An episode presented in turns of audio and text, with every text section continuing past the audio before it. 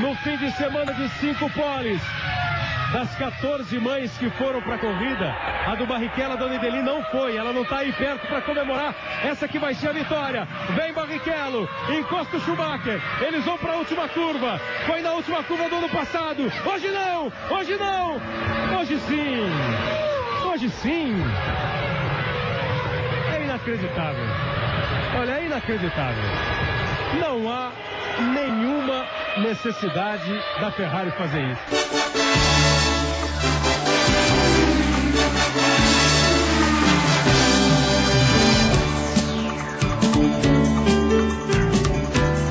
Amigos da Rede MDM, estamos aqui começando mais um MD Manas! Uh! Ê!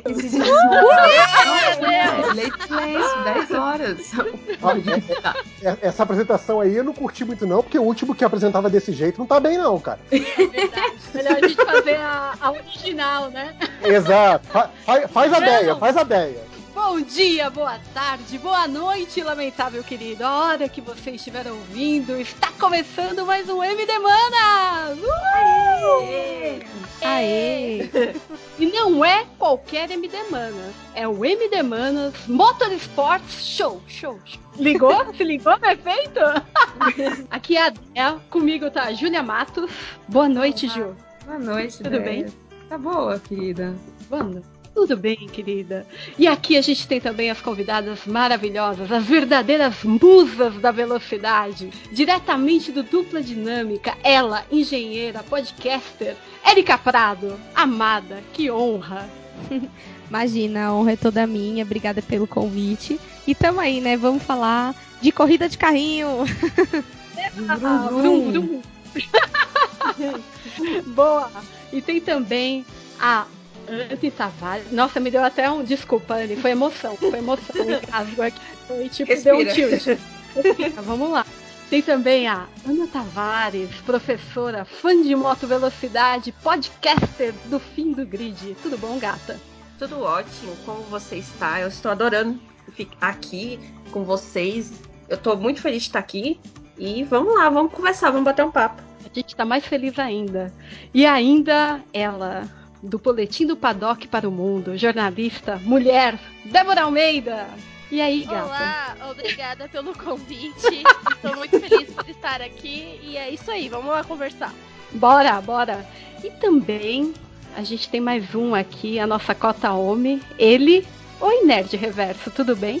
Opa, tô aqui pra falar merda, pra me mandarem calar a boca. É sempre um prazer estar aqui sendo convidado, ser abusado aqui, mandado pras MD Manas.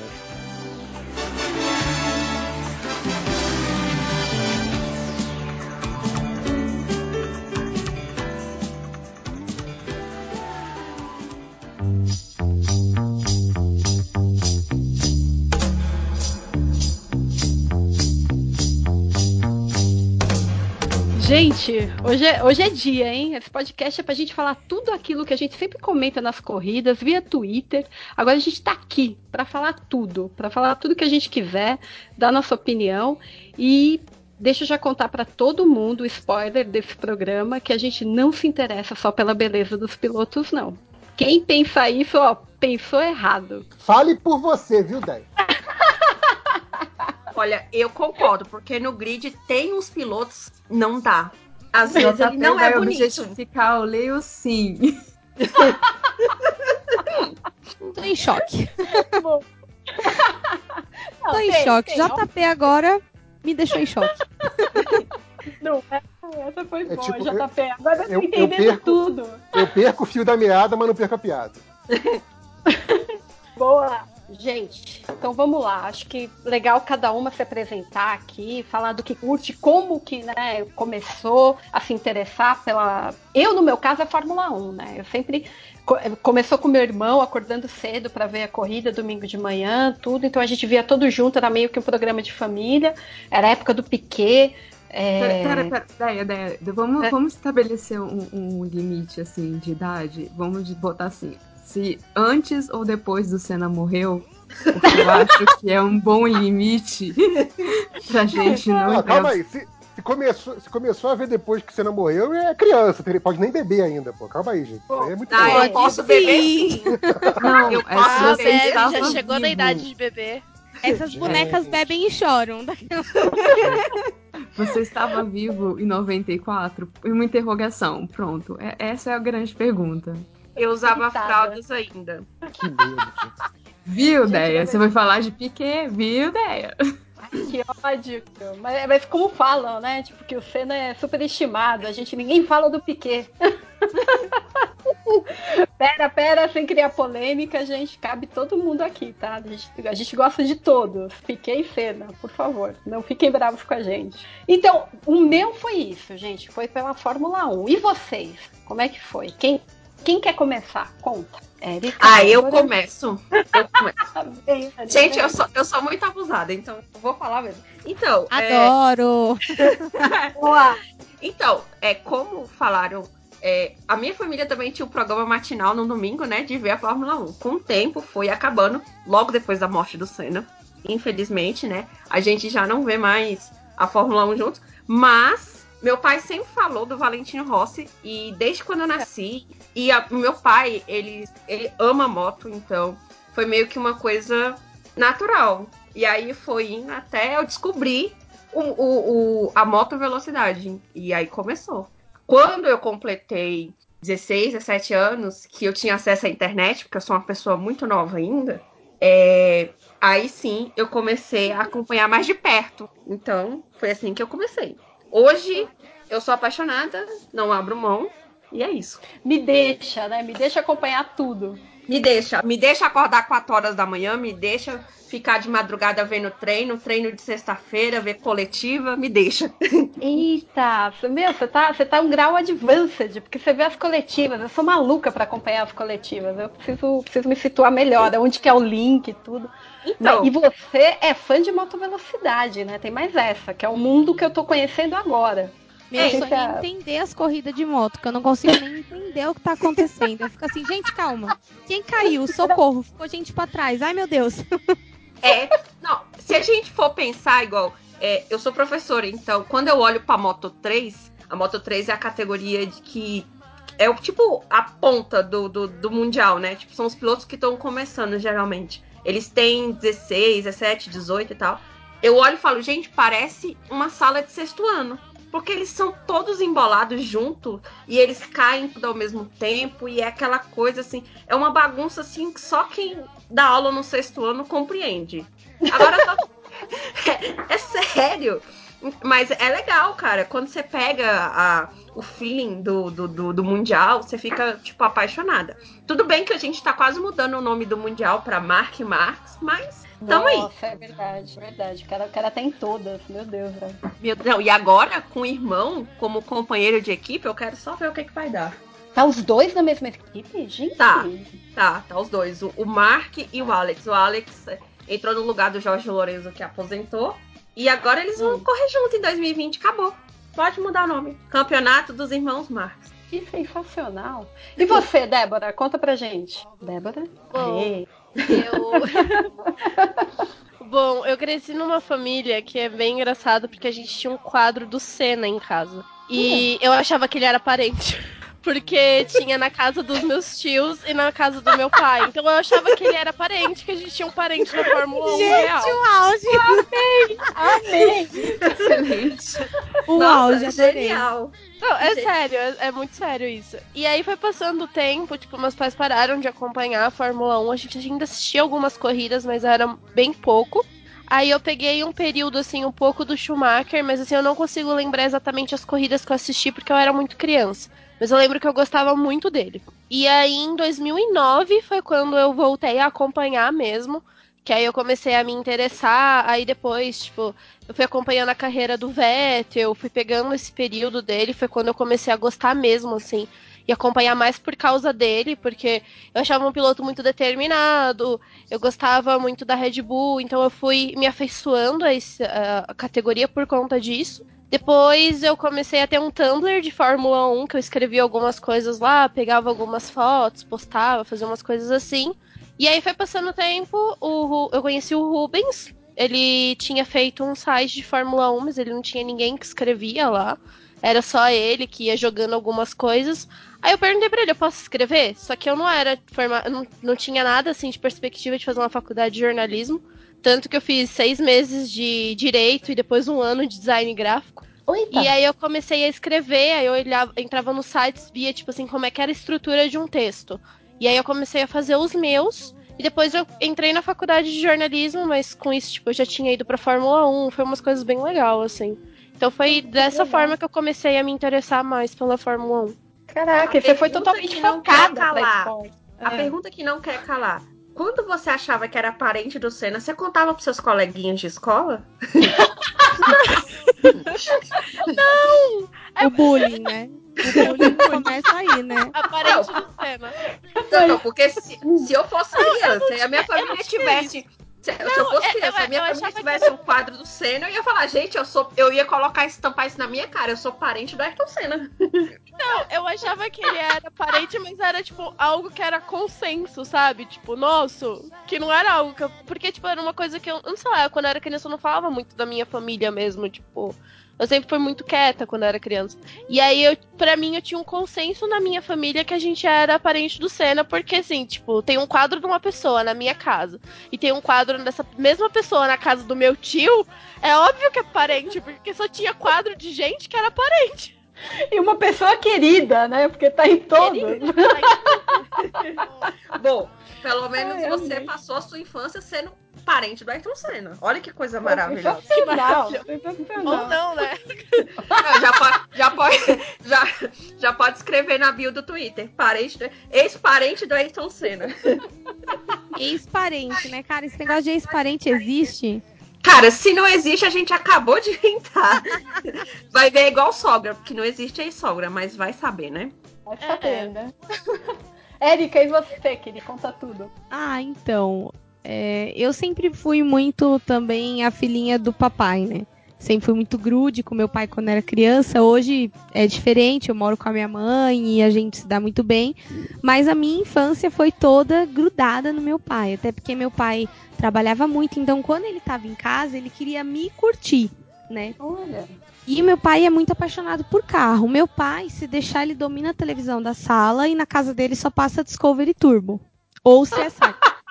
Sério, é só Discovery Turbo ou CSI. Maravilhoso. E meu pai tinha, tipo. Ele sempre gostou de muscle car. Meu pai era opaleiro, é, tirava racha de rua. Minha mãe também tirava racha com os carros do meu pai. Caraca, que lindo! Aquelas coisas bem. Você é um rachador. Exatamente, família de rachador, isso mesmo. E aí, tipo, eu sempre gostei muito de carro, porque quando eu era criança, meu pai me levava pra escolher carro com ele. Ele falava que eu dava sorte. As coisas de pai, né, babão?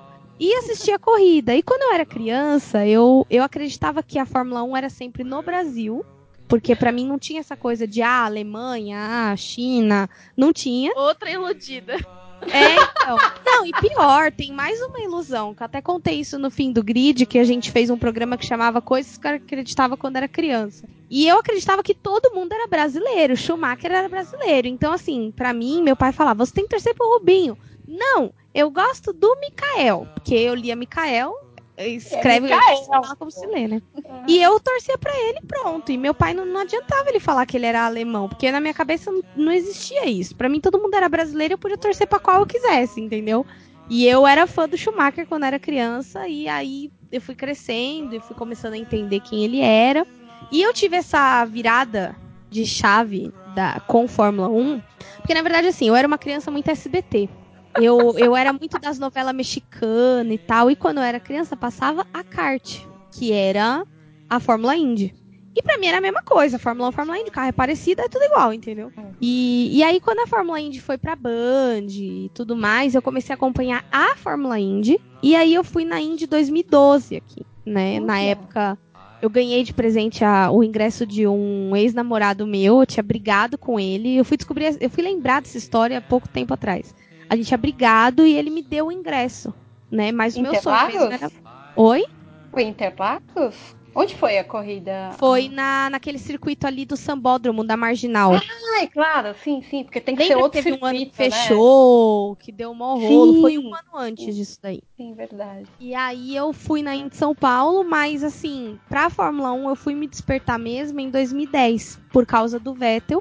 Mais ou menos que nem a Débora, né? Eu sempre assisti, sempre acompanhei. Era muito fã do Nico Rosberg já, porque eu sempre gostei muito de alemães, né? Sempre mantive ali.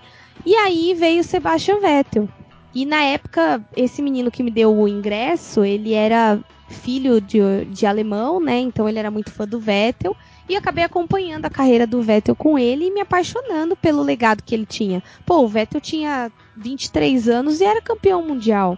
Então, sabe? E aquela cara de menina, né? Sim, ele parecia. Ele era um rascunho do cara do Coldplay, né? Verdade. Ele era super o rascunho do Chris Martin. E aí, tipo, eu comecei a curtir e foi indo. E na época eu já. Pra você ver, na época eu entrei na faculdade em 2011, né? E aí comecei a cursar produção.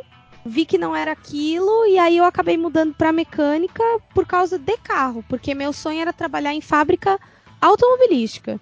E aí eu fui me enfiando, me enfiando. E quando eu vi, eu tava, como diz, até o pescoço de, de carro e corrida e tudo mais.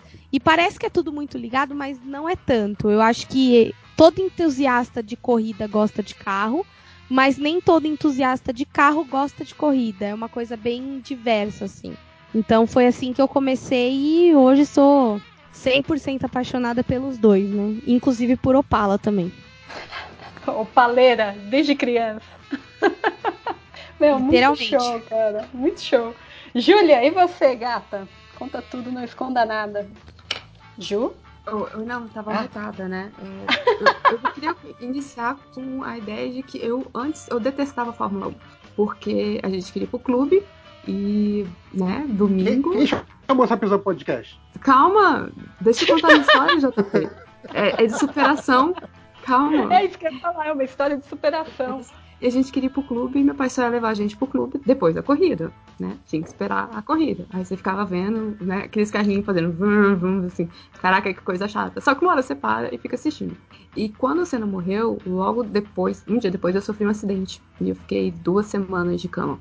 E tudo. Aí você querendo assistir Xuxa e desenhos, e só passava a cena. Aí só passava a cena. E só passava cena, e só passava a cena. Até uma hora que você fala assim, tá, que porra de esporte é esse, né? Porque eles realmente, tipo, não sei se vocês lembram, na época eles pass- passaram corridas antigas, passavam, tipo, era 24 horas, não importa o canal que você estivesse. Nossa, Tivesse total. É, então eu Não comecei tinha a outra coisa pra falar. É, então foi meio que lavagem cerebral, sabe? E aí eu acho que eu comecei a assistir mesmo, de prestar atenção, do, é, a partir de 2000, quando o Schumacher passou pra, pra Ferrari, eu acho que foi quando eu comecei a prestar mais atenção nas corridas, assim. E aí que você tinha aqueles grids gigantescos, que é uma coisa que eu sinto muito falta, de tipo, relargada, galera correndo pra, de volta pra carro, isso era umas paradas mais mambembe que eu acho divertido. Uhum. E ao contrário das meninas, eu nunca prestei muita atenção, do tipo, eu, eu morro de agonia de MotoGP, porque eu vejo, tipo, né, às vezes você tá assistindo o vídeo e aí um cai, aí um cai por cima, e o outro cai por cima, eu assim, meu Deus, para, vocês vão morrer, gente, não, por favor, alguém para esses meninos. E eu fico mega Bem-vindo ao clube. É, e eu fico mega agoniada. Eu falei assim, gente, eu não vou fazer, assistir uma coisa pra sofrer, sabe? Porque eu, eu morro de, agonia de, de. Aí eu vou dar uma chance pra, pra Fórmula E, porque eles parecem engraçadinhos todos esse ano, e, e é isso. Mas eu sou fã mesmo de, de Fórmula 1, que é uma coisa que eu é, jogo joguinho, é, assisto as conferências, mas eu- o máximo que eu faço é assistir as conferências e, e- e estou aqui pelos memes. Mas, meu, é, é, Tô aqui salvando é os emocionante. Boa. Mas é emocionante. Nossa, a Fórmula 1 pega a gente de jeito mesmo. Até porque, né, a mais divulgada, tudo não tem jeito. É, você começa a, tipo, assistindo, tipo, ah, esperando. Porque antes passava os, né, os treinos no sábado, que era o horário dos desenhos, né? Então Você, ah, eu vou esperar um horário aqui, vou assistir um negócio. De repente você tá três horas da manhã assistindo Suzuka. Aí você vira assim, o que, que eu fiz da minha vida? O que aconteceu? Mas cara, Né? todo ano em Suzuka eu me pergunto isso. Esse ano eu tava num resort com o Fernando. A gente super cheio de coisas pra fazer no domingo, três horas da manhã, os dois sentados na cama assistindo Suzuka. Tipo, amados, vão dormir, porque amanhã você tem que acordar cedo. A gente bem acordou quase meio-dia e vida que segue, sabe? Então eu acho que é. Eu entendo esse sentimento porque é muito tipo, meu, o que, que eu tô fazendo aqui? E é, e, e é automático. Eu chego a acordar pra corrida da Fórmula E sem despertador. De dormir Olha com aquele mood de que eu tenho que acordar três e pouco da manhã, eu acordo três e pouco da manhã, gente. Eu nu- nunca achei que eu fosse chegar nesse ponto, que pra mim isso é coisa de velho, né? De se acordar sem despertador. E eu, eu cheguei na velhice, cara. Eu cheguei na velhice porque eu acordo sem despertador. Odeia, quem Mas chamou aí pra duas. conversa? Derruba aí. Então, falando em velho, eu não sei se vocês sentem o peso da idade a cada ano, mas eu, por exemplo, sinto. Porque se fosse uns 3, 4 anos atrás, eu acordava de madrugada tranquilamente, ou às vezes até virava à noite vendo corrida, não tinha problema. Às vezes, às vezes a corrida começava meia-noite e a última era 4 da manhã e tal. Tranquilo. Dava até pra ir trabalhar no outro dia fazer outras coisas. Mas, cara, esse ano foi uma dificuldade. Eu não conseguia acordar, mas de vez em quando eu assustava assim, falava, nossa, é uma da manhã, tem, tem treino, não, vai começar tal corrida. Eu sei que é muito, é muito difícil com o passar do, do, do, tempo, assim, a gente tentar acompanhar essas corridas de madrugada. Às vezes é foda. É, esse Ai, a- ano eu, eu eu- senti bastante por conta do TCC, porque eu tava fazendo TCC, trabalhando no meu trabalho normal e cuidando das coisas do site. Então eu acordava de madrugada e eu ficava assim, por que, que eu tô acordando pra poder assistir? Só que quando eu começava a assistir, tipo, eu ficava muito euf- eufórica, assim, tipo, eu queria muito ver aquilo, porque apesar de ser treino, eu achava muito legal ficar percebendo as coisas que estavam acontecendo e fazendo uma perspectiva pro resto do final de semana. Só que tinha um momento que eu tava completamente destruída. E sexta, sábado e domingo eram, tipo, os dias mais intensos, assim, porque eu ficava muito tempo acordada, dormia pouco, aí chegava na segunda-feira, tinha que ir pra faculdade. Tipo, esse, ano eu senti muito isso. É, não, e aí, assim, uma solução que eu achei foi o quê?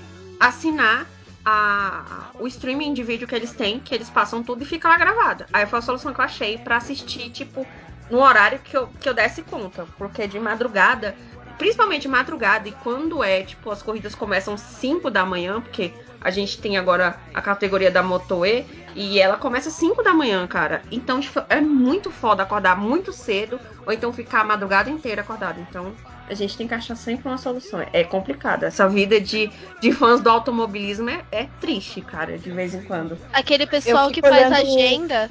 Uhum. Aquele Não, não, pessoal que pode faz falar. agenda e vai colocando, tipo, tudo do final de semana que vai ter, de automobilismo e moto, não sei o quê. E você olha, tipo, é, é muita coisa ou acontecendo junto, ou tudo muito próximo, porque você para de, tipo, assistir a Fórmula 1, aí tem a moto, aí tem a NASCAR, aí agora tem a Fórmula E, tipo, vai entrando um monte de campeonato junto, tem hora que você fica. Como que você acompanha tudo isso? Porque é treino, é a classificação, é a corrida, é tanta coisa que é difícil de acompanhar tudo. Sim, É o volume de informação é muito grande, porque a gente tem várias fontes, não só dentro do Brasil, mas como no exterior. E aí você fica, tipo, a- procurando as informações, tem horas que elas se desencontram, vira meio que um peteco. E saber administrar é muito importante. Então, eu falo que a gente tem que fazer o, o, o topo da exclusividade. O que, que é exclusividade e o que, que a gente pode deixar pra ver depois, pra ver se funciona. Sim, sim. A gente acaba meio. Tá, deixa eu me preservar um pouquinho, deixa eu ver como é que eu faço pra seguir a minha paixão, mas conseguir me preservar, né? Meio isso. JP, meu É. querido, vem cá, vem pra cá. Diga. Vem, vem, minha cota. Conta pra gente, Diga. como é que você começou também com essa Ah, cara, paixão? acho- acho- eu, eu acho que a minha, a minha história, até por causa de idade, bate um pouco ali com a da Déia, da época ali de Piquet. Eu lembro de começar a ver ali no meio dos anos 80, né? Era bem pequeno. é, e era aquela coisa, tipo, de criança educada pela TV, né? A TV tava sempre ligada em casa, então é, era o que tava passando. Então, Fórmula 1 era parte da, da rotina normal desde pequeno. E, tipo, nunca houve um questionamento assim. Eu não lembro quando eu comecei a ver. Eu lembro que eu sempre vi Fórmula 1, sabe? Porque era realmente parte do seu cotidiano de domingo. Acordava, tava, sei lá, tomando café, ou logo depois do café. e ia pra frente da TV ver a corrida. E tem muito esse lado. Alguém falou que, que eu achei muito engraçado que é, tem gente que gosta de carro e não gosta de corrida, mas quem gosta de corrida geralmente também gosta de carro. E, e eu, eu, meio que sou exceção disso, porque eu gosto especificamente de Fórmula 1, não acompanho nenhuma outra categoria e não ligo a mínima para carro. Então é, é, muito engraçado Tem porque também esse eu modelo fico lendo gente sobre as coisas. É, é. É, pois é, é muito engraçado assim, cara, quando sai, geralmente no, eu acompanho pelo, pelo Globo Esporte, G1, alguma coisa assim, e sai, ah, as diferenças técnicas do ano nos carros. Cara, eu fico devorando aquilo, cada detalhezinho eu fico nerdando em cima daquilo, mas na verdade eu só sei o que mudou na Fórmula 1. Eu não sei nada de carro como um todo, sabe? Então, tipo, eu não sei, por exemplo, sei lá, o que, que é alguma coisa que de repente é uma tecnologia que já podia, de repente, sei lá, existir num carro de passeio e trouxeram agora para a Fórmula 1, sabe? Não sei se isso se é o caso, porque eu não acompanho o, o, o, a mecânica de carro como um todo. Então, para mim, sempre foi Fórmula 1. E, e uma coisa que sempre foi muito interessante da, da, da competição da Fórmula 1 é toda a mitologia, a história. Eu adorava, Ah, depois que eu ficar um pouco mais velho, e saber que é uma categoria que já tem desde 1950. Então, ouvia muito falar durante nas transmissões.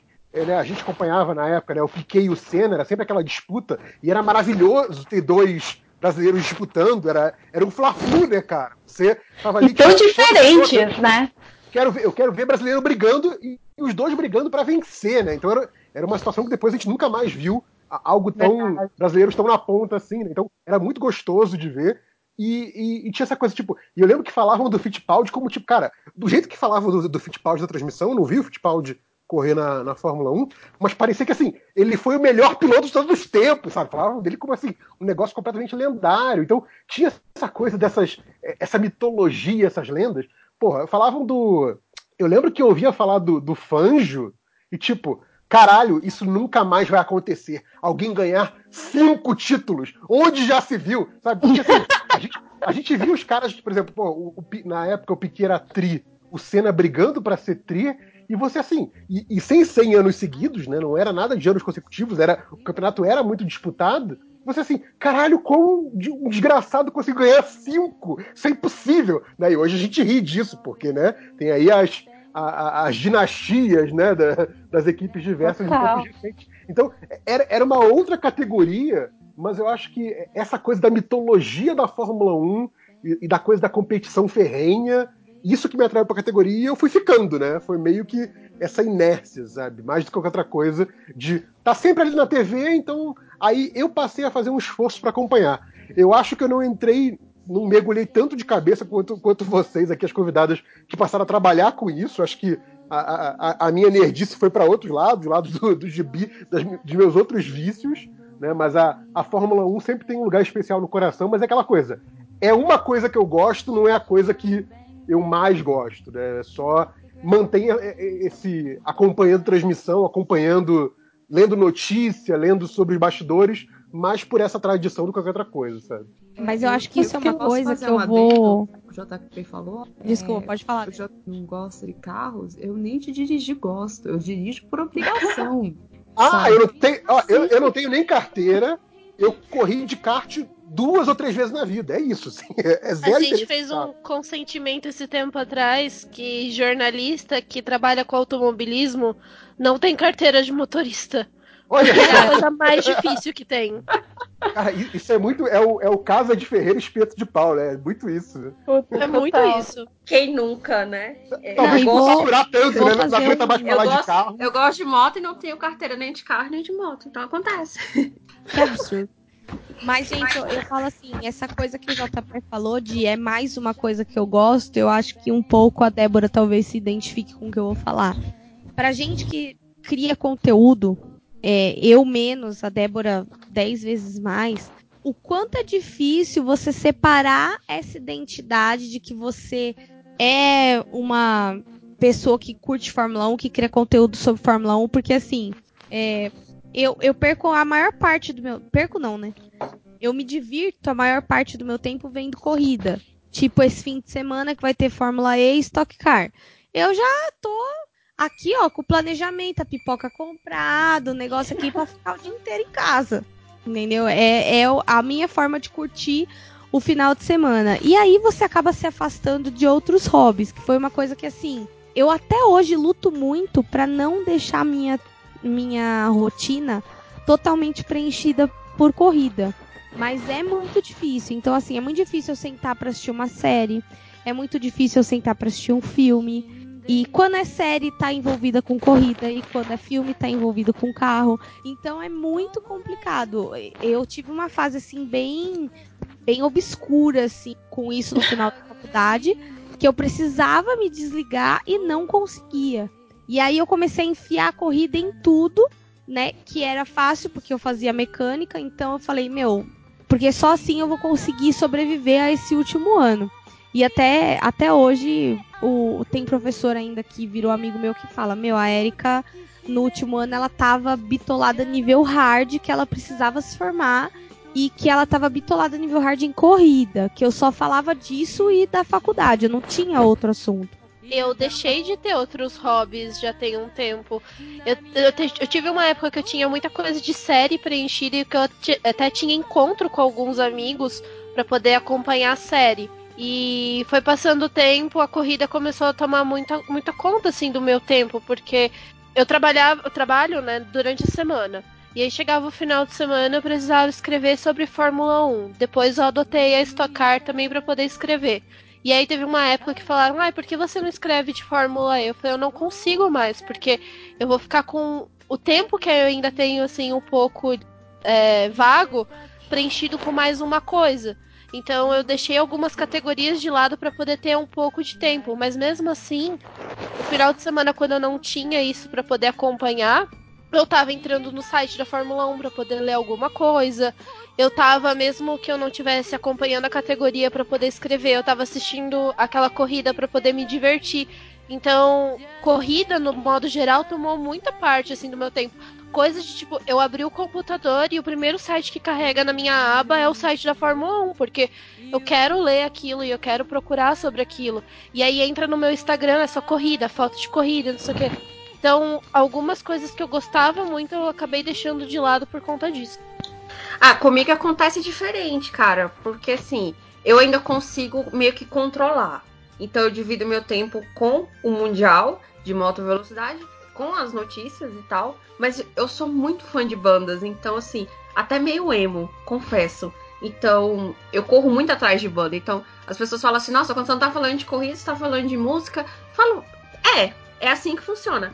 Mas tem horas que eu, eu fico igual a Débora, tipo, você tem que achar um espaço para você viver outras coisas e aí quando você acha o espaço, alguém vem e fala: "Não, mas você não, você não gosta de, disso? Por que, que você não, não, não olha mais? Aí, tipo, você, tem horas que você meio até que buga. Eu começo a misturar a, a, as informações. Tipo, ah, é, e é muito estranho, cara. Eu tem horas que, tipo, dá um, uma baixa.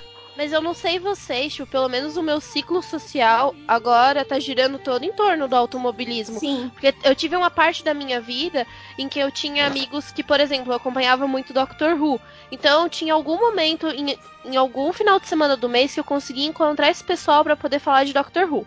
Então a gente se encontrava, falava, tinha coisas da série. E era um pessoal que não era ligado ao automobilismo. Então, raramente, tipo, eles perguntavam alguma coisa. Tipo, só falavam assim, ai, ah, fulano ganhou tal corrida. E a gente confirmava, mas a história ele morria. Só que agora, tipo, por exemplo, eu e a Erika, a gente tá no mesmo grupo de kart. Então chega um final de semana que às vezes não tem Fórmula 1, a gente tá junto porque tem o um negócio do kart. E, tipo, o nosso ciclo social, pelo menos o meu, acho que o dela também, que a gente divide muitos amigos em comum, começou a girar muito em torno dessas pessoas. Então, quando você senta para poder conversar com essas pessoas, tipo, não tem aquela coisa de você falar de outros hobbies e coisas que você gosta. É tudo muito focado em corrida, tipo, a gente tenta até às vezes desviar esse assunto, mas não, ele sempre volta, então é muito difícil fugir disso também. É, não, e tipo assim. Só queria fazer é... uma parte aqui. Hum. É, Ana, rapidinho, só queria fazer uma parte aqui e dizer que metade do, do, do, dos participantes do podcast, então, são fãs de Doctor Who, que eu sei que a Júlia também é, então, amor Doctor Who. Eu já ia perguntar, uh, você já ouviu falar da palavra do Who Cares? É um podcast muito, é, exato. muito, muito Gente, eu legal. Só, de um dia voltará. Gente, A, olha, a é- segunda eu- vinda, a segunda vinda do Who pode vir aí. Aguardem, um dia. Eita! Ah, Eita! Eu, eu vou ter que assistir todas as temporadas então pra poder participar? Que coisa. Vai, Quem, vai. quem vai, quem vai me evangelizar? Quem, quem vai? Eu Eu- evangelizo. opa, você já ouviu falar da palavra do senhor Doctor? Estou aqui. Não, a- Exatamente. eu evangelizo feliz, cara. Doctor Who é paixão. Cara, séries no geral é muito bom, né? É, e assim, é, vocês têm a sorte de morarem próximos. Eu acho que a maioria mora em São Paulo, né? Tirando eu e a, a Júlia, não é isso? Sim, Então, e assim, aqui o meu ciclo, so- o ciclo social, ele é, ele é bem, bem variado, mas as pessoas não falam de automobilismo, de esporte a motor no geral.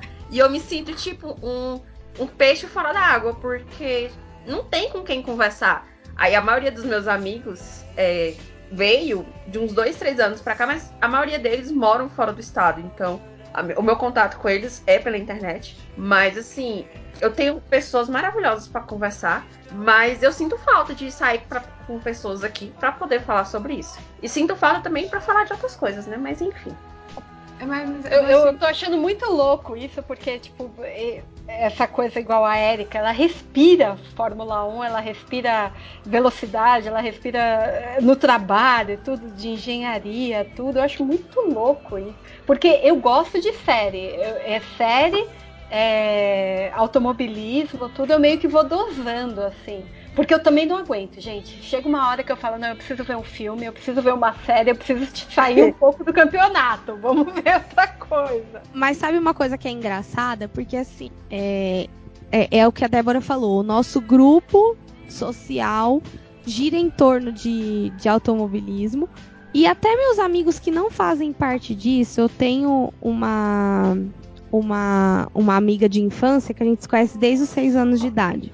E a Carol sabe histórias minhas de automobilismo que eu não lembrava. Que ela fala, meu, uma vez cheguei na sua casa e você tava assistindo kart, eu fiquei falando por uns 20 minutos e você cagou pra mim. Porque você tava assistindo a kart. E eu não lembro disso. Pra mim é uma coisa que não existe na minha memória, mas que existe na dela. E ela fala, você sempre foi muito assim aficionada por isso. E eu sou muito também, eu gosto muito de série policial, né? E em série policial tem muita perseguição de carro. Então, tipo, eu comecei a me ligar é, muito em carro de rua por causa das perseguições também de, de polícia, de ver um filme que eu amo muito. Eu amo filmes, gosto muito de ver filme, de sentar pra ver filme.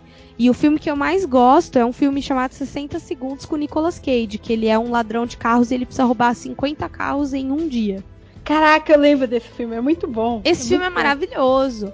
E eu sou apaixonada por esse filme, até é, gosto muito da. Eles colocam nomes de mulheres nos carros, né? E aí o carro principal é a Eleanor, que é um, é um Mustang. E, e eu sou apaixonada pela história daquele carro é, e, e tudo mais. E, e, assim, eu não é nem que eu, eu respiro automobilismo. Eu não sei. é, como que eu posso explicar? Eu não sei não encaixar isso na, na, na minha rotina, no meu cotidiano. E é engraçado porque hoje eu não trabalho com isso todos os dias, né? Eu faço freelance disso, mas eu não trabalho com carros todos os dias. E mesmo assim, na minha mesa de aniversário tinha carrinho de Fórmula 1, tinha bandeirinha, tinha as coisas. Por quê? Porque meus amigos sabem que aquilo é uma coisa muito importante pra mim, além de toda a zoeira com outras coisas como Harry Potter e, e É, e etc. você vira referência daquilo pros seus amigos, né? Engraçado É. isso. Eles meio que procuram pra tirar dúvida, né? Isso eu acho muito louco. Sim, e às vezes surgem umas perguntas muito engraçadas, assim. Eu percebo que eu, sobre moto, eu faço umas perguntas muito nada a ver, assim. É, tipo, tem um Obrigada episódio do. Vídeo. Eu também. Não, Quem assim, nunca, a gente? Anne, a Anne deve saber disso daí. Eis que um episódio do fim do grid, eu achando que o Bruno não estava gravando. E eu cheguei no começo do, do programa e assim, tava mozona na timeline por causa de alguma coisa que tinha. que o Valentino Rossi tinha feito na corrida. E aí, eu, né, rodando o Twitter, né, e conversando, Peraí, aí eu. Deixa eu só, só explicar pro ouvinte. O Valentino Rossi é o que ganha tudo, não é? É esse, não é? Sim. Que dá pra Era, era. Vamos usar o passado. Era. Ele Era. é É, hoje em dia esse cara é ele- o Mark Marques. É, esse cara é o Mark Marques, mas o Rossi ainda é o cara mais velho do grid, mas esse título de ganha tudo passou para o Marques, então era. Mas o Valentino Rossi tinha quantos campeonatos aí? Tipo, vários? Na É. época desse podcast, oito. Eita, nós! Tá. Pronto, situamos o ouvinte. Voltando. E aí eu virei aqui, ó, tranquilona. Ô, gente, quem que é esse Valentino Rossi que tá todo mundo falando na timeline? Então, Assim, ó, humildona. meme, Sim, virei meme. Eu lembro O Fe- desse dia. bullying. O Bruno cortou essa parte da gravação e colocou na introdução do podcast. Ele ria, que ele não conseguia parar de rir. E eu que está rindo, tipo, super séria. Gente, o que estão rindo? Ele e o Cristiano Seixas. Aí ele, Érica, o Valentino é o maior campeão da MotoGP. E não sei o que, não sei o que. E eu aqui, ó. Hum, entendi. É, não, só pra corrigir agora, ele é nove vezes campeão, né? Mas tá tentando décimo, mas nunca consegue. Mas tamo aí, né? Fazer o quê? É o Alonso da MotoGP, então, né? Não, eu não diria que ele é o Alonso, porque ele, ele ainda é bem, bem, bem competitivo, assim, né? Não sei, né? Cada qual tem sua opinião sobre ele. É, cada qual tem sua opinião sobre ele, né? Tipo, eu ainda acho ele bem competitivo pra idade, cara. O cara tem 40 anos, sabe? 40 anos num esporte que exige muito fisicamente, velho. É, sim. é muita coisa, cara. Tipo, porque, por exemplo, na- no GP de Valência, agora o último, o Lorenzo aposentou. Ele entregou os pontos, saiu, porque ele teve vários problemas, teve uma, uma baixa com a Honda. E o Lorenzo, se eu não me engano, tem 32 anos, gente. 30. O Pedrosa, que aposentou no ano passado, também estava na casa dos 30. Mas o Valentino, ele tem 40. E tá lá, lindo, pleno, maravilhoso, como se nada, tipo, como se o mundo não fosse acabar e ele não fosse mais envelhecer. O Eduardo Cullen da MotoGP. MotoGP foi só. Ficou a referência aí, hein? Fica a referência aí, né? Dizem as más línguas que com 46 anos ele irá aposentar. Vamos aguardar 2020 pra saber o que ele vai decidir, mas sei não. Eu suspeito que não. Mas, mas- mas qual que é a, a vida útil do piloto de, do moto, de moto velocidade? A maioria para, tipo, o quê? 30 anos? Não sei. O, Não, no automobilismo em geral, dá pra falar que tem uma, uma idade limite? Não assim, Cara, eu não acho sei. que não tem uma idade limite pra MotoGP. Eu sei que tem uma idade limite pra Moto 3. Eu acho que é só até os 25 anos na Moto 3 que pode ficar. Tem alguma coisa assim. Mas na MotoGP eu acho que não tem idade limite. Até quando o cara aguentar, né? Depende do número de queda deles. Depende do estado físico dele. Da forma que, que, que, ele, que ele reage e tal. Eu já vi pilotos pararem muito, muito novo. E pilotos Uhum. que tá aí igual o Valentim. Então, eu, eu acho que é isso que eu ia comentar sobre a, a questão da moto, porque eu acredito que os acidentes são, tipo, né, feios às vezes. Você quebra uma perna, alguma coisa assim. Então, dependendo da sorte que você tenha, você pode ir mais longe e dependente do acidente, a sua, sua, é, a sua carreira vai acabar bem mais rápido, né? É, no caso do Lourenço, que aposentou esse ano, o que, que aconteceu? Ele ficou, de acordo com as notícias que a gente leu por aí, ele ficou, tipo, a milímetros de, de ficar paraplégico da, de uma das quedas que ele teve. É, e aí ele ficou milímetros. E aí, tipo, né? Mas assim, já teve piloto no grid, por exemplo, o Cal Crutchlow, que ele quebrou o pé em 17 lugares. 17, pensa, cara. Um piloto quebrar o pé em 17 lugares. É foda, cara. Nossa, eu lembrei daquele menino lá que, quando, na- da Fórmula 2 lá, que teve o acidente, quando o. Ai, gente, eu não sei falar Billy francês. Monger. Não, não. O, o que tá Juan machucado. Manuel. Esse mesmo, Juan Manuel, e teve o. Eu não sei falar o nome dele, me ajudem. O Hubert. Hubert. Antoine Huber. Huber. Isso, obrigada. Que foi o que faleceu, né? O que, tipo, não, não, não, não conseguiu. Que o acidente foi muito feio. E agora eles mostram as fotos, né, da recuperação do Juan Manuel e, e dá uma dó, porque você vê que o pé dele tá, ele tá cheio de, daquele, é tipo aquela gaiola, né, na parte aqui para baixo da, do joelho. E, meu, que esses caras usam o pé, tudo bem, hoje a medicina tá muito avançada para ter os ligamentos, para ele voltar, né? Tá aí o Kubica, que não deixa a gente mentir, né? Tipo, tá correndo de novo na Fórmula 1. Mas dá uma dó de ver um menino tão novo, tão. Não é? Cara, sinceramente, assim, na MotoGP, quando tem um acidente, eu já começo a chorar. Eu sou bem dramática. Porque a gente fica naquela coisa, tá bem, não tá? Às vezes, quando o piloto cai levanta na hora, tipo, ok, tranquilo. Mas esse ano, se eu não me engano, foi, foi esse ano. O Dovizioso teve um acidente que ele bateu com a cabeça. E parece que ele ficou meio confuso, desmaiou uns, uns, uns minutinhos ali. Então eu já comecei a ficar, tipo, hiperventilando. Ai meu Deus, ai meu Deus, o Dovizioso, o Dovizioso. Por quê? Porque eu vi o, o, o Simoncelli morrer. Eu tava vendo a corrida na hora, eu vi.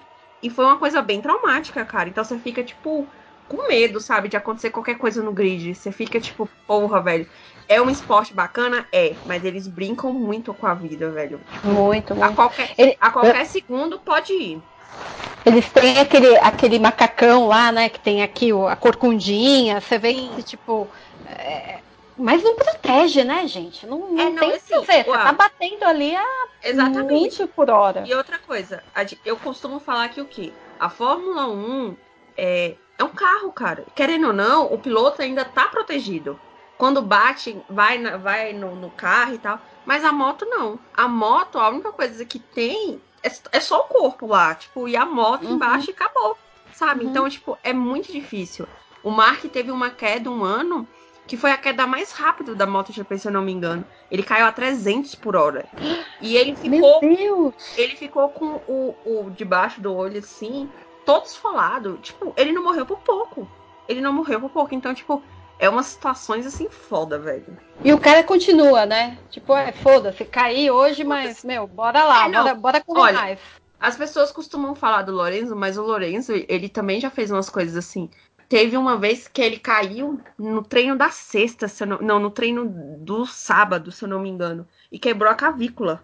Ele foi, operou e voltou no domingo pra correr. Ele correu e, se eu não me engano, ele chegou em P5, P4, alguma coisa assim. Então, tipo, tem umas coisas alucinantes, velho. Você faz, você olha assim, você fala, não acredito, cara. E parece que os caras são de borracha, sabe? Tipo, você fica olhando É. e fala, meu Deus, como? Se fosse eu, tipo, as recuperações, como falaram, a medicina tá avançada. As recuperações que eh, geralmente demora dois, três meses, o cara consegue se recuperar em 20 dias, 25 dias e já tá lá de novo. Então é uma coisa assim, uma loucura. E eles não querem ficar longe, isso que é louco, né? Pra gente, a gente se assusta, meu Deus, nossa, mas não, o cara quer voltar, o cara não vê a hora de estar bom de novo pra estar dentro do carro ou em cima da moto. Não, sim, eles fa- não. É, eles não veem a hora de voltar. É, se eu não me engano, ano retrasado, em 2017, o. É, eu, eu sou muito ruim com data, gente. Mas foi em 2017. O Rossi, Hum, treinando motocross, ele quebrou a perna. Ele quebrou, é, se eu não me engano, foi a tíbia. E aí ele não pôde disputar algumas etapas. Ele não pôde disputar duas etapas. Era pra ele voltar três etapas depois, mas ele, ele, vol- ele ficou duas fora e na terceira ele voltou. Eu falei, cara, como consegue, bicho? E ele ficando em pé na moto como se nada tivesse acontecido. Eu, como consegue? Não, não, tem, não tem lógica, cara. Não, meu, pra mim o maior exemplo, não sei se as meninas concordam assim, é o Kubica. É, é, o cara tem o, o volante feito pra ele, né? Toda aquela tecnologia. É, porque eu não. Gente, eu vou falar do meu jeito, tá? Eu não sei explicar muito bem. Parece que ele, ele tem os movimentos melhores de um lado da mão, né? E como todos os controles da Fórmula 1 estão no volante, né? Você tem que mudar as marchas, tudo ali. Ele faz tudo de um lado só. O outro É, lado É, é, é todo adaptado para ele porque ele perdeu a, a força do membro, né? Na recuperação dele do acidente Isso, dele, isso. que foi muito, muito grave, né?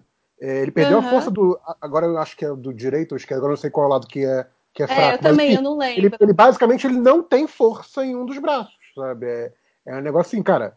o- o- é, é aquela parada, cara. Quando ele ganhou, sério, porque eu, eu vi o acidente dele, então eu lembro da- da- do acidente dele, eu lembro como foi grave, eu lembro como foi chocante. E, Ele tava fazendo o quê, JP? Cara, Cara, acho que, acho que foi um acidente. Tipo, ele bateu. Ele perdeu o controle do carro, quebrou alguma coisa, ele foi, tipo, em cheio, em alta. Foi aquele, tipo, o pior acidente que você pode ter de Fórmula 1 sozinho, sabe? É o carro que pegou. mas, mas não foi Fórmula 1, foi? Foi Fórmula Foi, 1? foi. Não, não foi em Fórmula 1. Você tá dele- confundindo com o que ele teve. Ele teve realmente um acidente muito feio, e eu vou chutar que foi ou na França ou foi em Spa, Que Uhum. ele realmente ele deu aquela batida em T que todo mundo tem medo, sabe? É, que foi o que Mas- matou o menino lá, É o que eu Tônio. vou falar desse É, jeito porque Não, agora é como mas falar. logo depois ele foi fazer um desses, cara, com carro mesmo, com tipo, Os ralis da vida. é, foi fazer uns ralis da vida, acho que França, nesses lugares onde passa por Entendi. curvas bem, bem estreitas, ele perde o controle do carro e ele fica numa ladeira, sabe? O carro dele cai. E aí, pra retirar, parece. Aí eu vou. Acho que as meninas podem me corrigir. Eu acho que na hora de retirar, os ligamentos da mão romperam, assim, tipo, o É, fato dele negócio- ter É, sobrevivido. é um negócio, é foi- negócio que deveria ter acabado com, a- com qualquer chance de carreira pra ele. Então, Sim. O fato é assim, cara, quando ele, quando ele conseguiu um ponto esse ano, cara, acho que foi o momento que eu mais vibrei no ano. Tipo, caralho, Foi. o Kubrick conseguiu um ponto, sabe?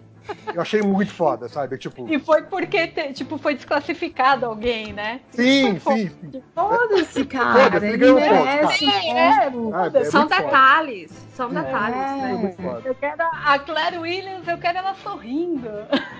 É, Meu sonho. Eu também, assim, eu tô jogando. Eu não sei se vocês jogam, né, joguinhos de Fórmula 1, mas eu tô fazendo o meu projeto recuperar o Williams. Eu vou ser campeã de construtores e de né, mundial com a Williams. Eu só preciso aprender a jogar.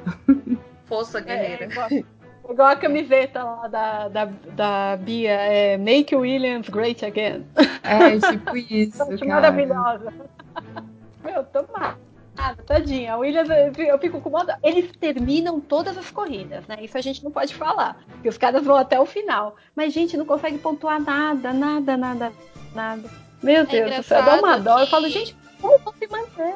É engraçado que quando você olha um carro de Fórmula 1, principalmente no autódromo, você vê o quanto eles são rápidos. E a Williams, ela ainda assim ela é rápida, porque tipo, a diferença deles pode ser grande, mas ainda assim é um carro que vai em uma velocidade muito alta.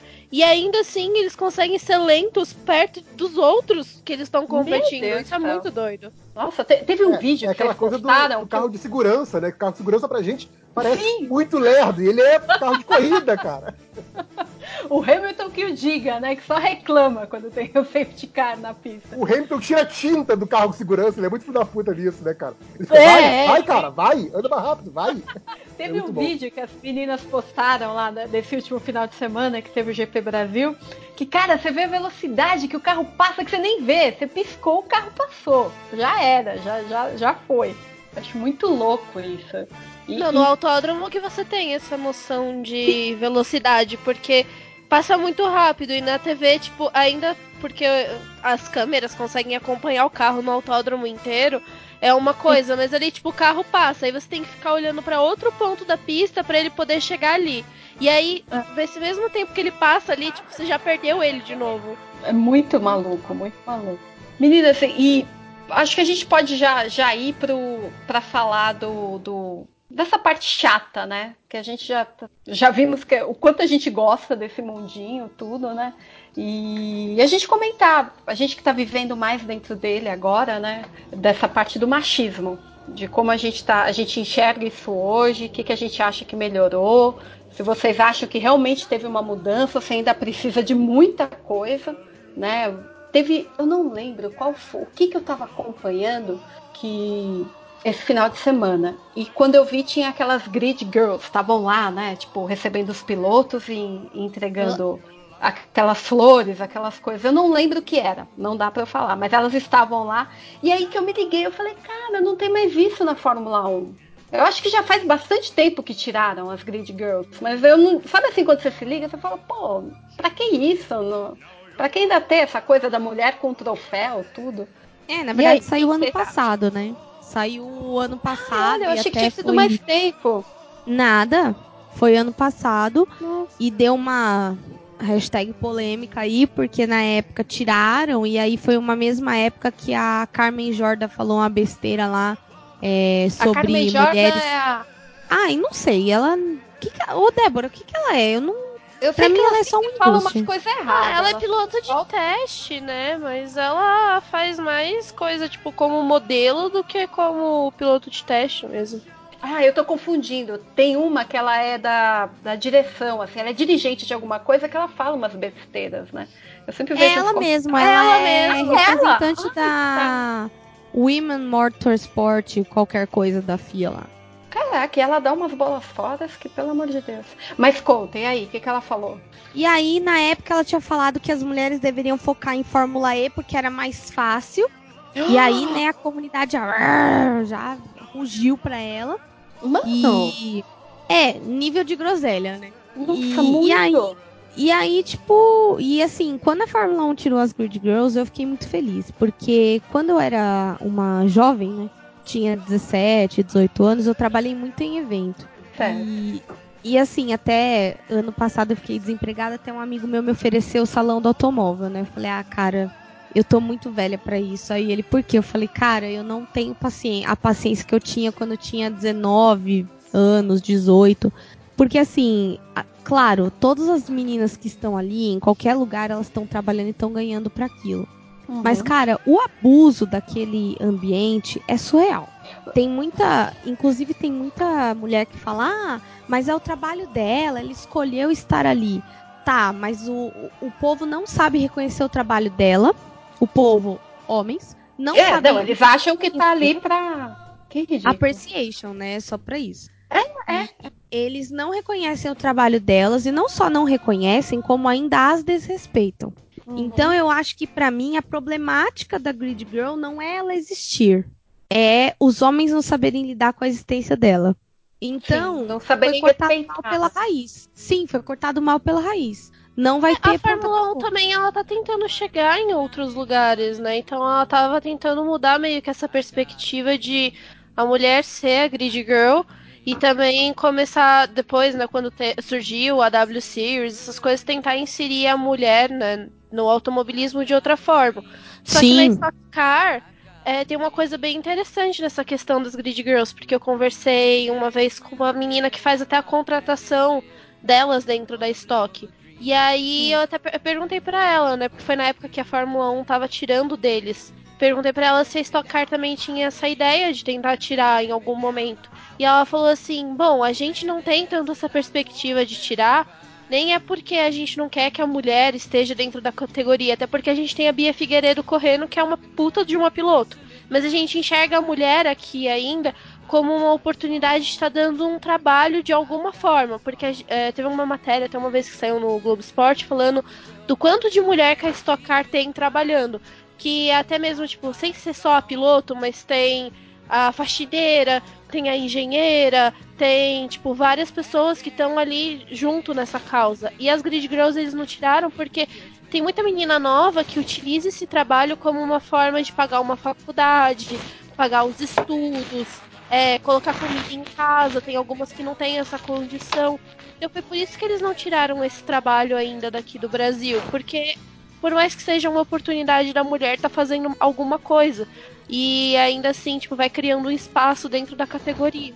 Pô, que louco, eu nunca tinha pensado dessa forma. Eu sempre, eu sempre vi pelo lado que a Erika comentou, sabe? Do abuso, do desrespeito, da questão do cara achar que porque ela tá ali é, é para o prazer dele, sabe? Posso, Mas existe uma outra posso abusar. tem esse lado Mas- também. né? É, É, Não a é que não questão, tenha acontecido dessa forma, né, Débora? Se você, Hum. se você assistiu até aquele filme, acho que todo mundo viu o do Hunt e do Lauda, né?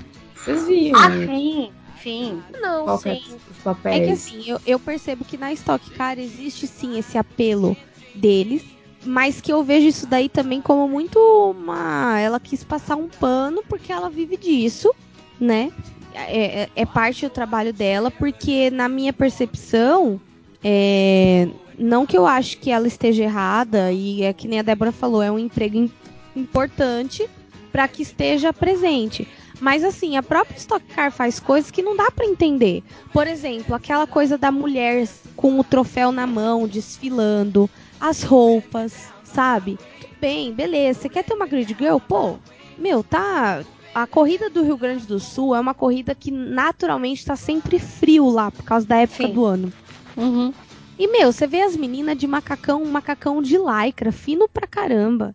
Sabe? Marcando o corpo. Eu acho que assim. Ah, não, essas coisas tem. Eu já presenciei uma coisa bem desagradável no Stock Car com essa relação. Só que às vezes você fica tipo, é, infelizmente, é, os organizadores às vezes tratam de um jeito que não é tão legal. Eu acho que seria bem interessante, tipo, que nem o Brasil é um lugar que tem várias culturas em vários estados. Às vezes aproveitar isso para poder mostrar a cultura do lugar, tipo, mostrar, sei lá, no Rio Grande do Sul, valorizar às vezes a cultura alemã, que tem lá muito forte. Tentar trazer isso, eu acho que seria bem mais interessante do que colocar elas apenas com roupas curtas para poder chamar a atenção. Só que acho que tem esses dois lados, às vezes, tipo, é, você tá ajudando a pessoa de alguma forma, apesar de não ser da melhor forma possível, porque poderia ter um outro jeito de colocar essas mulheres aí, tipo, uhum. mais bem vestidas, de outro jeito, mas Infelizmente, tipo, quem é investida disso não mudou. Sim. É, a gente na moto, na MotoGP, ó, já tô, já tô falando no popular, né? No Mundial de Moto Velocidade, nós ainda temos. Infelizmente, nós ainda temos, né? É, tem uma mulher que corre na Motoe, a Maria Herrera, e meu sonho é ela, que ela coloque lá um homem sem camisa, né? Já que, já que tem mulher no grid, põe um homem lá, mas enfim, né? Mas assim, é... quando teve a polêmica da Fórmula 1, a MotoGP, a MotoGP, o Mundial falou que não ia retirar. Não ia retirar, mas eu percebi a mudança nas roupas. Porque hum, antes eram tá roupas. as roupas eram curtíssimas e tinham fotos horrorosas, fotos de piloto que abaixava e aí tirava foto, aí saiu o fundo da calcinha, sabe? Ah, é. E assim, é, a Monster, ela tá presente no, no Mundial. E aquelas meninas da Monster, gente, eu olho para elas e falo, meu Deus, que eu tenho um dó.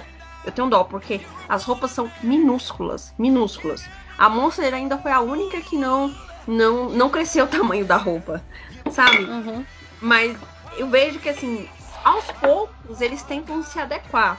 A vestimenta, por exemplo, quando tá frio, eu já vejo algumas usando casaco de frio e tal. Já não é mais tão assim, aquelas roupas marcadas. Claro que tem algumas que ainda assim usam roupas apertadas e tal.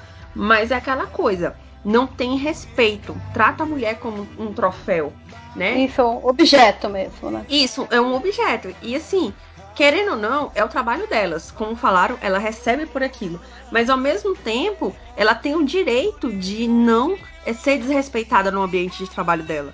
Sabe? Claro. Ela, tem um, ela tem um direito de ter o respeito, de poder andar livremente sem poder sofrer um assédio, ou então ficarem tirando fotos que desnecessárias. Então, assim, é bem difícil esse, esse negócio.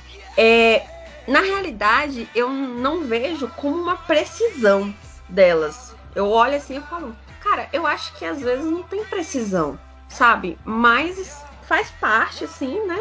Eu acho que eles poderiam focar em, com a mulher em, em, outras, outras partes, talvez. Uhum, uhum. Tipo, não, não apenas como uh, nessas características, né? Que é tão, sei lá, sim, que... Sim, não, e uma coisa legal é que, por exemplo, na, na Moto 2 tem uma equipe, que eu não me recordo o nome agora, mas que tem uma mulher que ela é a gerente de operações. E ela começou como grid girl. Ela começou segurando lá o guarda-chuvinha para piloto e foi aprendendo e subiu de cargo, uhum. foi para hospitalidade e agora ela é gerente de operações dentro da equipe. Então, ela fica nos boxes, ela dá ordem na equipe e é a única mulher que tem que faz esse tipo de coisa. E a Milena. E assim, é uma coisa bem bacana, porque assim, a gente sabe que pode evoluir, mas quantas vão conseguir? Pois é, pois é. A gente vê hoje, tipo, é... gente, eu vou falar muito de Fórmula 1 vocês até desculpem, podem trazer outros exemplos aí, porque é, é o que eu estou mais informada. Mas igual, na, a, até pela pauta, né? Eu acabei colocando até, depois eu fiquei pensando, pô, eu coloquei muito exemplo de Fórmula 1 e deve ter dos outros lugares, como essa que você falou agora. Mas, tipo, hoje, né, nesse campeonato, você vê muito mais mulheres. Já tem, tudo bem, tem a Claire Williams, que já tem anos, né? Que ela tá lá, tudo com o pai dela, agora ela tá bem à frente. A Ai, aquela que é Caraca, justo ela eu fui esquecer. A Mariana Becker, que tá lá, né, representando tudo, puta, puta repórter. Eu adoro quando ela tá nas suas missões, que eu acho que ela traz umas coisas que, né, a gente quer saber do dia a dia, dos bastidores, tudo. E de outra forma de apresentar as notícias, e, eu acho que ela traz isso nas transmissões. Tem as mecânicas, eu adoro a hora que eles estão mostrando o, o pessoal lá dentro dos boxes, e eu acho uma mulher. Eu acho sensacional a hora que a gente vê que tem. É, é, é igual essa menina do cabelo roxo da, da Williams, que eu acho. Da Racing Point, confundi, da Racing Point. A Bernadette é... Collins. É, é ela? A Collins é a estrategista, a loira. E uhum. a, a de cabelo roxo, a mecânica, ela tem Instagram. É, eu sigo ela no Instagram, depois eu pego a arroba. Ai, Mas passa tem, assim, passa assim. Tem ela, é, o nome dela é Rachel, se eu não me engano. Olha, e... que louco. Será que tem, ela, a social media Inclusive, da, da eu, eu perdi na fala da Anne. Você mencionou a Ana Carrasco, Anne? Não, não. A Ana Carrasco, ela, ela é um exemplo de, de piloto, né? Ela foi campeã na, na, na Super Sport 300 ano passado. Esse ano ela foi terceiro no campeonato geral. Na, na SBK, né? Que é o campeonato de, de Superbike mundial. Mas, assim, além da, da, da, da, da Ana, tem a Maria, e assim, são, são poucas as mulheres. Uma coisa que me deixa incomodada é que quando eu vejo uma mulher no box ou na garagem, como a gente costuma falar, ela sempre faz parte ou da assessoria de imprensa ou das mídias sociais.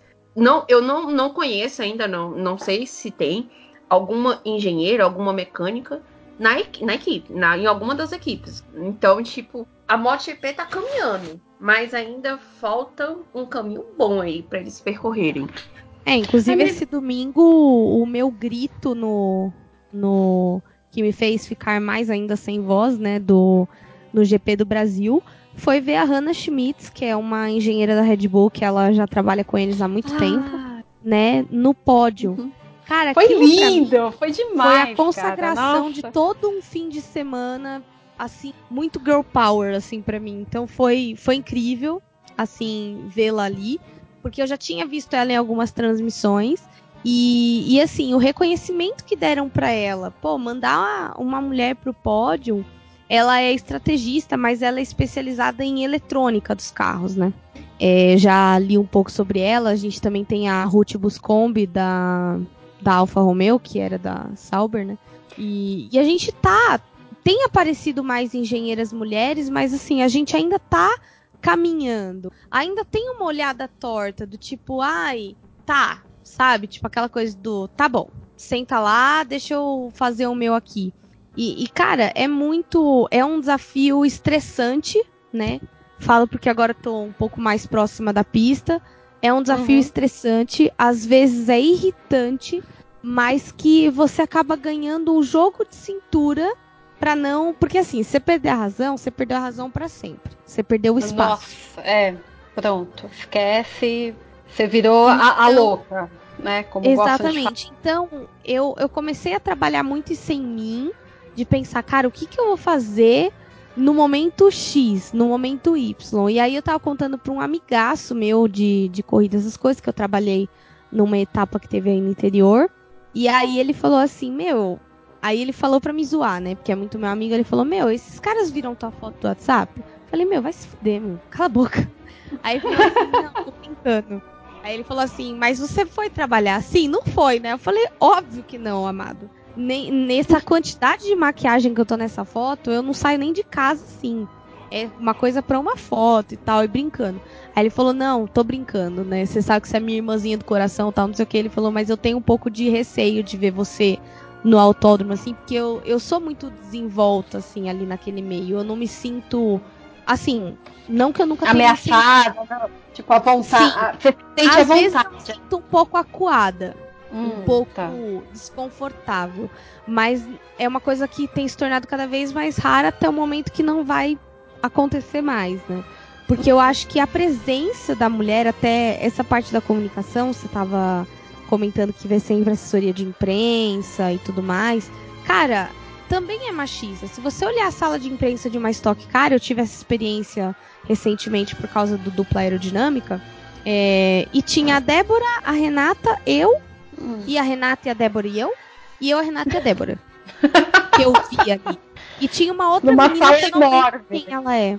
É, eu não lembro quem o nome dela, mas ela tava ali perto também. Mas se for olhar, Na era Fórmula 1 três. também é desse jeito. É, O, pri- o primeiro ano que eu fui, eu fui em 2015, que foi a primeira vez que eu consegui credenciada pela Fórmula 1. E primeiro que eu me senti um bicho esquisito, porque eu não tava numa faculdade de jornalismo, então eu já senti que eu não fazia parte daquele lugar. Mas não tinha, tipo, outras mulheres que eram. E todos os trabalhos de pessoas que eu acompanhei, assim, desde o começo eram feitos por homens. Só que mesmo assim, foi algo que eu achei. Eu fiquei muito surpresa naquela época. Que essas pessoas que eu encontrei me deram um espaço. Tipo, eles estavam ali pra poder escutar o que eu tinha pra poder falar. E foi a época que eu tive mais troca de experiência legal. E teve uma coisa que aconteceu nesse ano que foi. que eu fiquei surpresa, assim. Porque tava tendo uma entrevista do Felipe Massa. E aí eu desci pra eu poder acompanhar essa entrevista do Massa. E, tipo, imagina, eu sou uma menina baixinha, né? E eu não tinha assim como. Sabe quando você fica com medo de se enfiar nos lugares pra poder não atrapalhar os outros? E aí eu só lembro que teve um jornalista da Globo que pegou e me puxou. Aí ele falou assim: fica aqui, eu vou ficar mais atrás de você porque eu consigo pegar a entrevista e você também. E foi uma coisa que eu fiquei surpresa. Tipo, era um jornalista, um homem da Globo, deixando eu passar na frente dele pra poder acompanhar aquela coletiva. E das poucas vezes, assim, de coisas que teve, é, sempre me apoiaram, sempre me escutaram. A gente fazia rodinhas pra poder debater. Mas ainda assim eu vejo que é um lugar que é muito masculino. A Grande Prêmio tem mulheres trabalhando lá, mas é pouca jornalista que você vê mesmo. Tem a Juliane Serrazoli, que acho que agora, assim, tem pouco tempo, mas que virou uma referência muito grande, que você olha e fala, nossa, uma mulher que tá trabalhando com automobilismo, mas ainda assim tem poucas mesmo. É, na MotoGP, falando em, tipo, na parte de jornalismo, é bem masculino. São pouquíssimas as mulheres. A que a gente mais conhece é a Suzy, é, que ela é uma jornalista britânica. E tem a menina que faz as coletivas de imprensa, que eu esqueci o nome dela agora, na, na, Mot- na MotoGP, no, na, aquela coletiva que tem na quinta. Mas mesmo assim, eu ainda vejo que o papel dela ainda é pequeno, porque eles fazem. Ah, porque as perguntas técnicas mesmo que faz é um homem. Mas ela fica com a parte da- das perguntas das redes sociais e tal. E ela quase nunca interagem sobre as partes técnicas. Então, ainda é uma coisa assim, bem masculina mesmo. E às vezes eu acho ruim, porque a gente sente falta, de certa forma. Você falou um negócio agora que me veio na cabeça, questão da parte de assessoria de imprensa. Na faculdade mesmo, a época que a gente teve a explicação sobre assessoria de imprensa, quando os professores falam a respeito disso, eles falam que é, eles falam de jeito que é tão voltado para mulher, para para mulher fazer aquele tipo de trabalho. E, por exemplo, quando eles falam de esporte, né, que é geralmente é o primeiro contato que você tem quando você sai de uma faculdade de jornalismo é com a área de esporte. É muito voltada para o homem, então tem esse discurso mesmo, realmente, já até na faculdade, da forma como eles apresentam as matérias para os alunos. E é muito ruim, né? Porque você fica, tipo, você quer fazer outras coisas, mas aí é meio como se te obrigassem a, a, a só pensar por aquele lado. Tipo, não, só tem assessoria de imprensa. É só o que cabe pra você e ponto. Quando É, na realidade é, o não seu é. lugar é esse, né? O seu lugar Sim. é esse. Só que não é. O nosso lugar Não é o é. que a gente quiser. Eu, eu acho que, assim, o que a gente pode falar que tá, que tá melhorando, assim, é que agora a gente pode falar, né? Antes a gente tinha que ficar lá, baixar a cabeça e tá, tá bom, então, se é isso que, né? Igual. É, mas o mansplaining é real, né? Ah, eu falo isso porque sei. eu, Sim. eu sim. passo muito por isso, cara. É, essa semana eu Caraca. tive uma discussão com um amigo meu que eu conheci no rachão de Interlagos, né? O rolê, né? Que a pessoa frequenta. E, e aí a gente se conhece há anos. Eu conheci ele, sei lá, desde 2015, 16, nem lembro mais. E aí a gente entrou numa discussão e sobre feedback de piloto e falando, né, de melhorar tempo não sei o quê. E aí eu falei, cara, eu já vi na minha frente o cara melhorar em um dia, dois segundos a menos. E ele falando que era impossível eu falando que era possível, né? E, e assim, os nossos parâmetros eram diferentes e ele querendo me ensinar o que eu vi.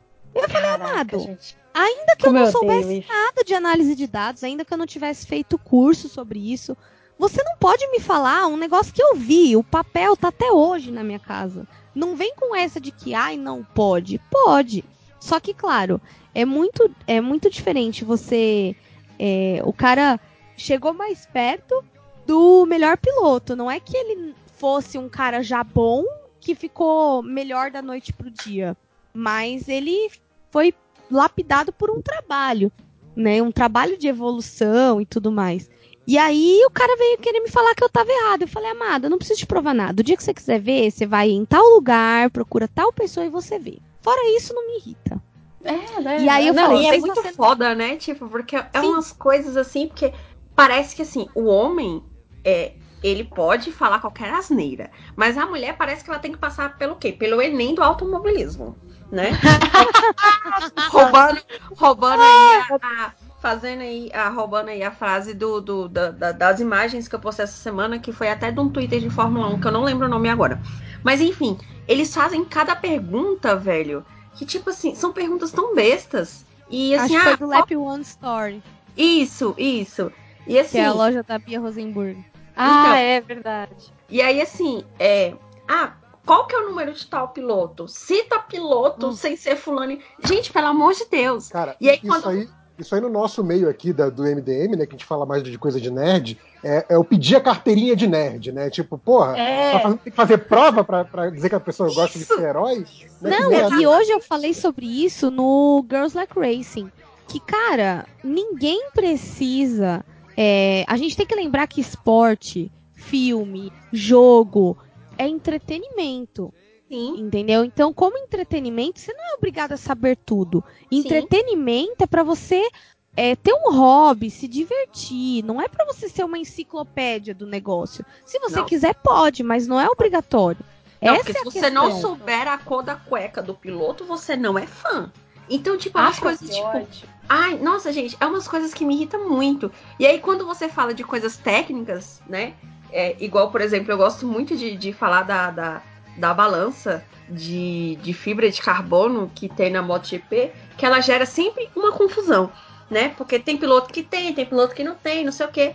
E eu gosto. E os caras ficam tipo, o que, que você tá falando? E aí tem uns que querem saber mais do que eu. Eu falo, cara, eu vi o vídeo, eu tirei print, eu analisei com gente que entende e é o que eu tô falando. Não, mas é assim, é essa. Então, tipo, cara, pelo amor de Deus, se você é homem, pela... fa- não faça isso, não faça esse questionário. Foda-se queria o número do piloto. Eu só queria comentar isso, assim, durante muito tempo eu quase não comentava corrida de Fórmula 1 porque eu achava que eu era aquele bicho esquisito que, oh meu Deus, como você gosta disso? A mesma coisa com, com escolas de samba, que é outra coisa que eu adoro assistir. Sim, eu nasci com 60 anos de idade, tá?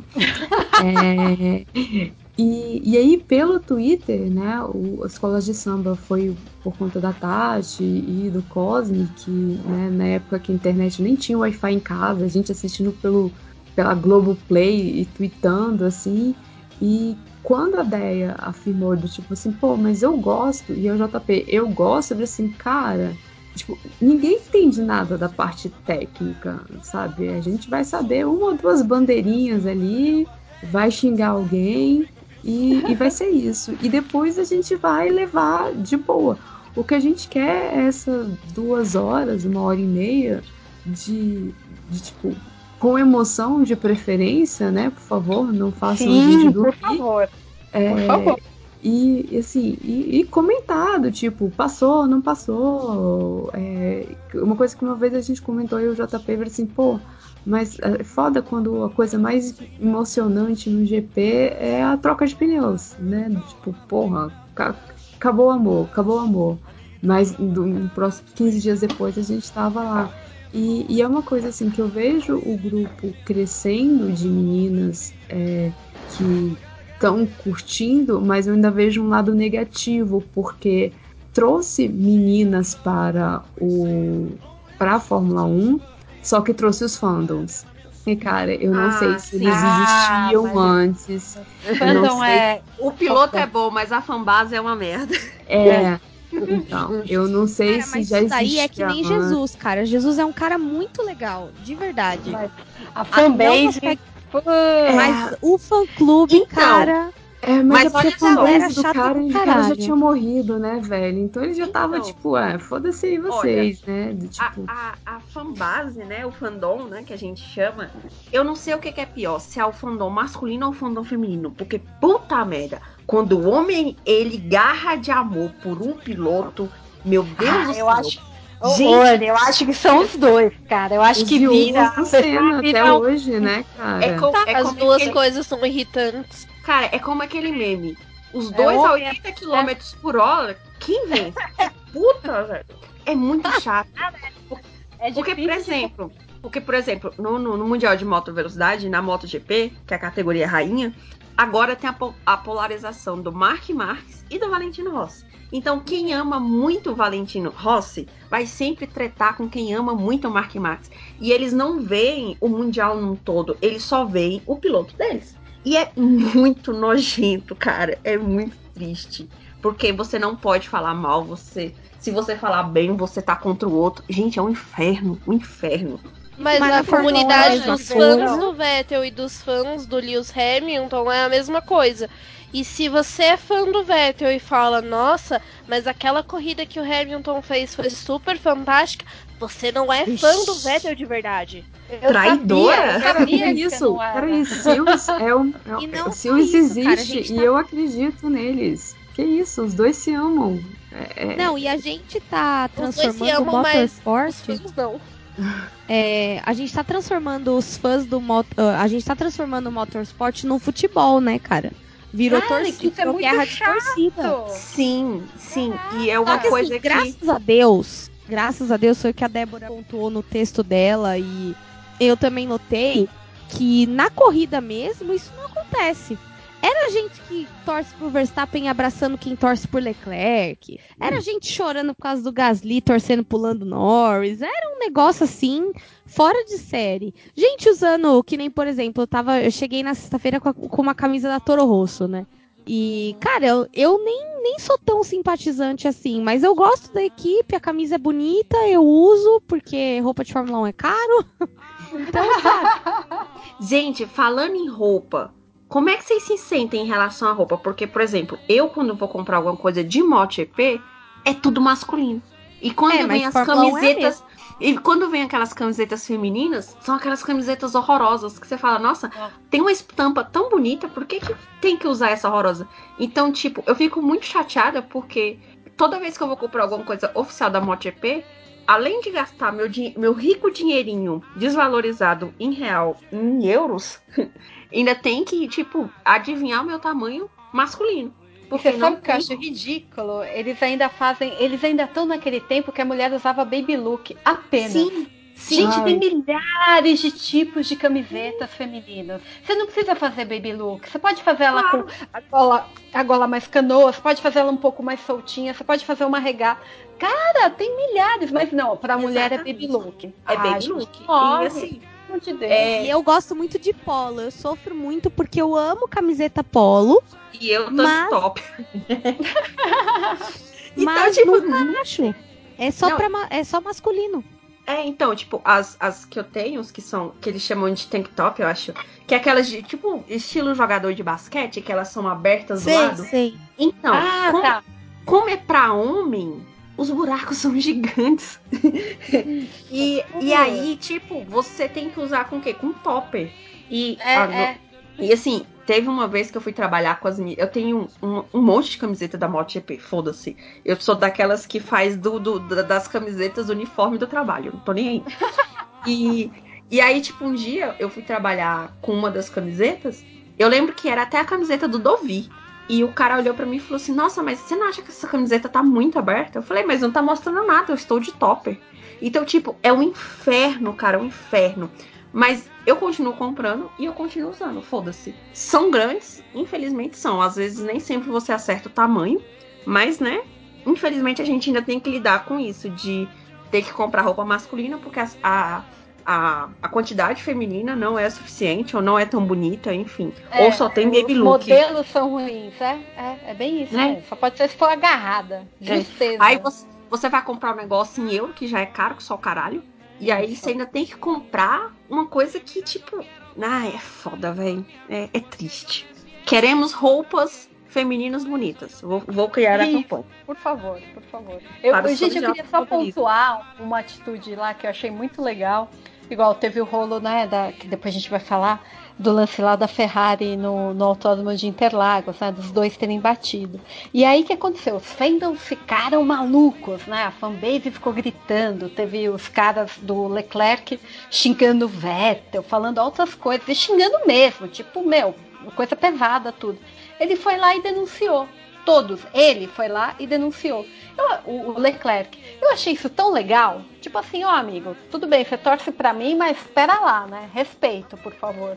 Respeito com, com o, o- cara que tá correndo comigo, né? Ele também, ele fez cagada, ou, ou sei lá, entendeu? Mas vamos respeitar. Eu achei que foi uma- uma- um belo recado pra esses fãs malucos aí que acham que tem que, que tudo vira uma grande torcida de futebol. Não sei se vocês chegaram E a ver. são malucos mesmo, né? Tipo, São, são. é surreal. Às vezes eu tenho medo. Eu falo, gente, se encontrar com um desses na rua, eu acho que a gente apanha. Porque, Pois caralho, é. Pois é.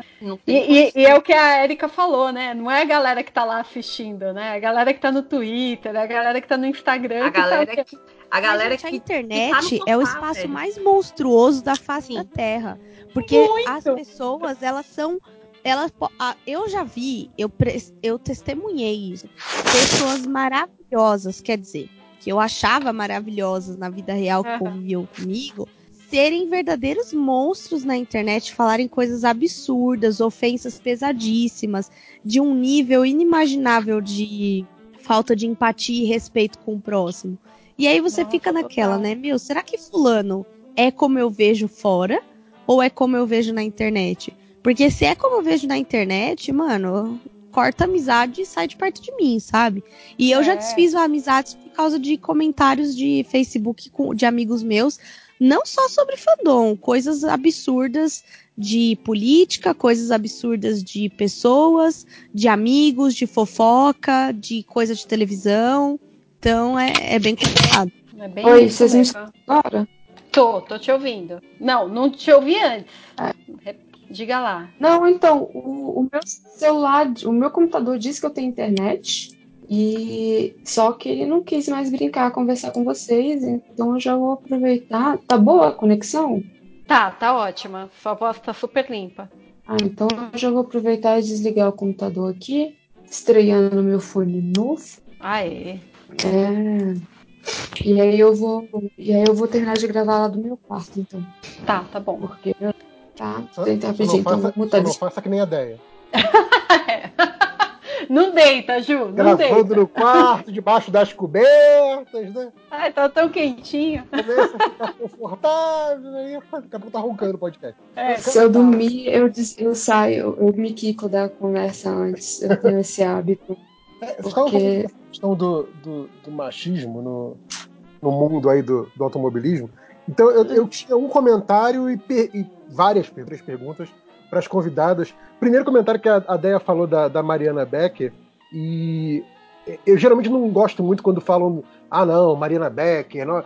Eu, eu sei que a Deia fala muito né, na, na camaradagem, coisa de musa, tal, não sei o quê, até para valorizar a presença feminina lá. Mas assim, é, eu lembro quando a Mariana Be- Becker entrou e ela era tipo. Ela substituiu, não lembro se foi o, o João Pedro Pasley, mas era alguém que estava bastante tempo na Fórmula 1 também. Não sei se teve alguém nesse meio termo entre os dois. Mas assim, eu fiquei, ok, é uma voz diferente fazendo reportagem, né? Aquela coisa de você não está acostumado, mas não tem exatamente um juízo de valor ainda. Né? Então, assim, Uhum. ok, a primeira coisa que você nota é que tipo, é uma voz diferente, ok. Só que assim, no momento que passa é, duas, três transmissões dela e ela faz um trabalho de apuração excelente, trazendo as informações importantes. Quando a galera da transmissão, lá na cabine, ainda tá se perguntando se pode ser isso, e ela já tá lá embaixo com a informação pronta durante a transmissão, fazendo um trabalho de apuração, tipo, é, é, é, preciso e rápido, é tipo, ok, essa pessoa é ótima para fazer essa cobertura. E ela já tá com muito tempo, agora, já tem mais de 10 anos que ela tá nessa brincadeira, eu acho, né? É, E, tipo, cara, a Mariana Becker, assim, ela não é uma, uma ótima repórter mulher. Ela é uma ótima repórter, ponto. Ela é excelente. Bom, assim. É isso mesmo. É Sim. isso mesmo. É Eu exatamente incrível. isso. Eu acho ela incrível. Ela, ela, ela, ela tira umas paradas de apuração da cartola, assim, caraca, os contatos que essa pessoa tem, a rapidez dessa pessoa de conseguir essa informação, sabe? É, é, é um excelente trabalho sempre. Por isso até que eu, a Júlia, a Deia ficamos putos no Twitter, ficamos começando a xingar quando o narrador de transmissão corta ela Nossa, sem mano. motivo. Assim, Ó, tipo, Ou então você ouve ela, Galvão? Galvão? exato. Horas, né? Tipo, nada, nada, nada. Puta E, tipo, merda. cara, a pessoa, a pessoa sabe que na transmissão da Globo, principalmente, a narração tem todo o destaque. Não ia ficar chamando três, quatro vezes é, Pra é, não durante falar a narração pra nada, né? É pra alguma informação É. importante. Mas enfim, e aí, só queria fazer esse comentário sobre a Mariana Becker, que eu sou muito fã, acho que o trabalho dela é excepcional. E eu tenho perguntas para as convidadas, vocês que estão aí vivendo aí o meio, que tem mais informações, não só da Fórmula 1, mas até das categorias de base. É, eu entendo, eu posso estar errado também, vocês me corrigem se eu estiver errado, que a partir do momento que o carro é adaptado para cada piloto, se é uma piloto mulher, se é um piloto homem, não faz diferença em termos de desempenho. Você vai adaptar o carro para as dimensões corporais de cada um, tal, tal.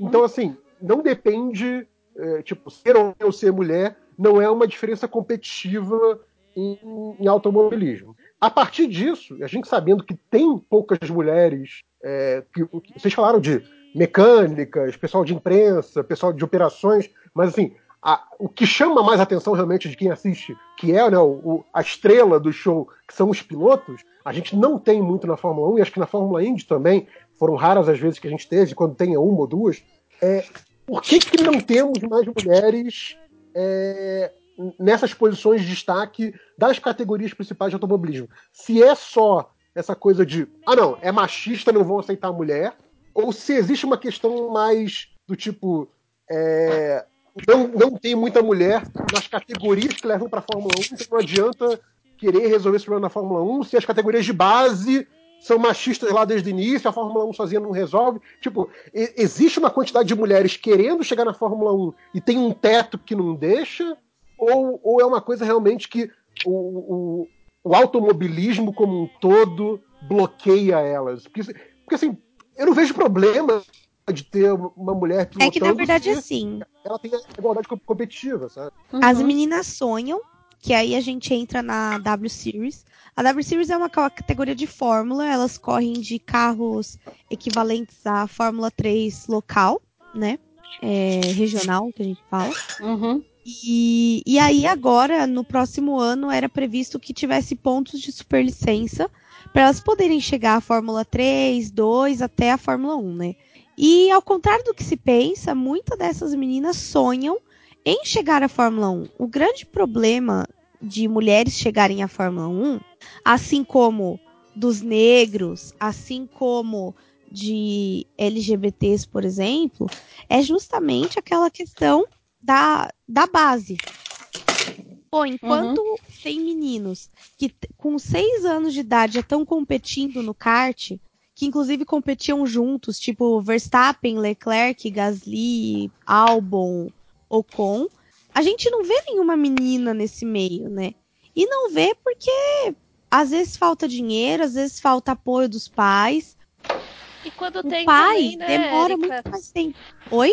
E quando tem também, né, Erika, tipo, é, quando vai, vão selecionar, se tem uma menina muito boa, mas tem um menino que não é tão bom assim, eles ainda dão a oportunidade pro menino porque sabem que provavelmente a carreira dele vai render um pouco mais por conta do espaço que ele já tem do que da própria menina. Sim. Nossa, isso é Existe foda, um né? preterimento, uma questão de patrocínio, uma questão de apoio, é, que infelizmente hoje a gente ainda vê que as mulheres ainda são muito preteridas, porque o cara não acredita que ela vai chegar lá. Entendeu? A Bruna Então, Tomazelli mesmo, ela demorou muito tempo, né? A Bruna Sim. Tomazelli, o pai dela, que bancou toda a carreira dela, ele se desdobrou para que hoje ela conseguisse chegar na W Series, mas tem muita menina que não tem isso. E o Hamilton mesmo, na coletiva que ele deu na quinta-feira da semana do GP, ele falou na época que ele era um menino e que ele conseguiu é, espaço para poder competir, é, ainda assim ele era de uma família de classe média. E ele, a, a, junto com o talento dele, ele foi conseguindo conquistar. Mas hoje ele não tem certeza se um menino negro, na mesma condição que ele tinha quando ele, era criança, conseguiria chegar na Fórmula 1. Porque hoje, Sim. além disso, a, o automobilismo de modo geral ficou muito caro. Não é que uhum. nem no futebol que você dá uma bola para uma criança, ela vai chutar e vai chegar em algum lugar, provavelmente. Nem toda família vai ter dinheiro para comprar um kart próprio. Nem toda família vai conseguir levar essa criança para poder competir num cartódromo, pagar a inscrição de cartódromo. Eu mesmo e a Erika, a gente corre às vezes de kart, né? Eu corri uma vez, ela já correu outras vezes. Mas mesmo assim, é, sei lá, 100 reais, 120 reais que você paga numa bateria. E imagina para você se tornar uma pessoa boa, o qu quantas baterias de kart você não vai ter que fazer? Não vai ser uma por dia. Você vai ter que fazer, tipo, cinco, seis, eu não consigo mensurar isso. E esse dinheiro é muito gasto. Ele tem o coach que você tem que pagar. Então, é, somando tudo isso, fica muito difícil, tanto para uma menina quanto para um menino. Mas em questão de preferência, às vezes eles vão dar preferência para o menino, porque vai ser mais fácil dele conseguir patrocínio, conseguir espaço, conseguir várias outras coisas que uma menina vai demorar mais tempo. Posso é... fazer um comentário? O próprio, o próprio Lewis falou que quando ele era criança, o pai dele, assim, eles não eram pobres, mas estavam nadando em dinheiro o pai dele, em, uma, um campeonato, gastou 25 mil libras para patrocinar ele, né? Não é todo mundo que tem. Hoje dia sairia por quase 200 mil libras. Então, virou um esporte, já sempre foi, né, cara, um esporte elitista é, e ficou cada vez pior. Então, assim, se não me engano, ele tem um, não sei se é uma fundação, alguma coisa para tentar baratear esses custos, sabe? Porque assim, você poderia estar tá perdendo vários luz, vários talentos maravilhosos que simplesmente não conseguem chegar lá, ou encontram um, um patrocínio anjo, ou vão ficar pelo meio do caminho porque não tem, tipo, não tem como, sabe? Sim. Caraca, eu, eu fico muito triste porque você vê assim, tipo, a W Series, né? A, gente ainda precisa ter esse tipo de coisa para conseguir que uma mulher chegue, né? É muito triste você saber que você não vai ter um patrocínio negócio simplesmente por conta do seu gênero, né? Você tem que abrir mão do seu sonho, pelo que vocês estão, pelo que vocês falaram, né?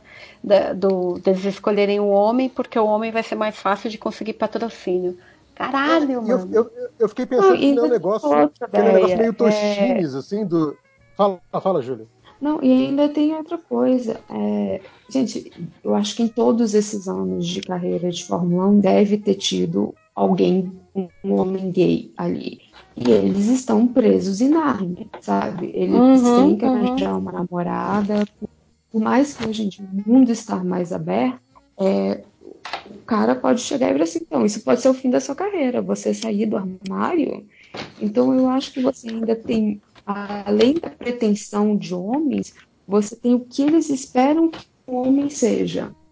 Então eles esperam Sim. que o homem, o que não tenha namorada, esteja sempre acompanhado de belas modelos, é, que né, dirija, tenha determinados comportamentos que aquele comportamento meio hunt, mais menos drogas, é, que está na década de 70. E você vê isso, por exemplo, o Piquet, ele era bastante playboy mesmo, o Piquet fazia essas coisas de, de sair, de fazer festa, ele era conhecido como um, um playboyzinho da forma isso, sou eu?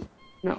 E Não, isso atraía atenção para isso, isso atraía atenção para ele, até porque, é, querendo ou não, num esporte masculino, é, há uma projeção, né? Então, é, você quer ser aquele cara. Então, você quer ser o cara que dirige a 300 por hora, que ganha milhões e que anda com mulheres lindas. Então, ainda não aconteceu esse processo de de uma reestruturação da mentalidade da Fórmula 1 em si. Eu acho que foi o que eu falei. Na hora que chegar a RuPaul e entrar num, pit, num, num carro de Fórmula 1, a gente começa a quebrar barreiras. Até lá, não rola. Sim. E assim, O que, o que eu ia comentar é essa questão meio, meio Toshines, dessa, dessa coisa do patrocínio, acho que foi a Eric que comentou sobre isso, é, de, ah, mas é uma categoria que tem um público predominantemente masculino, então uma piloto mulher não seria interessante para patrocínio. Só que também, se não tem piloto mulher, como é que você vai fazer o público, a proporção de público feminino aumentar se para elas é só um bando de maluco homem fazendo coisa de homem, já que elas não são bem-vindas? Homem Então- fazendo omisse, né? Pois é, fica nessa coisa do, fica nessa coisa do, do tipo, ah, não vou colocar mulher porque mulher não assiste. Mulher não assiste porque não tem mulher, porque não tem nada atraente pra mulher. Se ficar ne- nesse Toshines, tipo assim, não vai sair disso nunca, né? É um exemplo que a gente, é, trazendo mais a sardinha pro nosso lado da, da nerdice, do filme super-herói, né? Que a- o, o, o discurso dos estúdios sempre foi: ah, não, vamos fazer um filme com uma, com uma super-heroína porque o público feminino não vai ver super-herói. Mas a gente não vai ver super-herói porque não tem, sabe? Então, assim, né? Não, cara, que representatividade importa nível. Forçando de um lado ou do outro, sabe? Então, tipo assim, Uhum. cara, coloca piloto mulher tendo prejuízo, mas fala com ela, olha, se a audiência feminina aumentar e você for a única coisa de representatividade que a gente tem aqui, você tem contrato com a gente durante cinco anos, patrocínio exclusivo nosso, só, só a gente vai fazer comercial de shampoo, de sei lá o que com você, sabe? Tipo assim, tem, tem Mas que ter é que um... existe uma Alguém questão tem que arriscar em algum muito ponto, profunda. sabe? Vai sair disso. Existe uma questão Que- muito profunda sobre isso, que é assim, é, as mulheres nunca precisaram ser representadas para assistir alguma coisa. Porém, a representatividade é muito importante. Eu falo isso porque, assim, coisas de criança, né? O white people problem do dia. É, eu sempre. É, é sério. Eu sempre fui uma menina que eu era loira, mas de olho castanho. E todos os desenhos, filmes, super-heroínas, bonecas e etc. são loiras de olhos azuis. Claro, claro. Quando eu vi a Brie Larson de olho castanho na Capitã Marvel, aquilo mexeu comigo de uma forma que até Que hoje eu não bom. sei explicar. O Fernando fala isso. Ele falou, Érica, você ficou num, num sangue no olho com esse filme, com as falas, e comprou camiseta, e tem copo, e caneca, e não sei o quê, e não sei o quê. Tudo é a Capitã Marvel. Tudo pra você é a Capitã Marvel. E antes, meu, meu herói ídolo, né? Na verdade, ainda é, é o Homem de Ferro. Porque o Homem de Ferro, ele nada mais é do que um engenheiro rico, né? Quem chamou, quem chamou esses Marvete aqui, hein? Quem chamou os Marvete aqui, hein? Marvel não tem clássico? É, E aí, exatamente. Eu ainda Que não comecei a falar da Marvel. Não, falar que Marvel não tem clássico, que isso, gente? Pronto, pronto, pronto. Acabou, Ah, acabou. ah, É a piada interna, a piada interna do podcast. E, e, e aí você Traz vê quanto a representatividade importa, né? Claro, E importou pra mim, por que não vai importar pro menino negro que tem o Lewis, que vê o Lewis Hamilton na Fórmula 1? Por que, que não vai importar pra menina que vai olhar tudo aquilo na Fórmula 1 e vai falar, putz, não tem ninguém igual eu? E cara, é tão importante, tão, mas tão importante que eu não sei nem mensurar qual seria o efeito de uma mulher piloto de Fórmula 1. Não sei. É só você pensar o México com o Pérez, cara. É, Nossa. aquelas arquibancadas. Sim, é uma relação tinha- surreal. Eles, sab- eles sabiam que eles não iam ganhar, mas eles estavam lá apoiando o Pérez. Sim. Eles eles estavam lá porque ele é um mexicano na Fórmula 1. E era isso que importa pra eles, sabe? Eles não é muito fã se o cara tá na ponta. Do grid, o brasileiro meio que ignora. O Pérez está na, na Racing Point, que só tem a melhor mídia social do mundo. Eu amo de paixão. Estão lutando, tipo, por quinto, sexto lugar. Eles estão lutando para pontuar. E, cara, o Pérez fez um- um- uma corrida muito bacana e você via, e ainda mais tem aquele estágio que, que todo mundo quer um estágio, é uma coisa meio estranha, e as pessoas você se emocionava só de ver. Imagina, para mulheres, você ter isso, sabe? Do tipo, foda-se se ela não vai ganhar pontos, ela tá lá competindo. Tanto que eu, quando eu joguinho de Fórmula 1. Ih, Júlia, tá você picotando. consegue talvez imaginar que esse... Desculpa. Tem três avatares que você talvez consiga imaginar que sejam femininos. O resto é tudo para homem, Total, total, total. Sabe? Então, até, até na sua tipo, imaginação, do tipo, ah, agora eu vou correr pela, pela escuderia que eu quero, mas eu quero ser uma mulher. Você olha assim, esse avatar é masculino, esse avatar é masculino. Eu Uhum. acho que se eu me esforçar muito, esse é feminino. Sabe? Até nisso eles, eles cagam. É, Ah, o ruim uma- é a indústria, né? Ela sempre foi pensada muito pro homem em como que. Porque desde, desde o começo o, o automobilismo era representado pelo homem. Então era feito para homem por homens. E aí foi passando o tempo. é, eu acho que uma das coisas mais fantásticas, assim, foi o livro da Janet Guilty, que foi a primeira mulher que chegou nas 500 milhas de Indianápolis. E uma das coisas que ela falava é que na época ela não se considerava feminista, até porque ela não, não tinha muita relação com isso. Mas ela desde sempre ela gostou de corridas e ela queria ir pro autódromo e ela queria correr e ela queria fazer aquilo. E aí quando ela chegou no autódromo, que ela conseguiu um carro, que ela convenceu as pessoas a darem um carro para ela, ela não se sentia é, fora daquele lugar porque era um desejo muito grande dela. E foi passando o tempo que ela conseguia ficar ali no autódromo, ela começou a perceber que mais mulheres foram chegando no autódromo para poder assistir ela. E apesar de que talvez ela não fosse a competidora mais forte que tinha lá no grid, é, ela percebeu que as mulheres começaram a ir no autódromo porque se sentiam representadas por ela. Mas eu acho que isso ainda não é algo que pegou de uma forma muito grande, porque as pessoas que ainda estão lá comandando e que controlam aquilo ainda têm a cabeça velha e estão fazendo o esporte para para um gênero, né, para o homem que já não é mais o que é a realidade. E aí cabe às pessoas mais novas que estão entrando no automobilismo tentar ir quebrando essas coisas ao longo do tempo, porque já tem muita mulher que assiste, já tem muita mulher que consome, já tem muita mulher que faz muita coisa dentro do automobilismo. Só falta a principal categoria, tipo, da Fórmula 1 conseguir levar uma mulher para lá, porque aí vai ter essa quebra muito maior.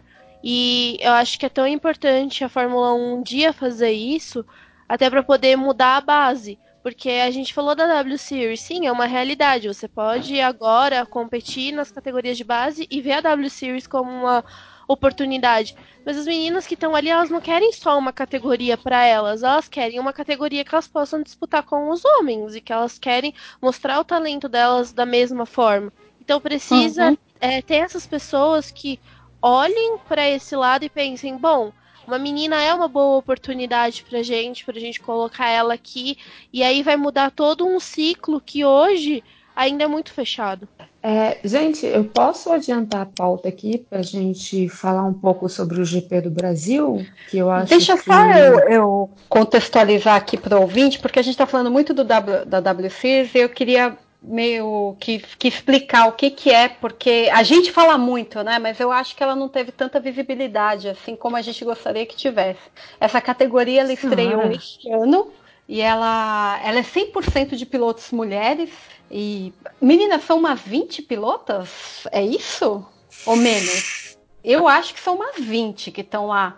Porque Elas era são bastante. 20, mas por 20, corrida né? são 18 ou 19. Tem, Ah, sempre, tem sempre duas pilotos reserva. Geralmente, uma das reservas, quando ela faz bom tempo, ela ganha o direito de correr no. é, ela ganha o direito de correr naquele fim de semana, mas fixas são 18 e duas reservas. E elas também têm dois carros reserva. Ah, legal, legal. E essa temporada agora ela teve seis corridas, mas tudo lá na Europa, não teve nada para cá na América, nada, nada, nada. E foi muito legal, muito legal. A gente acompanhou muito por streaming, né, gente? Não teve nada muito televisionado assim, mas Sim. foram corridas muito legais. Foi Foram bem underground. né? Foi, foi total, mas, meu, muito emocionante. Agora a próxima temporada ela vai ter oito corridas, também continua tudo na Europa, só que vai ter uma pilota brasileira, a Bruna Tomazelli, que ela tá iniciando, né? A, vocês conversaram com ela, né, Érica? Eu tava ouvindo o programa de vocês lá, eu achei ela um barato, a menina é muito legal. Sim, a, a Bruna é um amor de pessoa. Nossa, Assim, muito. Ela é muito humilde. Quando é, eu comecei a ter contato com ela, quando a gente fez um, um especial W Series depois do encerramento da temporada, ela escutou o programa e veio me- me fazer algumas perguntas, né? Tipo, conversar mesmo, né? Da, das informações de onde eu tinha tirado e tudo mais. E, e aí a gente. Eu fiquei com esse contato dela. E aí ela passou. E a gente já tava torcendo pra ela passar, porque a gente sabia que ela ia, né? Na verdade, a gente fez uma hashtag brincando com ela, Team Tomazelli. E aí Olha. foi assim que ela chegou no, no dupla aerodinâmica. Porque ela é uma menina muito humilde, então ela lê tudo que tem sobre ela, sabe? Ela não é estrela. Uhum. E, e aí a gente fez essa hashtag, foi assim que ela acabou ouvindo aquele programa. E eu marquei ela no tweet falando que tava torcendo por ela, nanã. E aí ela passou. Quando ela passou, sem contar pro Fernando pra ele não criar expectativa, eu mandei uma mensagem pra ela, mas achando que ela jamais iria responder sobre gravar com a gente. E aí ela respondeu, tipo, no mesmo dia, só que, tipo, no fim do dia, assim. Aí eu, caraca, consegui. Que louco! E agora, né? Aí chamei, eu tava conversando com o Fernando, eu tava gravando um outro programa com ele, da Stock Car, e eu, Fernando, só um minuto. Aí ele, o quê? Eu falei assim, a Bruna Toma- Tomazelli vai gravar com a gente amanhã. Aí ele, o quê?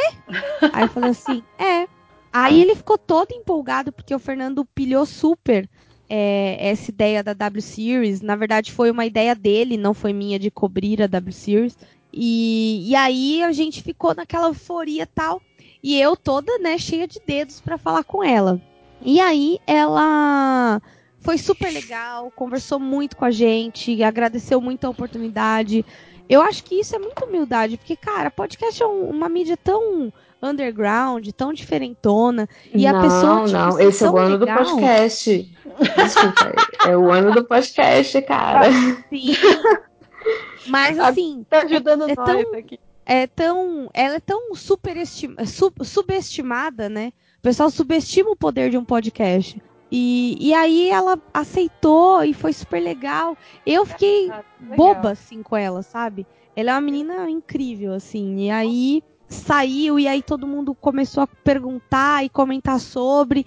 E eu fiquei feliz porque eu falei, cara, a gente tá tendo uma hype enorme, maravilhosa por uma mulher. Já pensou se ela for a próxima brasileira na Fórmula 1? Eu acho Caraca, difícil, mas não é impossível. lindo. Vai ser lindo, caraca, não duvido. Porque, igual, a menina que ganhou, né? A Chadwick, James Chadwick. É. Meu, tem 21 anos, é tudo, tudo novinha, né? E que agora ela Hum. tá contratada como piloto de testes da Williams. Tá lá com a Mas Claire. pra você ver, é, ela é novinha, mas não tanto, porque o Verstappen chegou na Fórmula 1, na Red Bull, com 19. Pois é. Ah, mas é, mas é, gente, desculpa aí, mas quando você tem, sua idade termina em teen, você não deveria estar na Fórmula 1. Desculpa, desculpa. Eu, eu, eu, eu tenho, eu tenho esse mesmo esse pensamento, sabe? Assim. Mas eu acho que eles estão entrando tão novos agora, né? Tipo, tá essa Eu garotada. acho que eles estão perdendo uma fase da vida crucial, sabia? Sim, Pois é, é Que é essa É, fase eu- da eu acho- adolescência. Eu acho que eles estão perdendo pra se tornar atletas de alta performance. Eu não sei até que ponto isso é uma vantagem ou não. E, e não só isso, eu acho assim, eu acho que eles podem ficar um ano a mais na, na GP2, porque se você for olhar, a maioria do- dos pilotos da década de 90, 2000, eles foram entrar na Fórmula 1 com 21, 22 anos, sabe? É, agora essa galera tá entrando muito nova e às vezes eles acabam perdendo por imaturidade, né? E Eu acho que 25 contato é o novo mais velho, né, da Fórmula 1. Tipo, se Cara, você não eu- chegou na Fórmula 1 até os 25 anos, teoricamente sua carreira já acabou. Porque você Eu- já eu deveria vou- ter chegado antes. eu O mais velho é o É um Raikkonen hoje, né?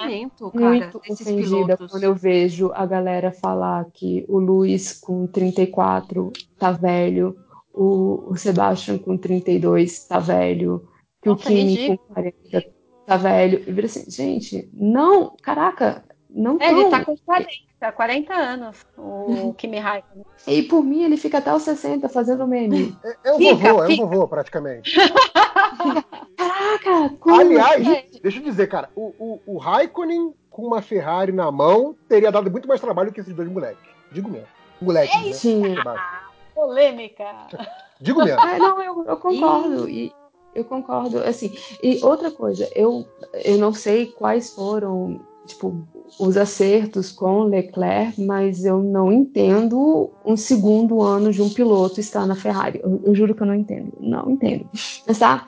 é, esse, esse é meu preparatório para entrar no GP do Brasil, porque eu tenho Eu An- ganhei Antes de entrar no GP do Brasil, deixa eu só fazer aqui um comentário, porque é, imagino como muitos ouvintes, talvez conheçam até menos do que eu sobre automobilismo, é, devem estar ouvindo falar da W Series pela primeira vez hoje, porque eu estou ouvindo falar da W Series pela primeira vez hoje, e eu entrei no site, tá, enquanto estavam falando aí de- dessa questão do- da idade, é, e uma coisa que eu fui ver logo de cara, né, tipo, como que está sendo publicizada a imagem dessas pilotos, e assim, eu gostei do que eu vi, que assim, as pilotos estão sendo mostradas com o uniforme de piloto, com aquele macacão que não define, não, não, não mostra formas do corpo, tipo, elas estão sendo mostradas no seu aspecto profissional.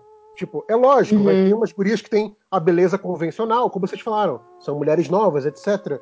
É, algumas delas, obviamente, se encaixam muito numa beleza convencional que a, que a mídia gosta. Mas, assim, Padrãozinho. é, elas não estão sendo, é, é, não estão sexualizando a imagem delas, pelo menos no site oficial da W Series. Isso eu já achei um, um- um ótimo pontapé inicial. sabe? Ah, é Sim. muito legal. Eu fiquei, eu fiquei muito empolgada com a WC. Tô, tô...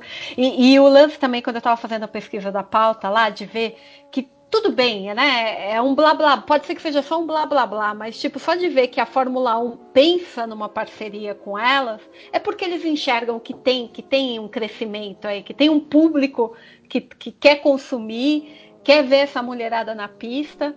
Eu fiquei muito empolgada. Eu espero que nos próximos anos só cresça. Só venha Ah, venha eles para corrida na fazer- América, corrida na Ásia, e que vire uma parceria com a Fórmula 1 mesmo. E que elas Eles- consigam pontos para correr, para entrar nas categorias. E o que eu pensei, ideia, é principalmente é fazer apresentações mistas, né? Colocar tipo a segunda pilota como, né, uma mulher para atrair assim, sabe, do tipo, olha, a gente se me dá um carro bom, a gente dá conta, galera. Então, certeza, com certeza. Em vez de ser um piloto de testes, né, que nem a Chadwick, ela, ela ir para frente mesmo para disputar. Sei lá. e assim, não precisa Tudo bem, eu um- não Williams, campeonato que vale ponto, mas assim, é, tudo bem que a- ano que vem o, o, o negócio tá lotado, mas sei lá, fazer uma apresentação antes, sabe? Já que tiraram um dia de treino, faz um, um- um, sei lá, uma brincadeira aí, cinco voltas, meninos e meninas, time misto, tipo, tipo professor de educação física, sei lá. Tô viajando aqui. Não, não, ia ser muito louco. Nossa, ia ser muito legal, muito legal de ver isso acontecer. Mas chega de W Series, chega de falar da, da Europa e da América, América do Norte. Vamos falar do Brasil? Vamos, vamos falar do- dessa, dessa coisa que foi o GP do Brasil, meninas, que vocês estavam lá e viram ao vivo. A gente ficou gritando, eu fiquei gritando muito aqui dentro de casa. Meu Deus do céu. Foi demais. Foi a melhor corrida do ano. A melhor corrida do ano. Abu Dhabi agora vai ser, pelo amor de Deus, nada. Puta, vai ser chato pra caralho Dhabi, Ah, velho. ser circuitozinho é um porre. Sem protocolo. Depois do Brasil, gente, pelo amor de Deus. Meninas, vocês que estavam lá, e aí, como é que foi? Érica, Cara, Débora? pra mim foi uma, uma experiência assim incrível. É, eu eu já tinha ido, né? Eu, já, eu tô indo desde 2017, eu- e foi o terceiro ano que eu fui. Mas desde então eu sempre tava só eu de menina ou só eu e mais uma ou duas, né? E aí esse ano ó, foi formado Girls Like Racing, né? Uhum. Na verdade, no final do ano passado, sábado, o grupo vai fazer um ano, né? E- Melhor grupo do Brasil. Cara, É Depende. verdade. Eu tô rindo, mas é verdade. Era, depende. Às vezes a galera leva as coisas muito a sério. Sim. Tem Cara, sem momentos bons. grupo, cara, porque assim, a gente repara porque é um grupo só de meninas. Mas vou te falar, eu já vi coisa em grupão misto de site famoso, de é, grupo de Facebook, etc. Eu já vi coisa muito pior. Ah, não, É, com porque eu já- certeza. Eu ando muito pela essa internet de automobilismo há muito tempo, entendeu? Então eu vejo umas coisas assim até hoje, outro dia. E assim, eu tô em grupo que o ADM tem que fechar o grupo pro pessoal se acalmar sim, pra sim. depois poder voltar a falar. Tipo, Isso. meio mãe, Não. né? É, é, Sim, vocês vão parar tipo, agora. Pensa no que vocês Graças a Deus, isso não, isso não aconteceu assim nenhuma vez por enquanto e espero que não aconteça. É, Sim, sim. Mas assim, Não, não. e é uma coisa que não é rara. Vira e mexe, umas duas, três vezes na semana, você vê o grupo tá fechado. E é muito triste, né? Porque as pessoas não sabem se comportar. Puta, é um pé no saco, cara. É um pé é no saco. Às vezes você adulto, quer né? mandar, Cara, você, você quer compartilhar ok. um negócio quando você vê o grupo tá fechado porque alguém não sabe se comportar. Então, é aquilo. é- Eu volto a bater na tecla de que não é as meninas ou os meninos, né? É a internet.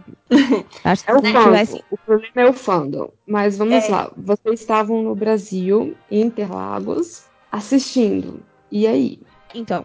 E, e aí, assim, pra mim a experiência foi muito diferente, porque foi feito o Girls Like Racing. E a gente começou a agitar de uma aí, a outra aí. E assim, o que eu mais ouvi esse fim de semana. Ai, eu nunca tinha vindo porque, sei lá, eu ficava meio receosa de vir sozinha, só eu de mulher, um monte de homem na arquibancada. Então, assim, ou você tinha uma amiga pra ir com você, ou você não tinha ninguém, né? É, E, bem e aí a gente viveu ali momentos muito incríveis quanto a isso de estar ali as meninas juntas e aquela bagunça e toda aquela coisa. E foi incrível, assim. A, a minha percepção é que que a, um a dos experiência. Pode falar. Pode falar. É, eu acho que foi uma experiência muito é, muito rica assim para todas nós e, e não só para as meninas, né? Os meninos estavam juntos também, sentiram uma diferença e se divertiram muito. Não foi uma coisa que, ai meu Deus, não pode falar nada porque elas estão aqui. Não foi. É, foi uma coisa bem divertida e foi muito legal. Todo mundo se divertiu, então foi. E a corrida em si, né? Que a corrida foi muito emocionante, então a Caraca. gente teve um, surto generalizado. A corrida foi maravilhosa. Eu ficava vendo e indo pro stories de, de todas lá, né? Que, que o, o ouvinte, a gente no grupo, a gente já trocou, todo mundo já deu o Instagram de todo mundo. Então a mulherada que eu sabia que estava em Interlagos, eu ficava acompanhando, porque você via acontecer as coisas na TV e você via o que, que elas estavam fazendo lá. E caraca, gente, eu fiquei imaginando na hora da batida da Ferrari lá, o que, que vocês estavam fazendo. Batida não, né? Aquele. Um querendo passar por cima do outro. É, eu Na acho verdade, que a gente não conseguiu ver, né? Então, eu É. imaginei, eu falei, pô, será que tava no, no ponto que elas estavam, dava pra ver? Acho que a única parte que deu pra poder ver foi quando o carro do Vettel tava voltando pra pista, mas ali ele já tava com o pneu estourado, né?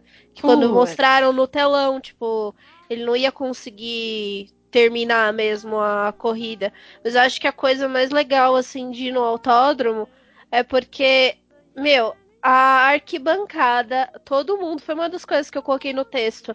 Todo mundo levantado. E era tipo treino livre, classificação, a corrida, tipo, era uma energia muito gostosa, porque tava todo mundo, parecia que tava movendo aqueles carros ali, e era uma coisa muito legal. E aí, tipo, teve a junção das meninas, que tava, tinha um grupo de meninas e um grupo de meninos, mas tava todo mundo junto, todo mundo convivendo super bem, todo mundo torcendo, foi, acho que foi muito legal. E aí, quando acabou a corrida, porque tava todo mundo eufórico, porque foi uma puta uma corrida incrível, Aí foi logo assim, acabou a corrida, tava todo mundo já descendo pra poder ir pra invasão.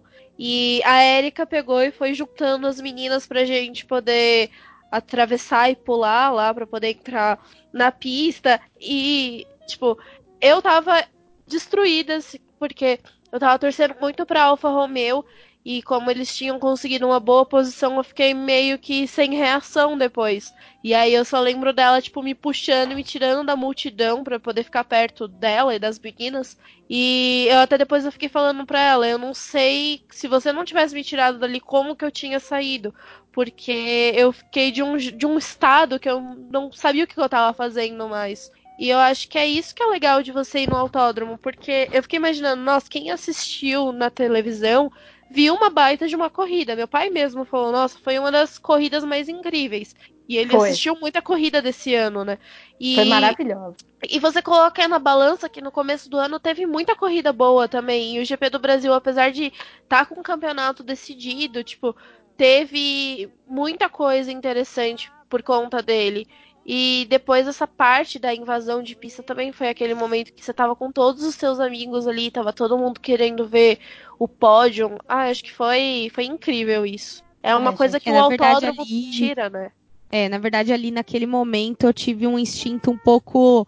é, eu até falei pras meninas como eu me sentia, né? Eu não sei se já viram galinha quando ela tira o pintinho do ninho. Que ela cerca. É sério, cara, é um negócio muito engraçado. Eu nunca tinha visto. Eu via recentemente, assim, que a galinha que ela faz, ela bota a asa assim e os pintinhos vão andando embaixo da asa dela, mas ela vai ali e eles vão ali, entendeu? Tipo, todo mundo junto. E, e, e era como eu me sentia com as meninas, porque tinha muita menina, a Débora, ela tá sempre na pista.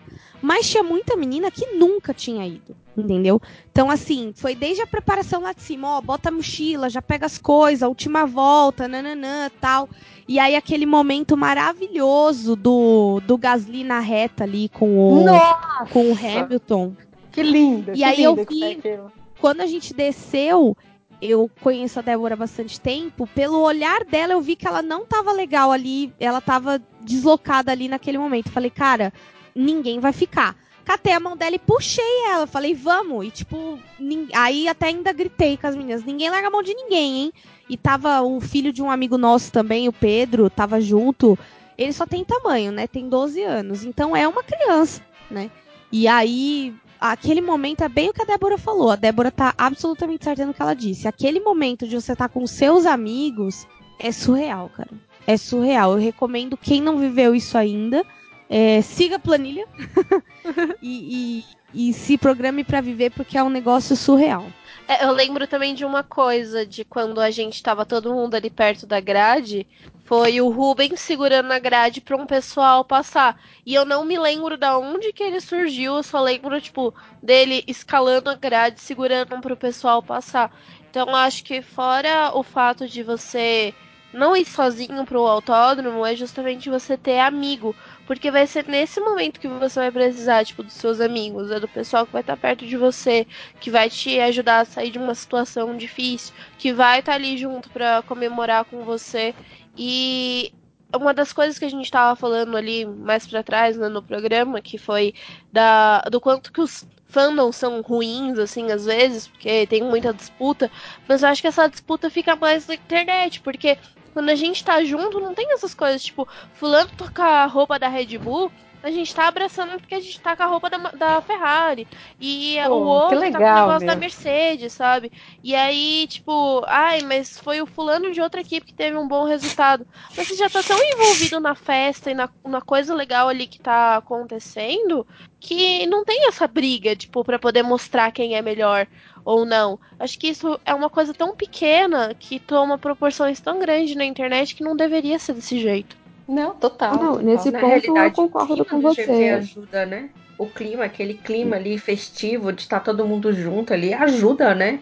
A, a essas comemorações e não ter essa, essa separação, essa segregação de, de briga que acontece na internet. Então, é, é muito gostoso você viver a corrida dentro do autódromo e você ficar do outro lado. Tem, é, é, bem, é bem diferente mesmo. O que eu acho interessante é essa galera que lá dentro tá se abraçando, tá todo mundo muito feliz, chega em casa, abre a internet e começa todo o hate post, sabe? Assim, do tipo, cara, mas você não tava feliz há 30 minutos atrás? É, é, eu não sei, eu fiquei meio afetada pelo, por essa semana por conta dos hates. Aí eu, tipo, né, fiquei meio chateada. Mas ok, É, eu, além. não, eu não vi ninguém assim que tava com a gente ali, ou que eu tenha visto que estava no autódromo, é, falando isso. Mas é, hoje, mais cedo, eu tava tendo uma conversa que eu acho que cai muito pra isso, né? Ninguém é 100% anjo ou demônio. Todo mundo tem um lado bom e um lado mal. Resta saber com qual lado é, você vai conviver e qual você vai aceitar e principalmente qual lado você vai mostrar. Eu sempre fui uma pessoa que eu eu sempre tive eu tive uma fase assim nos últimos dois anos aí de que eu tinha muito medo de ser trouxa. Então eu era treteira mesmo, falava umas merda mesmo, ofendia mesmo e era isso aí. E aí esse ano eu passei por algumas coisas que que me fizeram entender que aquela aquela coisa do daquela carcaça daquela autodefesa não fazia mal para os outros, fazia mal para mim. Sim, Entendeu? sim. Que é o que eu acho que a pessoa que perde o tempo dela pra sentar no computador, dar aquela respirada funda e pensar quem eu vou ofender hoje, é, é, é, é, é perda pra ela, cara, não pra mim. Porque antes eu caía também muito na pilha. Eu não podia ver uma treta rolando que eu tava entrando. Tem até a figurinha com a minha cara escrito treta. Então eu era. É sério. Não tô zoando. A Débora sabe, vixe, quantas tretas na internet a Débora já viu arrumar. Várias. E hoje em dia eu tô bem chicumento, sabe? Ai meu Deus, dá muito trabalho bater boca. E Às vezes eu Eu até tô- me surpreendo quando ela não tá no meio da, da- da- desse tipo de treta. certeza, certeza. A Débora me conhecendo, certeza que muitas vezes ela olha alguma coisa e ela fala, vai aparecer digitando, Érica digitando, aí não aparece, ela deve ficar, ué. Deve Não, às vezes eu fico pensando assim, será que vale a pena mandar pra ver se ela vai reagir ou eu deixo pra lá? Não, é, eu tive. E hoje eu sou muito mais de boa e eu tenho. é, claro, é um trabalho de formiguinha, mas é uma coisa que eu tenho. é, hoje eu bati muito nessa tecla no grupo da, da sororidade mesmo, daquela coisa do tipo, meu, tudo bem, eu gosto de piloto tal, e aí fulano menos, né? Vamos tomar cuidado aí com o que você vai falar. É, por trás daquela pessoa, por trás do capacete existe um ser humano real. E, e eu acho que eu comecei também a ter um pouco mais esse feeling depois que eu comecei a frequentar muita pista. Eu comecei a lidar com algumas coisas que eu não via enquanto eu estava em casa, né? E, e aí eu comecei, e também no meu trabalho, eu passei por N coisas esse ano que me prepararam para esse momento de que justamente eu entendo a Júlia ter ficado chateada com algumas coisas do hate, assim, da internet. Principalmente. Ô, Júlia, que time da Fórmula 1 que tu torce? Eu? Eu sou uma É. ferrarista sem Ô, vergonha. coitada, é por isso que tadinha. não, tadinha. aí eu sou. Tá sofrido, tá Isso Vou segurar sua mão, amiga, porque eu entendo. Não, eu sou uma ferrarista Cara, eu vergonha. Eu amo a Williams e desde o ano passado o fandom do Leclerc me fez gostar mais do Vettel, porque eu acho o fandom dele. Desculpa qualquer pessoas que são fãs absurdamente deles. Eu acho o, fã, o fandom dele tão exagerado, tão exagerado que me fez ir pro outro lado. Aí Tão Mas, infantil. gente, o fandom. Porque parece que são crianças piloto- torcendo. eu, É, eu não vou é. botar. Mas, gente, eu o fandom do piloto palavras. reflete a personalidade dele. Os fãs do Max, eles eram, né, na época que o Max era muito agressivo na pista, eles eram aquilo fora dela. E hoje eu percebo que os fãs do Leclerc, eles têm um nível de cobrança, de autocobrança e de raiva incubada Nossa. igualzinho o próprio Leclerc. Leclerc. O Leclerc, ele bate, ele já fica, seu idiota, você é um estúpido, que não sei o quê. É Tipo, muitos amado. posts dele, né? Que ele, que ele se É o, maltrata. lance da no maturi... é o lance da maturidade, né? Porque assim, é a gente E dá vê, vontade é de- pelo menos Dá vontade, dá vontade Pelo- de chegar pro Leclerc e falar, amado, vamos fazer uma terapia? Sério mesmo. Bora pra Não, Não terapia. é amado, vamos fazer uma terapia. É amado, você tem 22 anos. amadurece. Vamos. Não, não é isso, sabe? Tipo assim, sabe quando você tem 22 anos, você foi nas festas da faculdade, encheu a cara, vomitou, teve ressaca. Ressaca moral, né? É, É, você viveu. É, eu acho que esse é o grande problema. Então, eles estão virando homens, mas está faltando Uma vivência. E né? eu vou receber um monte de hate post por conta disso e whatever. Mas é sempre Mas é o que, eu, o que eu acho também isso do Max. O, o Max, ele, ele, tá, ele tá conseguindo ter resultados melhores agora porque ele tá amadurecendo. Quer dizer, ele é um puta piloto. Ele sempre, né, ele veio muito novo e Sempre dava entregou, resultado né? muito... Isso, isso. Só que eu acho que agora ele consegue ter um controle mental muito maior. E agora ele tá, tá mostrando que ele veio. Esse moleque daqui a pouco tá, com- tá com o campeonato, entendeu? Ele tá batendo Eu de frente. posso fazer uma confissão? Diga. Oi, meu nome é Júlia e eu não suporto o Max Verstappen. O que é certo que você é uma pessoa. Ai, Júlia. Max. Obrigada, falo, JP. É, é o, é o pai, né? O pai do Max criou um. Coitado desse menino. Ele tem um eu- talento absurdo, mas O detalhe que eu coitado. acho ótimo da carreira do, do Verstappen na Fórmula 1 é que eles tiveram que criar a regra Verstappen, né? Para as ultrapassagens é, serem menos propensas a acidentes.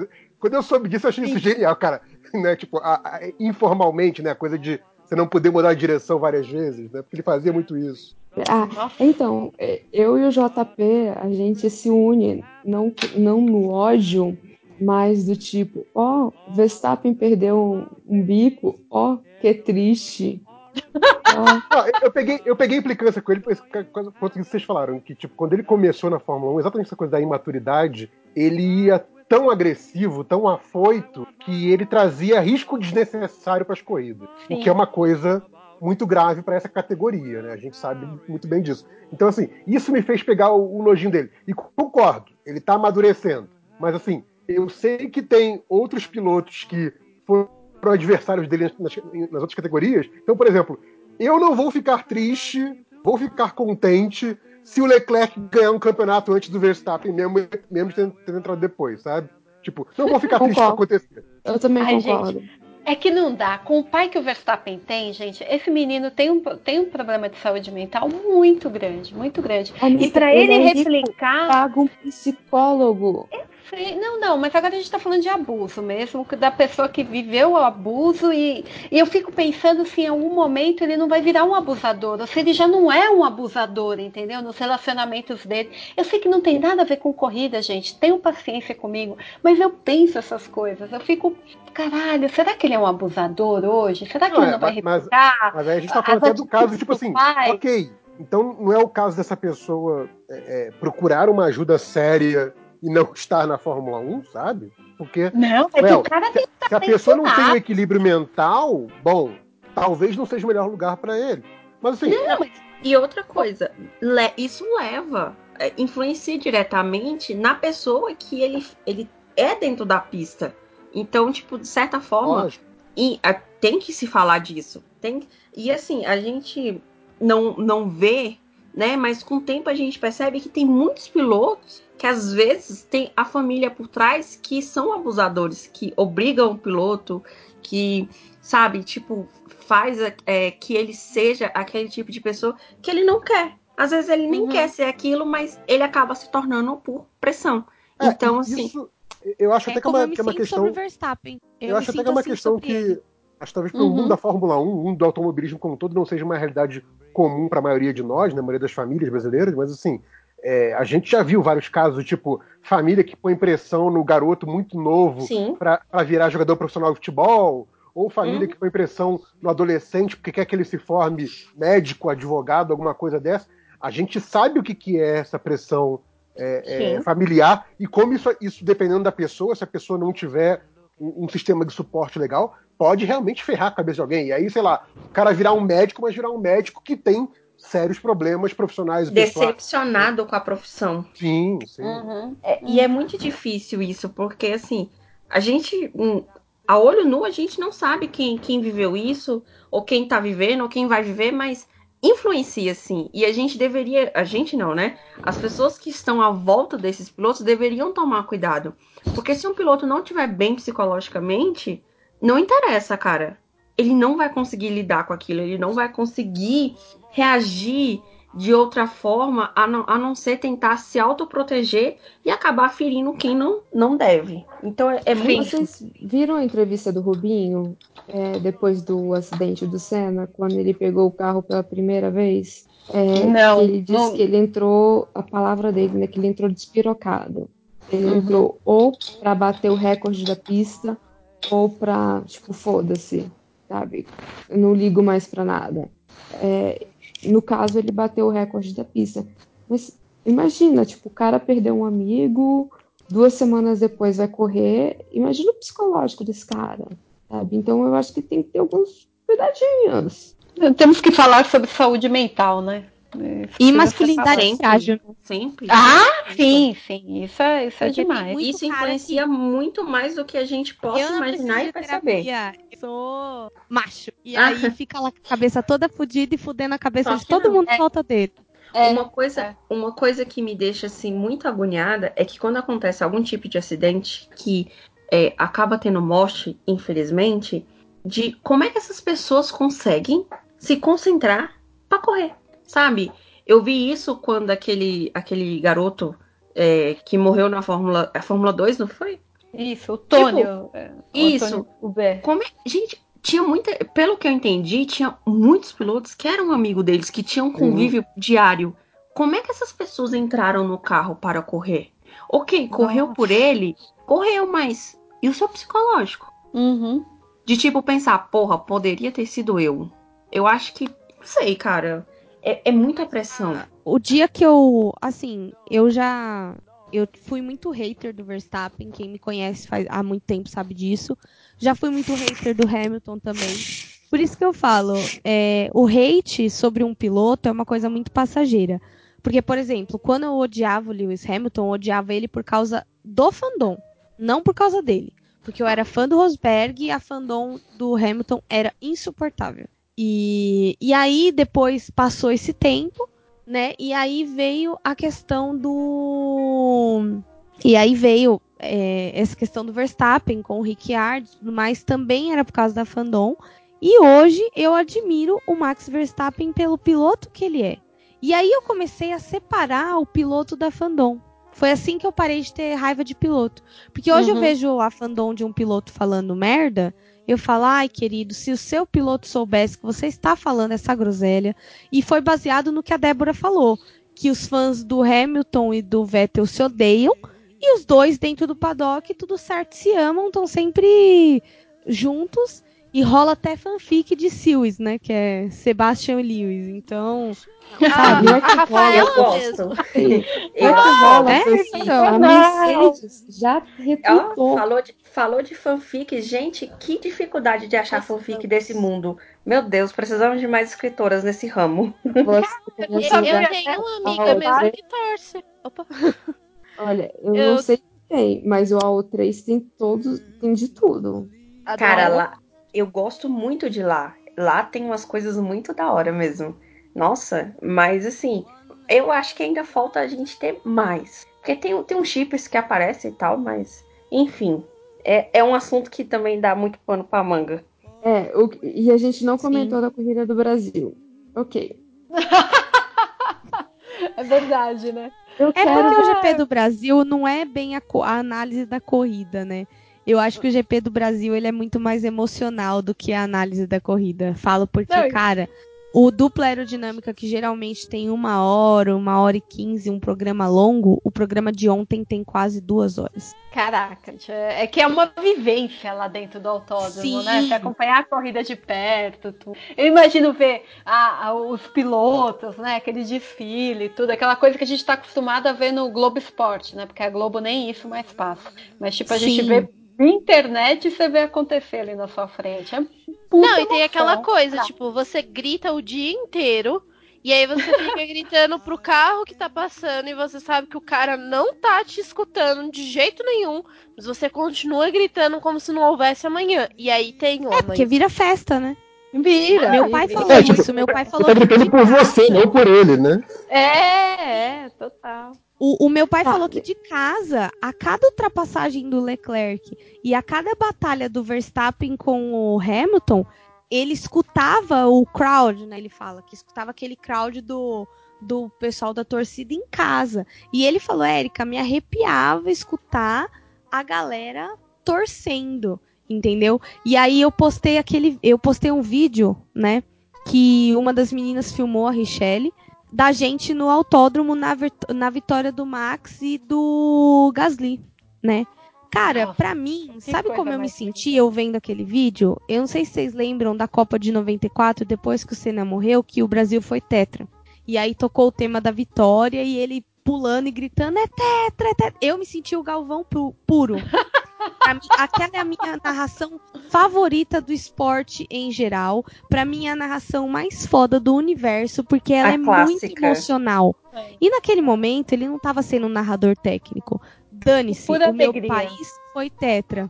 Entendeu? Sim. E é mais ou menos é, é como eu me sinto. A gente não vai conseguir é, comentar corrida sem levar isso pro lado emocional, porque a gente tava lá. Sim. Mas, e, e o- então- e o lance do, do Gasly, o lance dele, né, ter sido rebaixado, né? Rebaixado entre aspas, né? Porque o cara ainda tá correndo, né? Eu acho que o pior seria se ele fosse demitido. Mas, tipo, dele ter saído da Red Bull, ido pra Toro Rosso. E aí eu fiquei muito, sabe? Eu me vi naquele momento que eu falei, caraca, que. Que azar dele, e agora? Como que ele vai se levantar? Ele deveria, tipo, colocar o Marco envergonhado, tipo, na próxima corrida ele já fazer um- uma puta corrida e falar, tá, seu filho da puta, você me rebaixou, mas ó, tô aqui, fiz uma puta corrida. Isso óbvio que não aconteceu, porque isso só acontece na jornada do herói. E aí, ver ele ganhar Interlagos, eu fiquei tão feliz, mas tão feliz por ele, porque eu falei, caralho, que esse cara foi humilhado esse ano, ter que voltar das férias para a equipe que você tinha saído, sido promovido, e aí o cara vence, tá lá no pódio, segundão. Puta que pariu, eu fiquei muito feliz, muito Vocês feliz. estão esquecendo de falar do terceiro lugar, cara. Ah, que foi. Cara, era, era pro Sainz, tá lá. O Carlos não foi pro tá. Sainz. Ele É. recebeu o troféuzinho. Sim, mas ele foi que pro pódio depois, o, o, junto com o- a McLaren inteira. Ele, Mas- ele não foi pro pódio porque os comissários demoraram muito pra avaliar. Eles Não, tinham não. o poder de Eles decidir fizeram isso durante a avaliar. corrida. Tipo, podia Não, mas depois é, eles subiram ali no. Ele ficou em terceiro lugar, a McLaren Sim, inteira Tudo ficou bem, assim. mas ele não tava mas na não festa. um- Ah, né? é, podia-. O público não pôde, foi, foi privado de ver a McLaren no pódio porque os comissários demoraram pra avaliar. Porque a E eu fiquei pensando até se não foi uma cara. coisa meio tipo, cara, a gente vai tirar o cara da, da Mercedes. O cara da Mercedes que, que tá aí, deixa, depois a gente julga. Não, com certeza não foi isso. Você acha que Com não? Ah, eu já não. fiquei. Eu já Não. teoria da conspiração. Não, Não, mas ele com já certeza sabia não foi isso, que porque o na- brasileiro é muito maquilarista por causa do Senna. Sim. Na entrevista. Não, não, o- mas eu digo, o tipo, o juiz.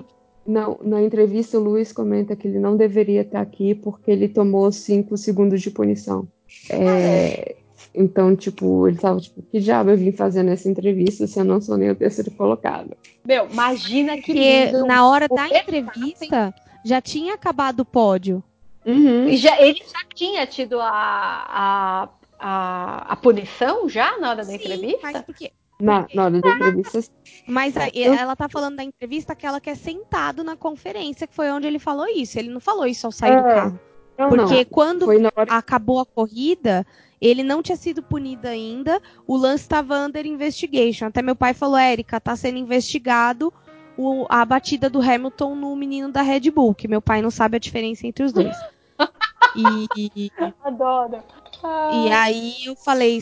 E aí, tipo, eu desconectei a internet, invadi uma pista, vimos o pódio, nananana. E aí depois é, veio essa. A gente tava esperando o ônibus, e aí veio já a foto do Sainz no pódio. Ou seja, tipo, eles tiraram todo mundo do autódromo e aí teve a festa da McLaren no pódio. Mas porque as- a decisão foi deliberada depois. Então, quando ele chegou na coletiva, ele já tinha ido pro pódio. Não, é, porque que a coletiva lindo, é depois do lindo. pódio. Só que Sim. o que eu não entendi é por que, que não colocaram o Sainz na porra da coletiva, se eles já sabiam que tinha tomado a punição. Porque o Sainz estava no pódio recebendo o troféu e fazendo a festa. Isso acontece ah, muito. e aí, Tá, e aí eles Ai. mantiveram o Lewis lá na, lá na hora, tá? Entendi. Tá, entendi, entendi, entendi. Cara, imagina que lindo. Verstappen, Gasly e Carlos Sainz ah, no pódio do Brasil. Puta que pariu. Eu acho que. E assim, esse ano eu fiquei um pouco chateada com a organização do GP do Brasil, porque assim, todo ano a gente fica pelo menos uma hora ali na pista, tirando foto, fazendo bagunça. Esse ano foi muito rápido. tiraram a gente da pista muito rápido. Você não achou também, Débora? Eu achei, eu achei que a gente tava sendo enxotada de lá. Sim, Foi a gente muito foi rápido. rápido. Sim, não, mas foi muito rápido, porque das outras vezes, tipo, tinha segurança que ficava ali, mas só pra você não passar pros outros lados do autódromo, mas o pessoal ficava bastante tempo. E uma coisa que a gente tava conversando depois que a gente saiu de lá do autódromo é que logo depois que a gente saiu teve a decisão do Sainz, né? E o pessoal da Sim. McLaren foi pra lá comemorar. Se eles tivessem deixado a pista tipo um pouco mais de tempo aberto, provavelmente o pessoal tinha visto a comemoração do Sainz. Pô, Sim. ia ser tão legal. A gente, o brasileiro gosta tanto da McLaren, né? Puta, ia ser Uhum. É, eu posso fazer umas perguntas pra vocês? É, primeira batida, Ricardo e Magnussen. Quem foi que bateu em quem? Foi o Ricardo que bateu no Magnussen. Eu também sou daqui, foi o Ricardo que bateu no Magnussen. Mas o Magnussen tava errado, gente. Beloved! Ó, olha o fandom aí, olha o fandom aí. Ó, o É. Fandom atacando. Eu, eu não posso ir Fã do. Magnussen. Anti-Magnussen. Ricardo não erra, gente. Aquele sorrisão não erra. Ai, gente, é assim, é pra caralho. Não vem, não. Ah, cara, vou não. Ele... Não, ele é não tá entendendo, cara. sabe, mas, falar mal do Ricardo na frente da Deia, ela te expulsa do podcast. Ela não pode falar isso, porque quando eu cheguei no Ricardo, o Ricardo usava aparelho do dente ainda. Eu cheguei no Não, Ricardo e ele era vi. mato. Eu vi a foto no grupo. Eu falei, gente, tá- agora faz, tudo faz sentido. Aquele puta sorrisão, né? Teve um aparelho por trás. Ou na ele frente. pagou muito caro pra isso. Ele tem Não que usar é? essa visão. Não, mas eu tô brincando, gente. Realmente o, o Ricardo tava errado lá. né? Ele, ele foi onde não devia ir. Ok, tio Botinhas estacionou o carro lá na casa do caralho. Precisava daquele safety car? Sim, também porque lá não tem área de escape o suficiente pra não bater num trator se ele estiver lá. Ah, verdade, eram os tratores, né? Que, que coisavam. Depois de Suzuka última- 2000 e 2014, É, ficou todo mundo bem esperto, né? Todo É. cuidado é pouco. Sim. É. Vou fazer minha última pergunta. Quem bateu em quem no, no Ferrari? Os dois tiveram culpa, pelo amor de Sim. Deus. Exatamente, os dois tiveram culpa, porque ali o, o Vettel tangenciou, mas o Leclerc não freou e ainda por cima deu uma jogadinha ali pro lado. Então os dois foram culpados. Coloca a camisa da União nos dois. E não só isso. e não só isso. Eu acho que o Leclerc ele deveria ter tido mais cabeça, que foi uma das coisas que eu falei lá no BBcast. Ele disputando a terceira posição do campeonato, ele deveria ter pensado muito mais. A hora que a gente Amiga, começou... numa hora dessa eu não pensei em nada, eu acho. Não, sim, mas a hora que a gente começou a gravar esse podcast, eu tava mexendo no Instagram. E aí postaram um vídeo do Giovinazzi com o Kimi Raikkonen na relargada que teve lá na volta 60. E os dois, tipo, o Giovinazzi ele controlou muito o carro pra não bater no Kimi. Então, tipo, mostra um pouco do que os dois companheiros de equipe queriam. Tipo, ali na Alfa eles estavam focados em levar os dois carros a obter mais pontos possíveis porque a equipe não estava conseguindo pontuar. E na Ferrari, eu acho que o sentimento deveria ser, além de conquistar ponto, apesar de que agora não vai fazer tanta diferença, porque o campeonato de construtores já está decidido, mas era principalmente nos pontos que o Leclerc precisa para poder continuar disputando com o Max Verstappen, porque ele jogou ponto no lixo que, tipo, se ele tivesse focado e tentado terminar os dois carros juntos, isso não teria acontecido, sabe? Mas tem todo um problema de estrutura na Ferrari. Já tem muito tempo que eles não determinaram quem é o primeiro e quem é o segundo piloto. E eles ficam naquelas, tipo, ai, vamos Tecnicamente, terminar. sim. Não, tecnicamente tem, mas aonde que o Matia Binotto, tipo, se impõe pra poder botar isso no lugar? Tipo, ele não se coloca, tipo, ele, ele fica meio que tentando lidar nas du- na corrida, tipo, ai, vamos ver quem está na frente, quem vai se dar melhor. E aí aqui a gente decide quem vai ter preferência e quem não vai ter. Quando poderia ter sido algo que se tivesse sido determinado muito bem, como é na Mercedes, por já, né? Do é, no Leclerc. contrato. Olha, você é segundo piloto. Esse ano você tá aprendendo. Se você se sair tão bem ao ponto da gente achar que você pode se tornar o nosso primeiro piloto, ótimo. Isso pode muito bem acontecer, mas eles não fizeram. E eles, além disso, tipo, não foi no GP do Brasil que eles perderam ponto, eles já perderam ponto em outras corridas. E esse eu acho que é o problema. Sim, não, eles estão Vocês batendo, acham que batendo o- geral. E o, e o. Binotto? O que, que vocês acham que vai ser o futuro dele? Tem que rodar mais que o peão da casa própria. Por favor, Caraca. não mandem para a MotoGP. Caraca, o Deixa, deixa eu só complementar essa pergunta. É, vocês acham, você falou que era culpa do, de um, um pouco de cada um. Você acha que naquele momento os dois teriam a visão para evitar o acidente? Tipo assim, ah, se eu, se eu abrir e perder a posição, eu evito um acidente? Os dois tinham essa visão e só não Eu quiseram acho mesmo? que o Charles tinha o retrovisor direito, esquerdo, Pra ver o quanto de pista ele ainda tinha. Eu acho que não é esse o, o problema em questão. Ali, nenhum dos dois quis tirar o pé, essa é a verdade. Nem Ah, o não, Vettel quis não. abrir pro Leclerc, nem o Leclerc quis bater pro Vettel. Não, Quis isso, isso, abrir pro isso é Vettel. claro. E aí, quando Agora, nenhum exemplo- dos dois quer ceder, cara, não tem remédio. Vai bater e vai perder a corrida. Não, Não é, tinha como isso ter já eu acho ter, sido feito. tinha mais A gente já viu isso, a Red Bull já passou por isso, a Mercedes já passou por isso, e, tipo, a Ferrari tá repetindo de novo essa mesma coisa, tipo, os dois pilotos não quererem tirar o pé, que foi o que a Erika falou, e aí vai e acontece o acidente. Quando talvez tivessem pensado em outra coisa, tipo, no campeonato, ou em outro, outra forma, talvez teriam evitado isso. Mas eu acho que se, se chegasse assim, ok, crianças, brinquem, mas tragam os brinquedos de volta e não façam merda, Essa é a Talvez. regra, mas a regra quase nunca funciona. né? Do tipo, porra, eu cansei de vocês dois. Bem, Eu, eu... Ah, e a última batida que a gente tem, que é o Luiz acabando com a corrida do álbum, cara. Nossa, eu não quero nem merda. falar sobre isso, porque senão eu vou ser apedrejada na internet. Por que você acha que o Luiz fez certo? Óbvio que não, né, gente? O Lewis Não. foi triplamente errado. Ele já tava com o campeonato ganho, construtores ganham. O que, que ele tinha que bater no menino, tirar o menino da pista, tirar primeiro a oportunidade do menino de pódio e segundo, é, fazer uma lambança daquela na penúltima volta? Pelo amor de Deus, né? Ah, Hashtag. Eu acho, que, eu acho que é mal de campeão, porque o Mark também, ele fez umas cagadinhas depois que ele ganhou o campeonato, que eu falei, meu Deus, pra quê? Pra quê? Não tem necessidade. Mas parece que eles ainda não desaceleraram, eles não dão oportunidade para as outras pessoas brincarem. Mas eu, eu acho isso, tipo assim, ah, eu já ganhei, agora eu posso testar os meus limites, sacou? É algo Ah, que a gente se- fala muito depois que acaba o campeonato, pro piloto que venceu o campeonato, que eles vão correr mais livres. Então, tipo, as outras corridas que restam, eles vão estar correndo livres. E aí é quando acontecem essas coisas, porque já que eles não têm, estão devendo nada pra ninguém mais, já fizeram o deles, é quando eles aproveitam pra poder tirar o máximo do carro. Sim, sim. E é. Às vezes acontecem umas coisas assim, desnecessárias, mas outras vezes. Eu não sei como vocês se sentem em relação a isso, mas às vezes eu, eu me sinto entediada. Eu falo, poxa, podia ser outra pessoa, cara. Deixa outra pessoa. Mas, enfim.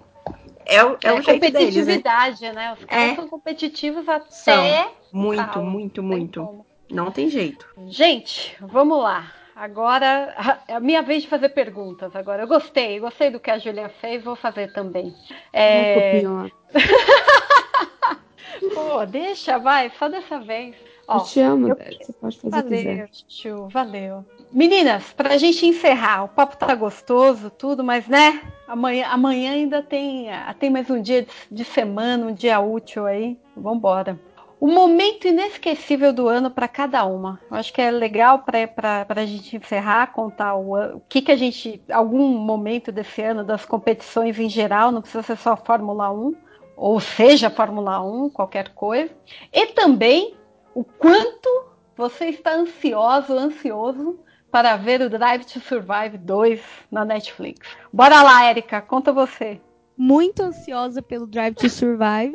E o momento, eu nem preciso falar, né, gente? GP Brasil 2019. Ponto. Ai, show. Gente, só para o ouvinte que não conhece, que está ouvindo até agora, está aprendendo tudo com a gente sobre automobilismo.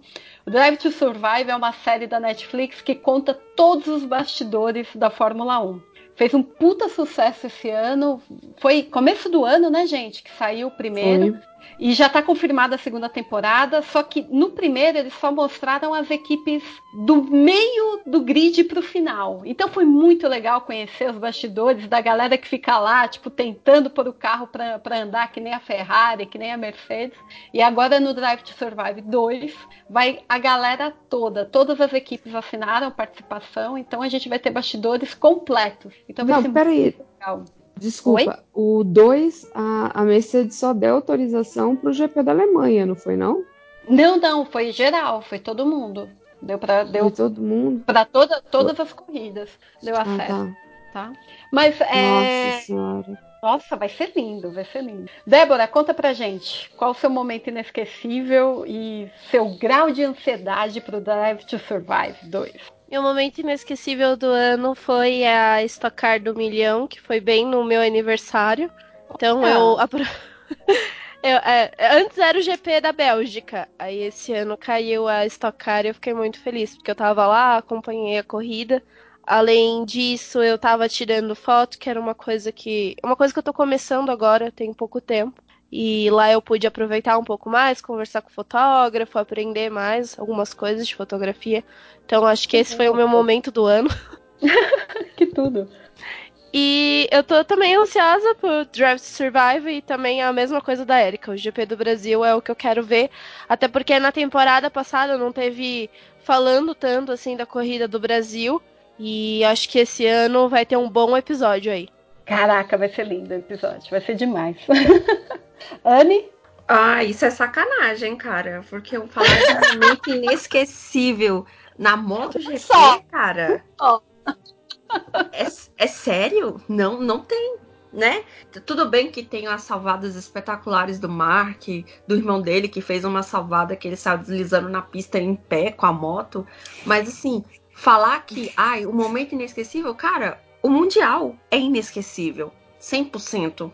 Ele, Caraca. ele, é, ele é inesquecível. Vai tipo- ter vontade de assistir e entender a motovelocidade. Cara, ele é, é muito inesquecível. Tipo, você tem corridas assim históricas e assim, agora tá entrando uma nova leva de pilotos que são novos, que tem 20 anos, né? Por- Uhum. Apesar do Mark ter 26, ele já ser considerado velho. Mas assim, tá começando a surgir uns pegas lindos que você fica gritando ali sem, com, com emoção e perde o controle, porque é muito bom. Então, assim, quando fala um momento inesquecível, Cara, não tem. O mundial inteiro é inesquecível. Seja em qualquer categoria. 3, 2, GP. Eu só não vou colocar a Moto E, porque a Moto E é um pouquinho difícil ainda. E tem uns probleminhas pra resolver. Mas enfim, daqui um ano, provavelmente entre também nesse hall de inesquecíveis. Que legal, que legal. Vou, vou ir atrás da motovelocidade. Venha, Júlia. venha. Show, vou sim. Júlia, conta pra gente. Cara, eu fico entre a Alemanha e o Brasil, porque aquela corrida da Alemanha dá para botar elas com GIFs da corrida maluca e ela cabe perfeitamente. Caraca, Sabe? meu. Foi muito maluco. Porque- Tipo, olha, fulaninho está escorregando na curva 2. Ah, em qual curva? Ah, nessa aqui que eu escorreguei também. Meu Sabe? Deus. Foi que a Mercedes estava toda retrô, né? Tava toda. É, então, por isso que eu achei que eles só tinham dado autorização para esse GP, porque ia contar a história, e foi o GP que deu tudo errado para Williams, né? E, cara, você dizer que você não gostou do GP do Brasil, você tem sérios problemas, cara, porque teve de tudo. Teve. Teve Ferrari ferrarando, teve. Ai, tadinho do Bottas, cara, gostando desse menino. Aí o motor do Bottas explode. Aí você tem. Gente, você tem o Sun saindo de vigésimo pra terceiro. Ah, vocês viram no, no clipe todo mundo cantando Smooth Operator? Ai, que louco! Não, não vi não. Caraca. É, vê o unbox, no, no unbox tá todo mundo né, no pódio, aí todo mundo começa Smooth Operator. Aí eu falo, ah, que lindo! Pô, foi a corrida É, do. então, Puta, a melhor corrida dele. Meu Deus do céu. e pra variar, ele não foi. Fizeram depois um. A Fórmula 1 mesmo fez um, uma brincadeirinha mostrando as ultrapassagens dele, né? Como se Uhum. fosse coisa de kart. Mas ele não tem coisa de. Ele não tem horário visão na, né, na televisão, então eu achei muito bacana. E, pô, ah, velho, corrida. Interlagos é ótimo, né? A chuva vem da represa, tudo pode mudar. É, é Interlagos. É lindo, é lindo demais. JP, nossa cota homem, vem, Deixa, vem deixa eu falar rapidinho, que acho que os convidados já ido dormir. Não estou acostumado com esses podcasts de 6 horas do MDM. É, mas é, o Drive to Survive, que eu tenho que ver algum dia, porque a ideia vive puxando minha orelha, porque eu nunca vi o primeiro. Então, quando- de repente, quando estrear o segundo, eu vejo o primeiro, eu vejo os dois no embalo, quem sabe. É, eu pre- pretendo ver algum dia, tá na lista. E acho que assim, eu vou- eu vou roubar e falar de vários, não só de um. Acho que do Brasil foi ótimo, da Alemanha foi ótimo. Mas assim, teve um momento ali no meio do ano, na meiuca, que eu fiquei assim, cara, eu acho que a gente teve seis corridas seguidas emocionantes. Porque quem acompanha a Fórmula 1 vai ter corrida ótima, como a gente teve recentemente, a do Brasil que a gente comentou agora boa parte do tempo. Mas tem umas corridas que o primeiro distancia e vira aquele desfile de carro. E aí, tipo, no, Sim. no meio, no meio da, da corrida você já pode mudar de canal, porque assim, tá tudo definido, não vai mudar mais nada. Né? Alguém vai Você quebrar, sabe mas que assim. foi maldição MDM, né? É, exato. A gente falou de Fórmula 1 no episódio, de repente o Luiz para de ganhar tudo. Exato. De repente, Foi, foi, foi só a gente reclamar naquele assim, cara, podcast, tudo eu mudou. não tinha. Eu não tinha lembrança de um campeonato com seis corridas emocionantes seguidas. Eu acho que, cara, deve ter sido pré- pré-Schumacher na Ferrari, pré o multicampeonato do Schumacher, que eu lembro de ter seis seguidas com muita emoção, como a gente viu no meio do ano. Então, assim, é, esse, esse conjunto da obra da temporada, para mim, foi o grande momento. Espero que nos próximos anos continue sendo um campeonato competitivo e emocionante, não aquele campeonato que o primeiro abre três minutos de diferença e acaba a corrida com 20 voltas antes, sabe? Com Uhum. certeza, com certeza. Pra mim E também foi GP do Brasil. campeonato. Como é que é, Gil? E que tirem logo o Mônaco do campeonato. Mônaco? Ah, não, o Mônaco é clássico, meu. É uma procissão aquele negócio, velho. Os carros estão muito Ah. grandes, não tem mais pra onde passar. Fica um atrás do outro, até o Grosjean bater na. Sozinho. Exato, até o groje- grojear. Grogear, total. Pra mim também foi, foi o GP do Brasil, tipo, não tenho o que falar, melhor corrida do ano pra mim. E, cara, vem, só vem Drive to Survive, vem março, vem. Meninas, muito, mas muito, mas muito obrigada de vocês terem aceitado o convite. Érica, Débora, Anne, muito obrigado. Júlia, JP, de vocês terem vindo e a gente conseguiu fazer o MDM sobre motorsport, sobre automobilismo. Foi maravilhoso. O microfone está aberto, gente. Por favor, contem dos seus projetos, contem como que o pessoal te acha na, na social media. Érica, bora lá. Começa por você. É, eu participo do. Participo não, né? Na verdade, o, eu e o Fernando, nós temos um podcast chamado Dupla Aerodinâmica. Para encontrar nas redes sociais, arroba Aerodinâmica no Twitter e no Instagram. No Facebook encontra como Dupla Aerodinâmica. A gente está em todas as plataformas agregadoras de podcasts, inclusive no Spotify e no Apple Podcasts. Google Podcasts e outros. O único que a gente ainda não tá é no Deezer por uma limitação do nosso agregador. E para me encontrar nas redes sociais, arroba no Instagram e arroba no Twitter. Tô sempre aí disponível. E também, meninas que estiverem ouvindo e quiserem é, entrar no Girls Like Racing, manda uma DM para mim no Twitter que eu faço as honras de inseri-las nesse grupo maravilhoso.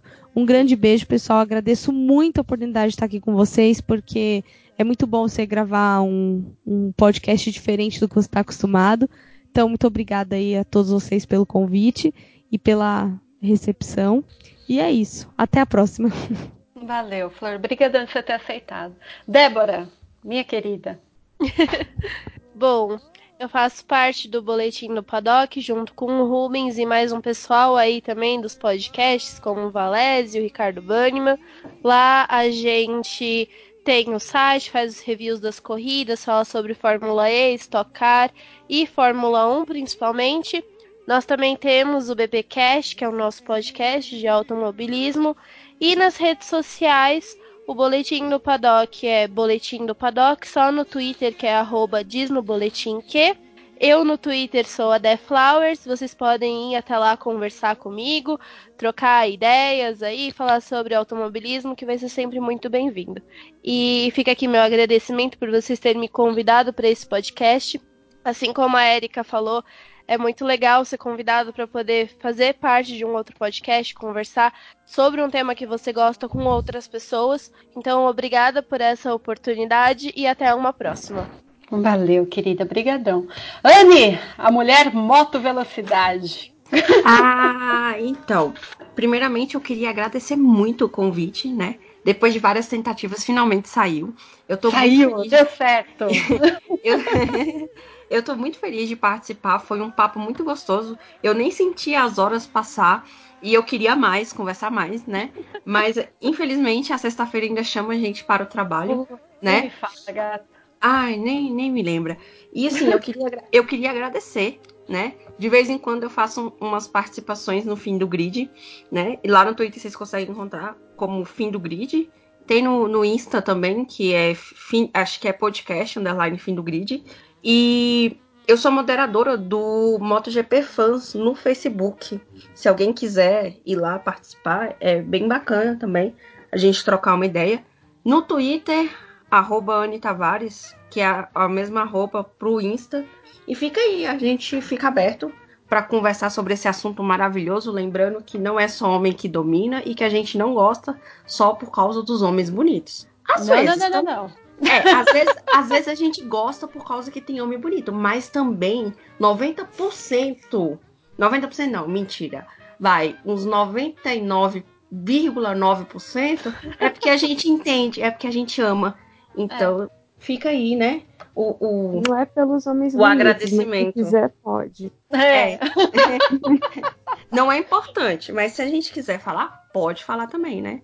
E, nossa, eu tô muito feliz, sério mesmo.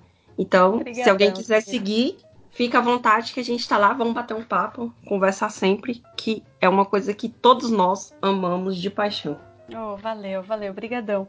Júlia, JP, querem falar alguma coisa, deixar as arrobas aí, avisar de algum, algum projeto que tá para sair, a Júlia com seus podcasts?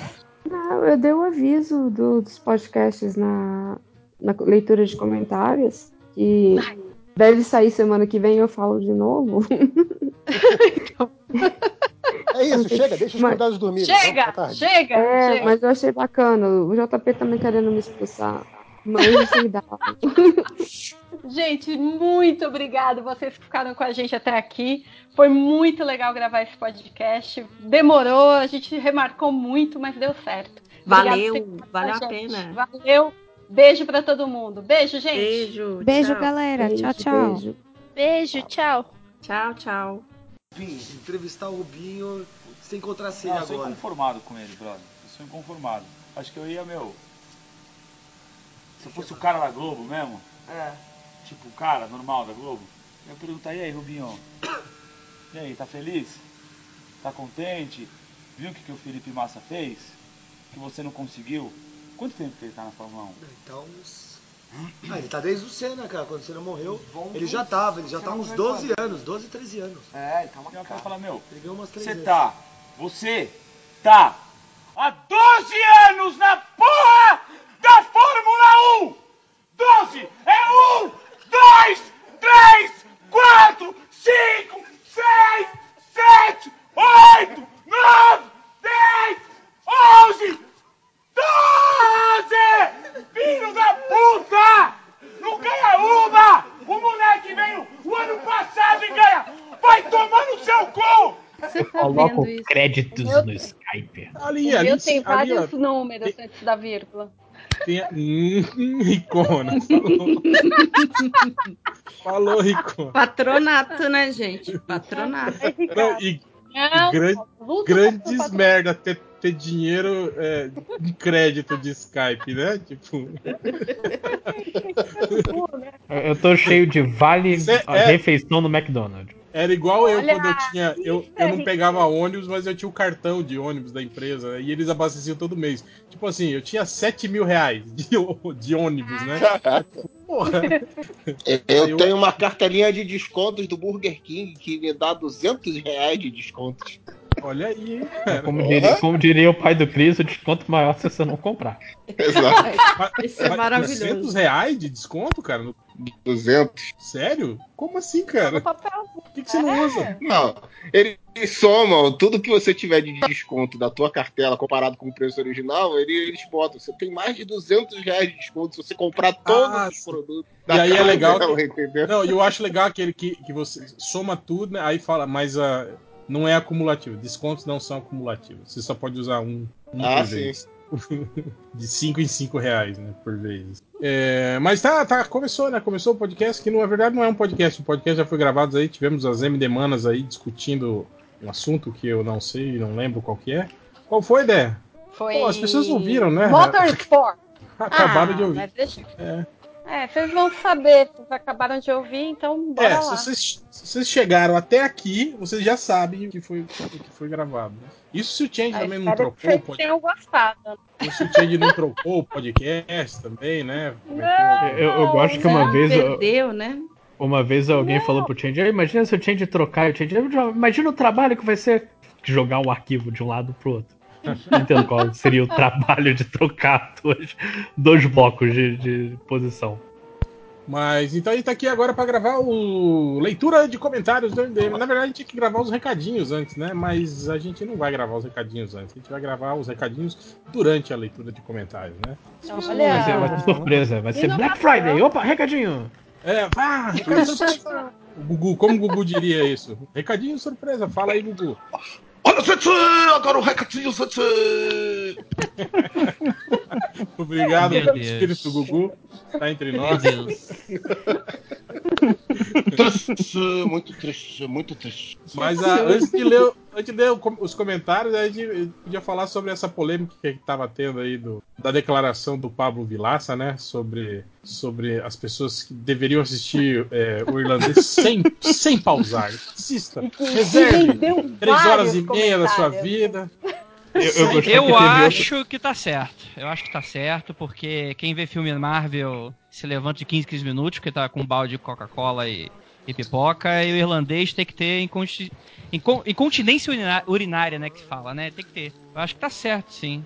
Cara, é- o- a melhor coisa que saiu disso. Se você estiver assistindo na tela do celular, você pode ir ao banheiro e continuar assistindo, né? Na verdade. né? Vai de fralda, cara. Ah, mas você, você vai ver o irlandês na tela do seu celular? Compra uma TV melhor pra ver o filme, porra. Você vai perder Aproveita, toda a aproveita a, a- a Black Friday, né? Só que antes vê com, com o Andrei aí se, se não tá sendo lesado, né? Ele que tá fazendo um trabalho. Manda pra mim que eu vou avaliar diretamente, vou mandar a resposta em, em até três dias úteis, tá? Pode mandar.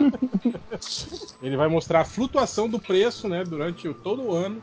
Pra provar Exatamente. que durante a Black Friday é, os preços. E na Páscoa, na Páscoa o serviço tá funcionando de novo. É, é o coach da Black, da Black Friday, é isso? Exatamente. É, eu finalmente encontrei minha profissão de sonho. Eu vi também um monte de gente criticando uma, uma, um vídeo feito no- na Renner, supostamente, de uma mulher remarcando os preços, né, pra Black Ah, Friday. pode Olha aí, que sacanagem. Eu falei, mas e se ela tá botando preço menor? Ninguém pensou nisso, não? Não, mas você não, Não, mas pra ver é no vídeo. Ele troca, ela troca, ela coloca a etiqueta de 39 em É, cima do 29 preço de por 39. 39. Ah, Não, Não, não, não, é 29 por 39. ódio, que É o mesmo preço, é o mesmo preço. Essa que é a piada. do dobro, né? Essa que é... Ah, ela tá botando o mesmo preço. É. Ah, que reclamar. Ah! E aí você pega a roupa, você fala, tá etiquetado, tá mais barato. O preço anterior era mais caro. É que a Ah, etiqueta, mas então- ela cola a etiqueta laranja de olha, Black Friday em cima de- da velha com o mesmo. Mas se já tava em promoção Mas garoteou, né? O pessoal coloca, tá. aumenta o preço pra depois diminuir. É, ela podia estar aumentando, né? É burra essa mulher. A Renner não sabe. Faltou A Renner coach. não, descobriu o esquema ainda. Aí, ó, tá vendo? Tipo, A dona Mas era- Renner. Tadinha Mas da era Renner mesmo? Mas era É, Renner mesmo sei, eu-? É na Eu não Renner, é na Renner. Não Porque sei, até eu- a Renner, a Renner Comprei respondeu. muita Renner. a Renner respondeu, é? Lá, lá, lá no Twitter. Ah, deu aquelas, aquelas respostas básicas. Tipo, a funcionária já foi demitida. Tipo, Fazer tipo o governo do Bolsonaro. já não, demitimos a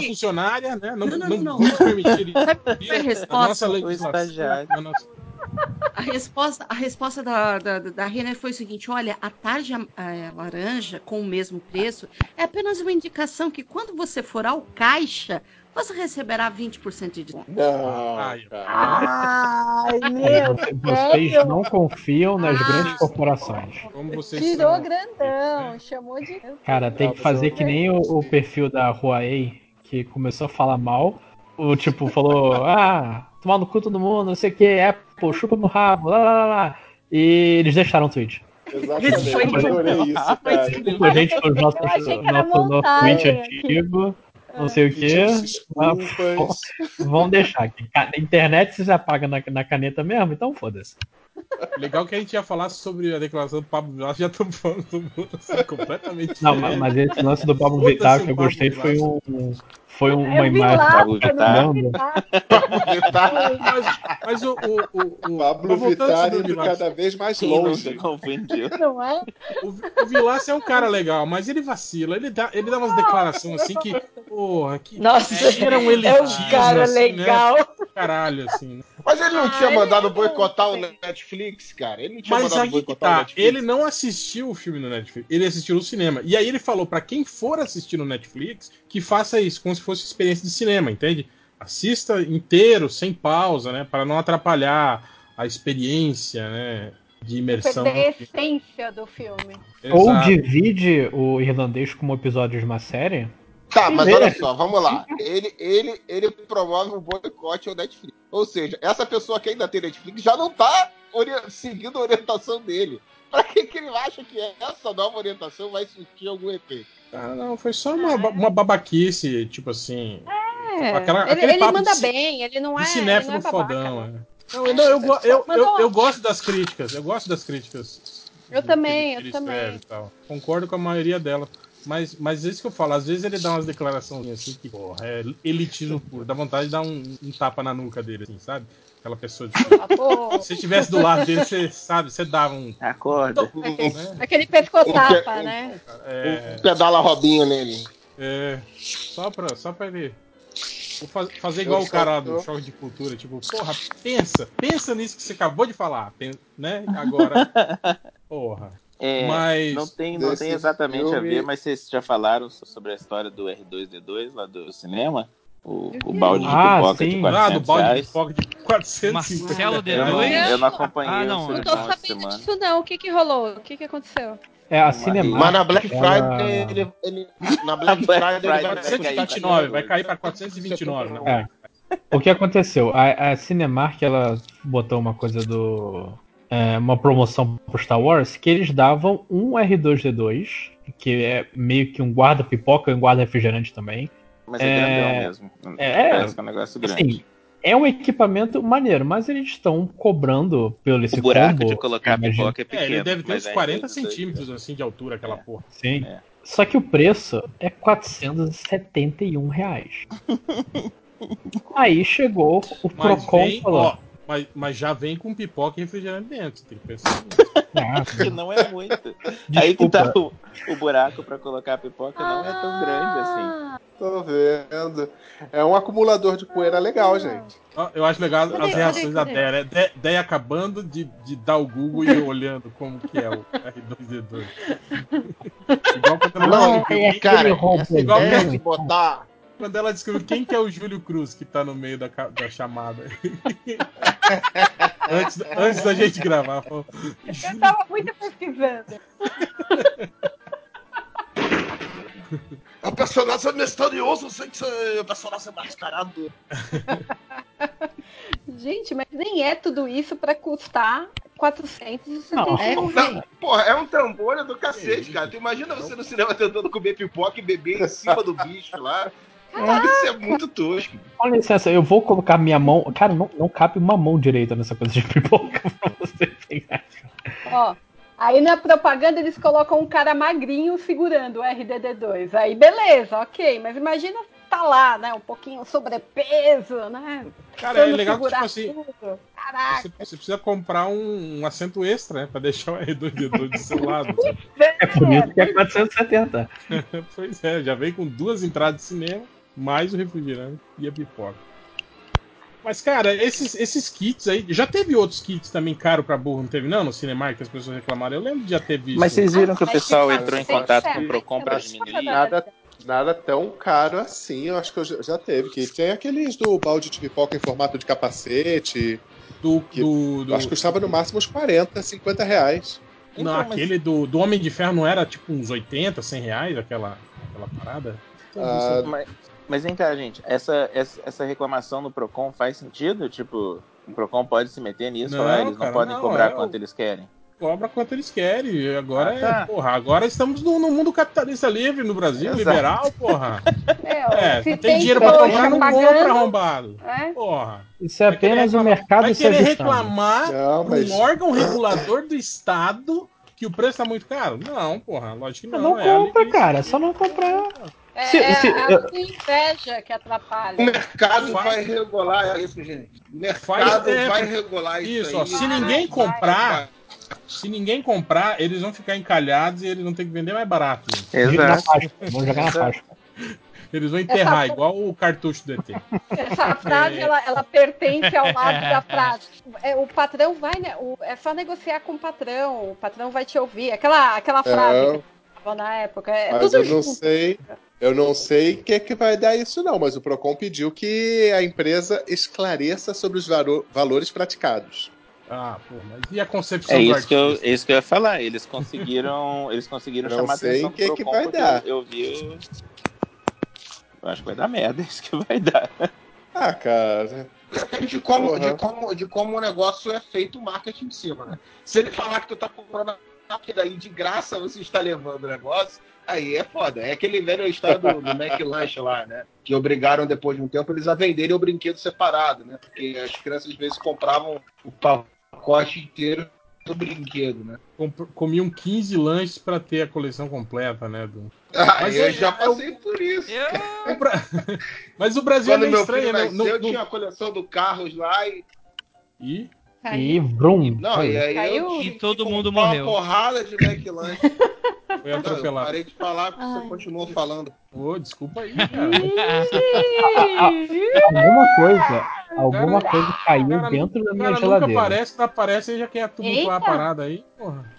Triplo nunca vem, Caralho, eu tô tumultuando Nunca nada, vem. cacete. Eu parei Tá pra você continuar O senhor está assim, caluniador. É... Olha, eu Olha, acho que tá certo tá o valor, crescendo, valor da. eu acho que o valor Não, eu- tá certo porque tem gente que vai pagar 100 reais pra, pra ir Ah, ver é. um filme de uma trilogia que, né? Não vale 100 reais. Ih, ah, não, não, calma. Calma, calma. Você não vai no encontrão MDM. Como fã original de Star Peraí, Wars, qual, eu concordo. Qual encontrão? É que, é que tá na- tô- naquele grupo, Dri, que a gente não tá. O grupo Na gravação secreto. de ontem. Mentira, pô. É, gravação de ontem, que ninguém vocês até já avisou. compraram ingresso já, pô. Surubão sem melo o nome. Vocês não estão combinando de ver o filme tudo junto? Vocês já não pagaram o ingresso? É, já compraram ingresso, já estavam falando, ah, da, da pra fila tal, a fila tal tá dominando. É nóis. Eu vou entregar no ar aqui, ó, no podcast, qual que é o Eu ia falar. Não que faz dia isso. vocês vão pros, Vocês vão os leitores do Não. MDM Mas- irem lá. Não. Mas vocês vão assistir o filme de sombreiro? É isso que tem que saber. Se não usar sombreiro, não é o MDM. Tem que segurar cada um a mão do outro o filme inteiro. É escuro, mas pode se perder. Ó, eu, eu- só que eu já, eu já aviso quem- que eu sou chorona. Quem sentar ao lado do JP, viu, não coma desse tempo que ele reclama, viu? A pior que Ontem eu, eu já pior que eu, eu acho já que eu estou, porque eu comprei logo depois que ele comprou. Eu tô achando. Caralho. Ferrou, ferrou, lojinha. Imagina, você pipoca do lado do JP ainda chamando ele. Uh, uh, olha isso, Não, meu. não, olha tem isso. que, tem que cutucar, tem que cutucar. Ô, ô, o que é que é ali? É, é o R2D2. Aquele- E o Aquele narrador de filme, aquele cara que fica narrando É, o que tá é. acontecendo, né, pra você. Tipo, Caralho, eu sei, eu tô assistindo também, porra. Sim. Fazer que, nem, o- fazer que nem o Hell falou no grupo, eu vou pegar o spoiler do filme antes e vou. Ali vai morrer! Sentar Ih, caralho, atrás, né? desgraçar. Caralho. Ir secretamente pra São Paulo e sentar lá atrás e ficar gritando os spoilers. né? Ai, olha lá, olha lá. Vai morrer. Ali, ó. Vai morrer ó. agora! Eu li que é, é esse momento que o, que o Han Solo volta e morre de novo. Mas a Deia, a Deia, tá, a Deia preferiu ter, ter- ir pra festa da firma com aquele povo chato do trabalho do que ficar ao Ela- lado Ela pais. preferiu fazer É. um H com o pessoal da firma, veja só. O pessoal da firma que você vê o ano todo, olha pra cara daqueles. Sim. Aí você vai ainda pra festa de fim de ano pra olhar mais ainda pra cara dele. O trabalho tá difícil, Cara, gente. ma- Quem mas tem, ninguém segura, defendendo- viu? Quem tem, faz sua parte. Deia, Deia, tem, tem, tem, tem amigo secreto também no seu trabalho? Faz também amigo secreto. Graças a Deus. No Nossa, meu departamento, essa- isso não acontece. Cinco horas Cara- após que lá na, lá na escola faz, não faz não, Cinco? Faz, e hoje eu tava introduzindo esse conceito novo que o pessoal tá discutindo, que é amigo secreto de posto, que você só pode comprar coisa que venda num posto de gasolina. Eu achei genial. Isso! Eu achei Exato. genial, gente. É, Comprar um pão Quem de não queijo. tem carro, Dois que litros de gasolina você compra. O que tem, sabe Hel, eu falei, se alguém comprar gasolina pra mim, eu ia ficar feliz.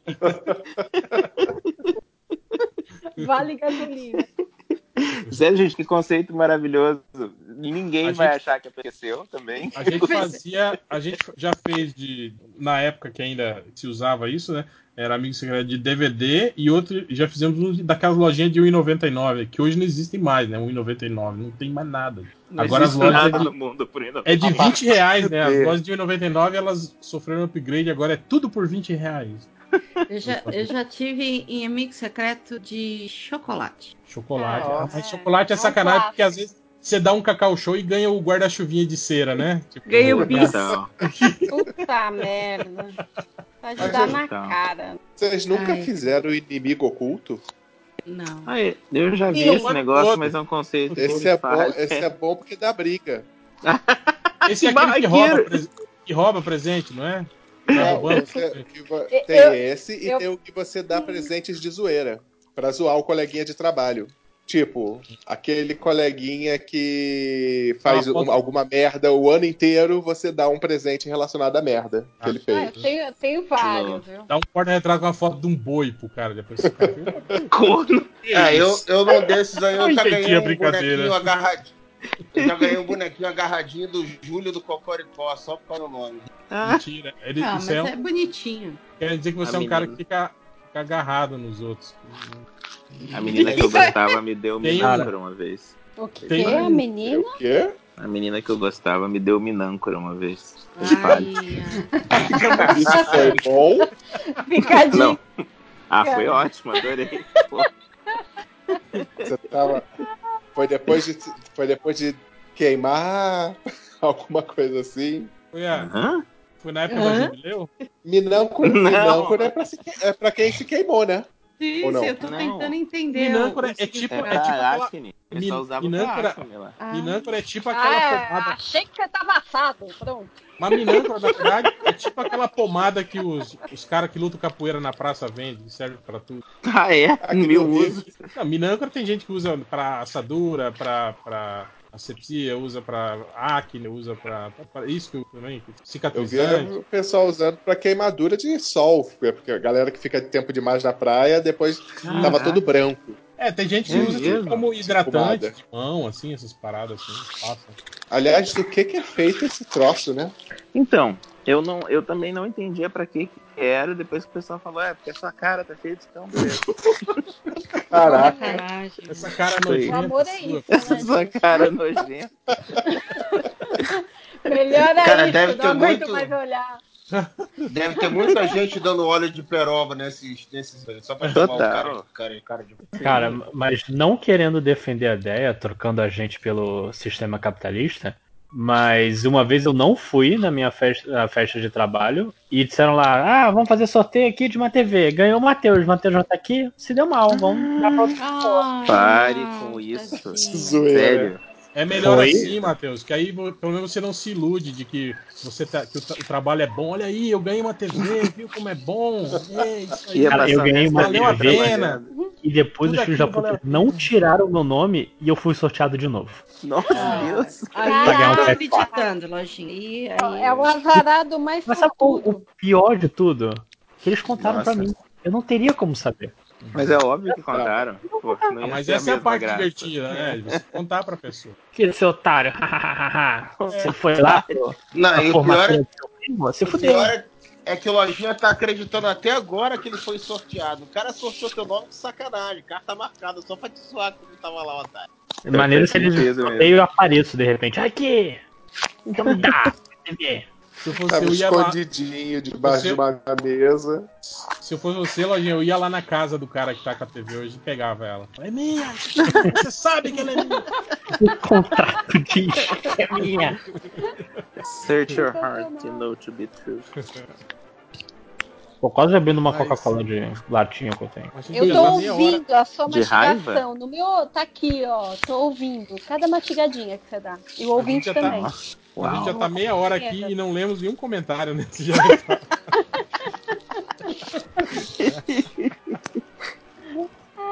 E nem falamos do Pablo Vittar aí também. Ah, o Déia, você falou do que teve aquela. Teve uma, uma polêmica aí que rodou aí no Twitter do, do, do MDM aí dos agregados sobre as, as pizzas que não comeriam. Ai, que os caras trouxeram pra cá, né? Deixa eu pegar elas aqui. Aqui, ó. Eram quatro, quatro- são quatro pizzas, né? É isso? Não, são quatro pizzas pra gente escolher a que você não comeria. Aí Hum. quem trouxe essa discussão pro, pro MDM foi o surfista aluminado. Que ele fala, escolha do Alumiado. garotinho. Alumiado. Aluminado. Aluminado. Ele mudou o nome? Sempre foi esse. Sei lá o É que fake, que era. é fake, hein? É É. fake. Aqui, ó.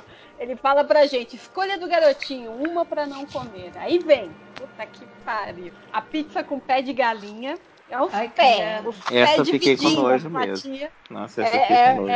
é, pro ouvinte que não tá a podanhar, é molho de tomate, massinha, aí vem pezinhos Cara, divididos. é- essa, essa massa, inclusive, tá parecendo maisena, né?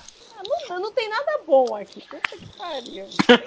Não tem nada. É porque agora eu moro em São Paulo, a cidade da pizza. Não se Não, come não, melhor mas do que em São Paulo.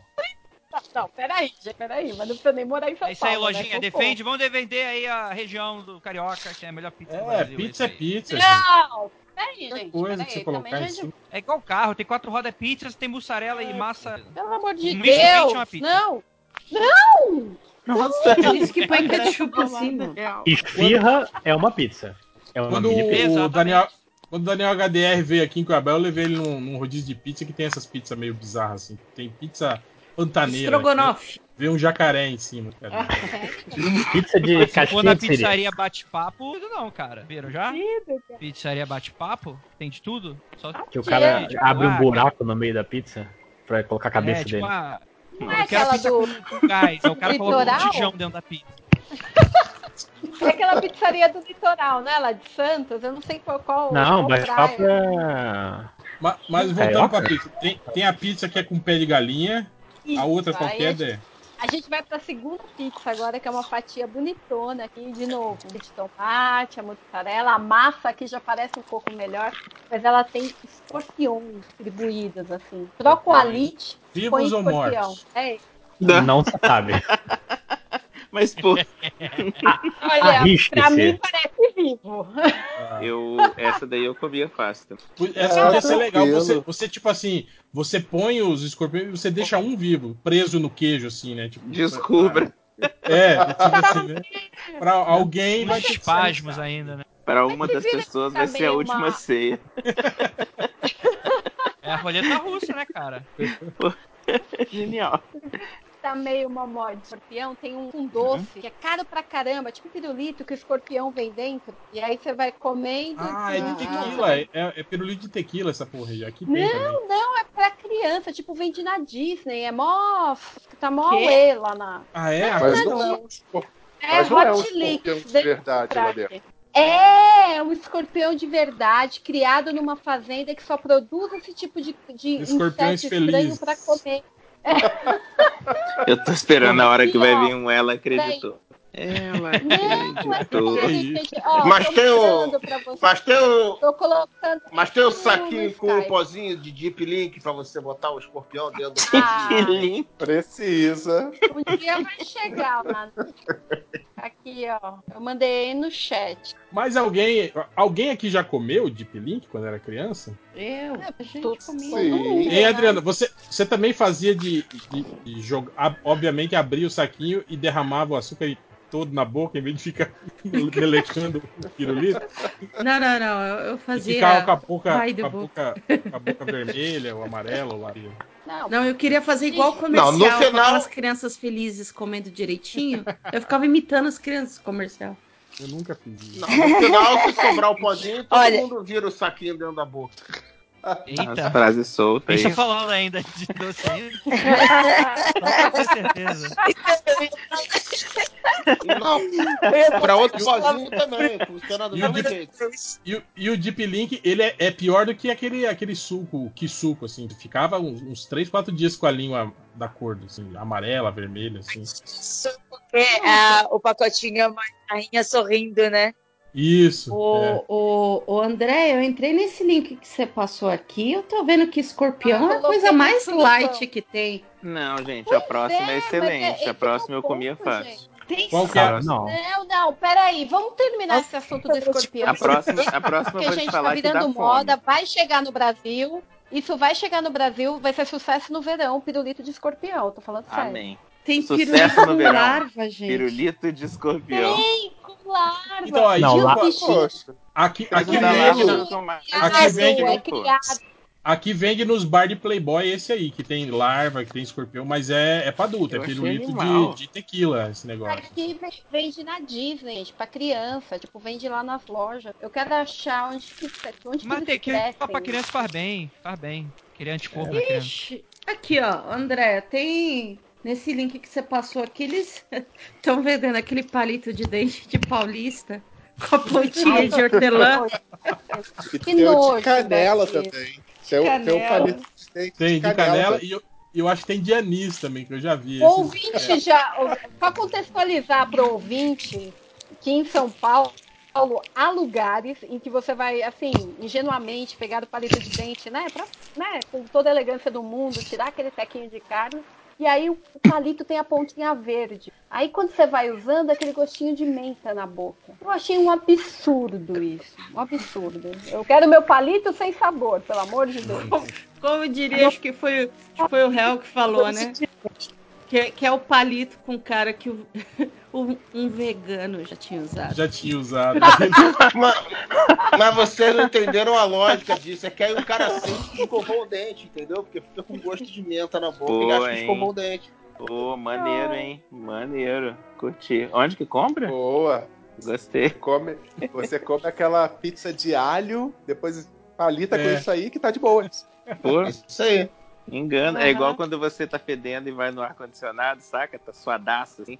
Aí você fica no ar-condicionado. E, e aí o- aquele seu fedor espalha pela sala inteira, né? O ar-condicionado. É. Ninguém sabe quem que tá fedendo. É tipo aqueles ventiladores que espirra água, né, cara? É o suor do quarto, né, cara? Cara, aqui, aqui tem um bar meio, meio, meio chique, assim, da- tradicional, né? Que é, vai a, a High Society Cuiabana. e aí tem esses ventiladores que espirram água na área de fora, assim. Aí eu acho engraçado isso quando chega as dondocas com os cabelos, assim, né? Aí elas não, elas não querem sentar lá fora, né? Elas sentam lá dentro, senão o ventilador de aguinha estraga, né? Chiado, a chapinha. Aí direto você passa lá e, tipo assim, aí lá dentro tá lotado, mó calor, né? Lá dentro tá lotado e ali a- as mesas que do lado de fora não tem ninguém sentado, assim.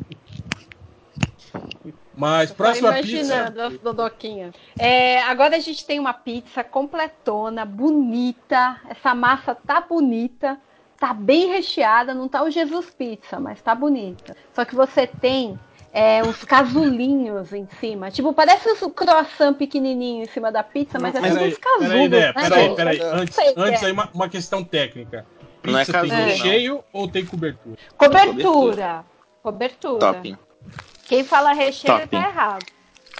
Quem É que fala recheio, ó, pelo amor Você de falou. Deus, muda Tem aí. cobertura e recheio. Não. Uma pizza boa, né, Andrei? Não, Andrei tá certo. Uma ué. pizza boa Tá, as duas a- coisas. A borda é recheada de, Borda recheada. É, boa, por exemplo, né? Mas o tomate é cheio, pô. O tomate tá Andrei tá teria querendo parado. pegar a gente. Que isso, Teco? Eu não tô solteiro, não. Quero, quero pegar ninguém, não, por favor. Tô de bem. Com respeito. É. Aí, ó, Mas então, não é casulo, não. Não, mas são- É larva. São larvas. É, é larva. Larva de coco. Mas é é a larvinha já? Gente, É a larva pronta, gente. Isso daí. Larva. É, mano. eu, eu tô impressionado que as pessoas têm nojo é a disso. fadinha. Essa aí é aquela- É a.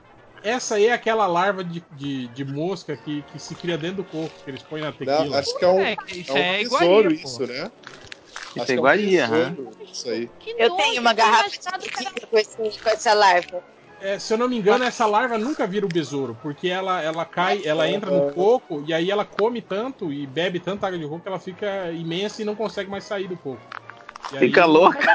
Fica bem louca. Caraca, É uma por Meu que, sonho. por que curiosidade é essa? Por que, que você tem essa informação? É uma larva obesa. Ah, não sei. Coisa... Mas, gente. Mas vamos conversar sério, porque eu fiquei bolado. Eu falei, achei que a resposta óbvia da melhor pizza era essa. Essa daí é a única que me deu vontade de falar. Pô, se tivesse aqui na pizzaria amanhã, eu comia. Caralho, tá? mas, mas Depende. Ah, 5 horas eu, eu é- nunca é- vou é- Se falasse assim, ó. Não, Se falasse assim, ó, tem palmito, pessoa. tem quatro assist- queijos e tem essa. Era meia, quatro quilos e era essa. Pô, na hora. Qualquer pessoa que já assistiu qualquer reality show de sobrevivência já viu a galera Sim, comendo esses. sim. Antônio Fagundes no Rei do De olho Gado. de cabra, olho de cabra tinha que ter. Você pega a pizza do pé de galinha, você inclina 45 graus, o pé de galinha cai e você come a pizza. É, não, eu, eu só achei vacilo no- na pizza de pé de galinha, tipo assim, tá o pé de galinha. Você tem que tira, pegar o pé de galinha e comer ele, né? Não tem como você comer ele junto com a pizza, porque ele tem osso. né? Aham. Agora, se ele tivesse tirado a carne, o, o corinho do pé de galinha, assim, e ter colocado por cima da pizza, assim, ia ter ficado mais Ah, legal. pé de galinha, eu fiquei com. Aberto Cara, certo, só, não deu. só de Em cada- pensar na, fatia. na- Só de pensar na unhinha, a hora que você morde, assim, aquela unha do pé. Não, você não morde a unha dá da aquela dele. palitada, ué. Dá aquela palitada ali já.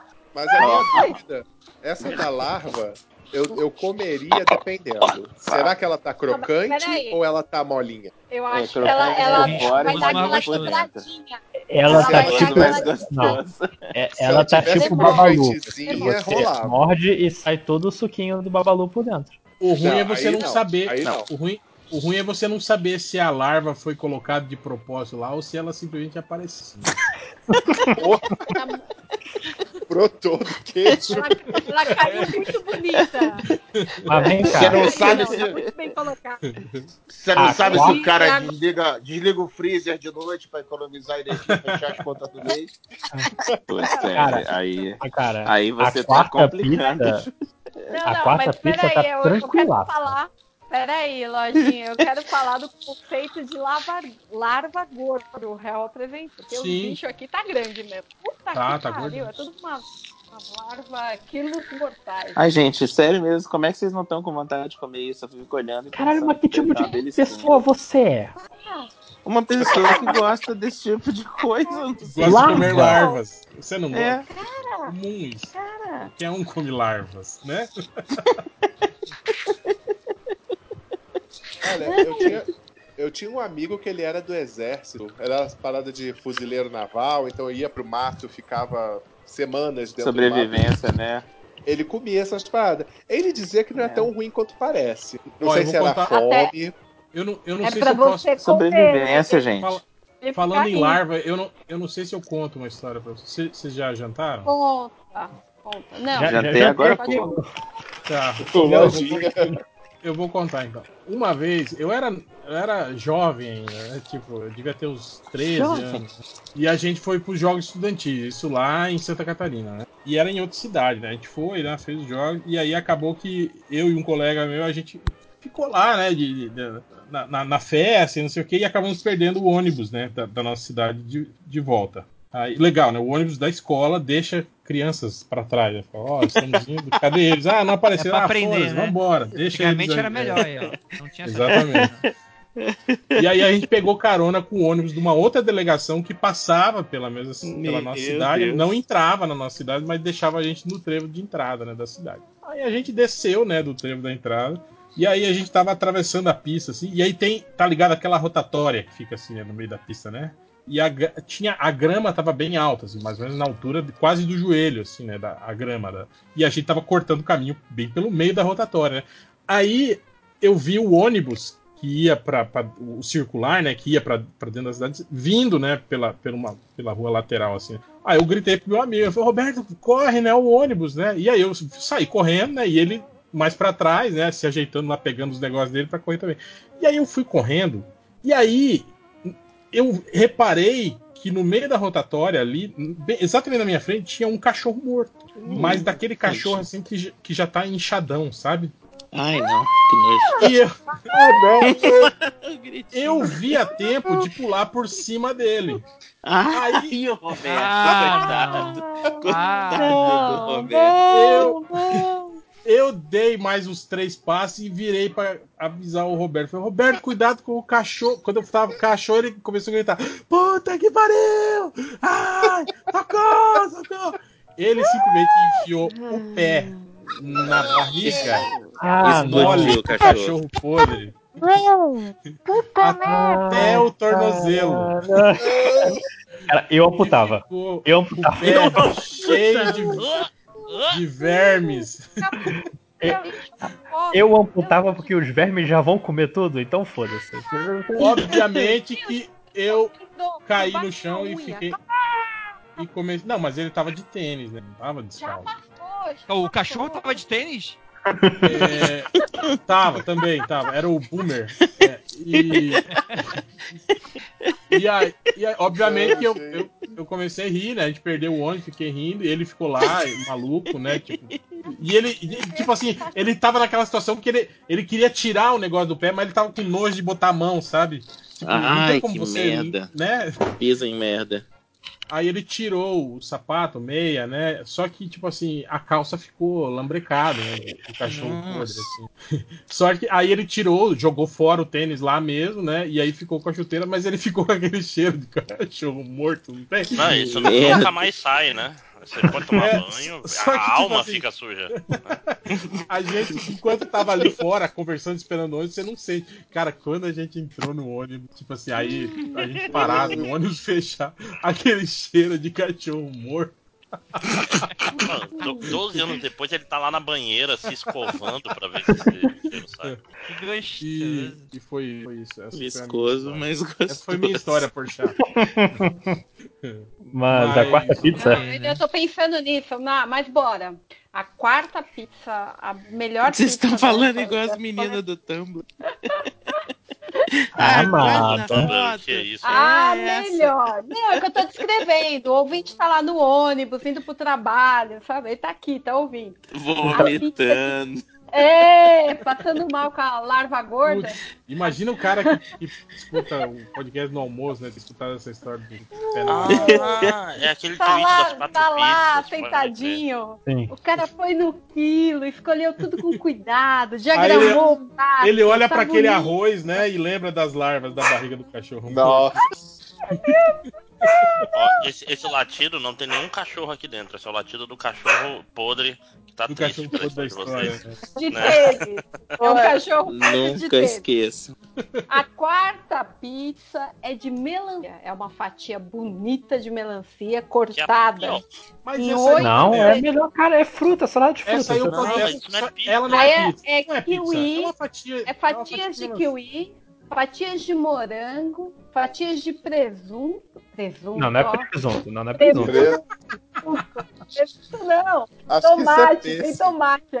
Não é Não, cara, é não. maçã, é maçã esse troço. Não é maçã, não. É pêssego. Acho Cara, que é não pêssego. é, não é presunto. Não é Não, presunto. não, não, presunto não é. É que Na minha cabeça eu, eu falei presunto, mas não é. Ato falho. Eu quero presunto. Mas você, você aí- sabia que esse teste é usado por psiquiatras pra ver quem é psicopata? Que quem escolhe essa quarta pizza claramente é o cara que é psicopata. porque Ah, não, é não. pizza. Quem escolhe a de, a de. Ah. É, é o- é a pessoa que quer roubar na vida. Eu, eu- Não, não, não. Ai. Máximos, você não tava aqui. Então. Presta atenção, É presta atenção. Vocês estão de sacanagem. Máximos. Vocês não comeriam Ah. essa pizza. O, o, o não é 5 pizza. horas tá salivando, tá salivando pra essa não pizza é de pizza. Ó, se, se fosse a fatia de melancia em cima da massa da pizza com queijo, aí eu concordo que seria uma pizza escrota. Mas é não, gente. É uma fatia de melancia deitada, pô. Mas isso que eu tô falando, quem escolhe Nem é esse, bandido. não é nem- Quem, quem fala Ai, assim, ah não, essa daqui como de de tantas pomba. definições na vida? Precisa defini Vamos, definir? vamos, a vida? vamos falar sério, gente. A única pizza que parece pizza nesse negócio inteiro aí é a das larvas. As outras não, Não, parecem pizza. sai daqui, seu nojento. Não, Tá não bom. parece. Olha só, é bom, não cara. Pega, cara, pega a porra animal. da pizza do, do pé de galinha, certeza. vira É, primeiro 45 que graus porra, e acabou. Você tem uma pizza Mas ruim? sempre vai ter um pezinho que grudou no queijo. Sempre Mas aí não- vai ter. Aí não vale, lojinha. Pizza de, de mussarela não é pizza pra mim. Eu, eu nem sei porque que tem ela no, no, no cardápio da pizzaria. Ninguém Tem pede. no mínimo um manjericão em cima e um, e um tomate. É. No mínimo. Eu queria Aí vira marguerita. Exatamente. Que é uma assim, pizza melhor, né? Eu não sei É. por quê. Eu não sei por que, que a de escorpião desperta tanto nojo das pessoas, gente. Todo mundo come camarão. Deve ser crocantinho, né? É igual, Concordo é igual gafanhoto. É. Morro de vontade de comer gafanhoto. robusto É. com uma coisinha dessa que só tem é, coisinha pra ficar entrando no dente. Pelo amor de Deus. Crocante, gente. É, Pizza não sei. Tem crocante. até uma Não sei não, hein, Zé. Se, se procede a comparação aí do, do Não, camarão. procede- Eu escutei, É, eu escutei uma história que.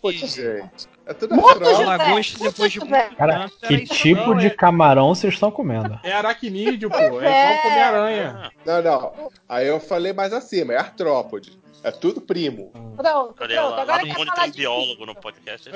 Agora tava todo mundo falando bem até agora. Eu cheguei pra esculhambar Não, mas deixa eu defender, deixa eu defender a afirmação, porque, olha aí, ó. E aí, Máximo, tudo bem? É, Olá. Agora perdi a vontade, não Que isso? Ah, é, Sacanagem. Bipolar. Não, é, é sacanagem. Não, mas durante muitos anos as lagoas paradas, assim. Quem comia lagosta era aquela galera que pescava, não tinha muito dinheiro e era o que sobrava, porque o resto era vendido, que era o peixe, né? Que, que se pegava e sobrava umas lagostas na rede. E essa galera comia porque, tipo assim, era literalmente barata do mar que. E a parada, e de, de uma hora pra outra, a parada virou meio que uma, uma iguaria mega requisitada e deu esse. É completamente cultural, eu acho, essa parada, assim, sabe? Ah, cara. Se eu fosse na China, eu ia comer espetinho de, de escorpião. Ah, mas é que Certeza. lá na, Nossa, na China, a certeza. quantidade, a quantidade de pessoa que tem na China, muito Ah. que aparece pela frente Cara, mesmo, né? Então falta- E o lance de não chinês, sei. agora Não, não, totalmente não, não, um pop-up. Totalmente Mas não é um isso- pop-up, ó. Não é isso que o, que, o, que o José falou, ele tá falando de curiosidade, né, José? Tipo, É, pois é. lá, Não, mas, não, mas eu Que tô falando. você vai ter, né? Eu tô falando com relação ao que o Andrei falou, que tem o lance, o aspecto cultural, mas eu tô falando que tem um aspecto Ah. também. Sim, Não, sim. É Brasil. alguém na os chuva aí. Lá na, lá na centro, China, na Índia, se come. Deixa eu abrir meu pop-up, peraí. Deixa eu abrir meu pop-up, que é uma Mas coisa um nojenta. A gente continua falando de coisa nojenta. Os Aqui no chineses Brasil aqui também tem ficam isso. cuspindo no chão. Eles cospem no chão. Ah, no É, Brasil não cospe. isso, eu vi. É, pois é. No Brasil não cospe agora. Pô, Aqui é. Não, não, não, você não tá entendendo. Você não tá Ah, entendendo. não. Cinco É horas. É, peraí É na- é na- sala e vou cuspir agora. Cinco horas, cinco horas. Vou errar meu filho É na Isso acontece na praça de alimentação.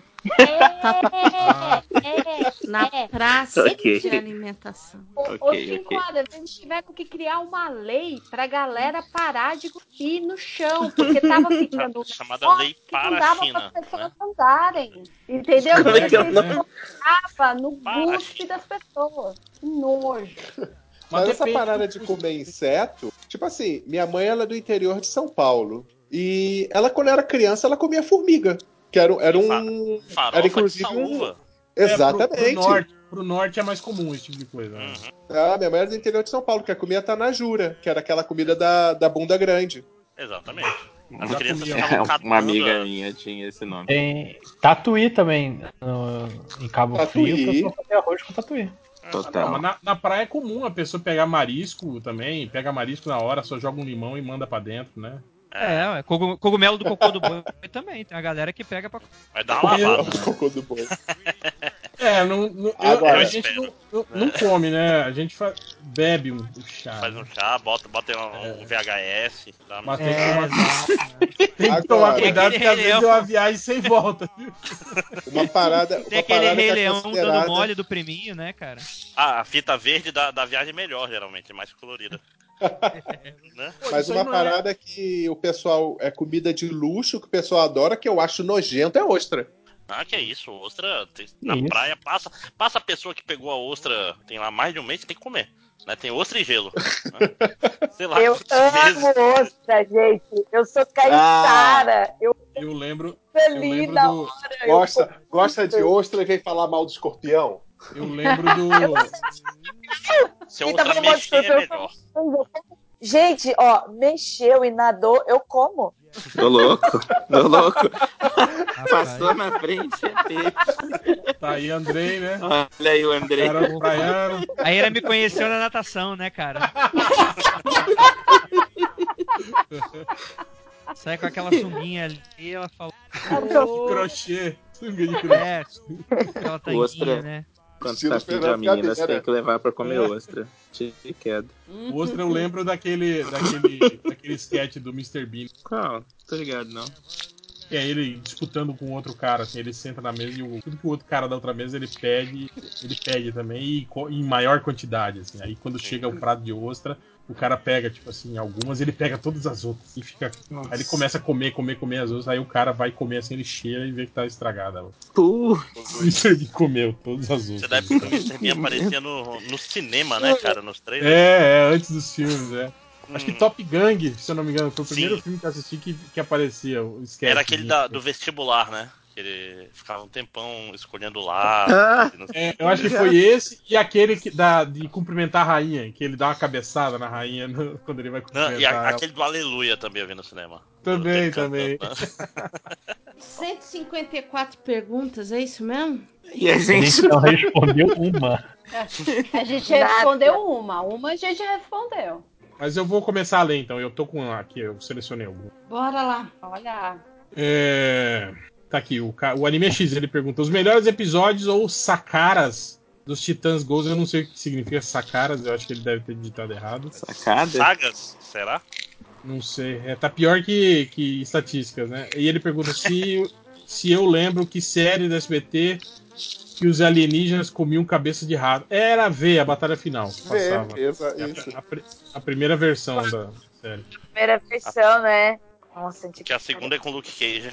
Cara, e a primeira versão era aquele ator, aquele Mark Singer, que era horrível, né, cara? Aquele cara que era o galã da série. né? Essa, mas essa, essa série, ela tinha o ator do Fred Krueger sem maquiagem. Acho Sim, que foi a Robert única vez que eu, a única vez que eu acho que eu vi ele sem maquiagem. Não, acho Eu que a acho única que- vez que eu, que eu vi foi no filme lá no. aquele novo pesadelo, que ele aparece como ele mesmo. Ele aparece como ator, é muito bom. É, ele tá, no, ele tá sem maquiagem nenhuma.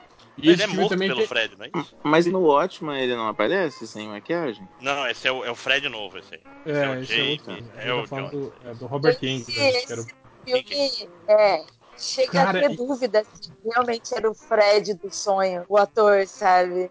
E o Robert Englund que poderia ter sido o Luke Skywalker, né? Ele não pôde ir no teste e mandou o Nossa, amigo dele, né? O Mark. Hamill. Você É, tá é verdade. brincando dessa história. Que triste, né?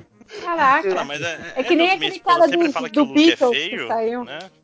Nossa, ela acha o Luke Podia feio. ter sido pior, né, Acho Márcio? muito feio, sempre é O Luke? Mas, mas o Luke É. ele ficou feio depois do acidente, Depois do né? acidente, aham. Ah, mas até cara. antes também. Que o Ele antes, antes ele era Ele era- gatinho. É, Ele bonito. estourou a cara inteira no Que que- acidente Não, com a é- André. O que, que aconteceu? Ela, ela é hipster do look feio. Ela já achava feio antes do, Ah, do acidente. aconteceu de sempre, né? Dinheiro, fama, cocaína, bebida e carro, né? E um poste. Aparentemente foi o bom, cara. porque aí ele corrigiu a vida dele, diferente da, Sal- da Carrie Fisher. Homenagem a Paul Walker, né?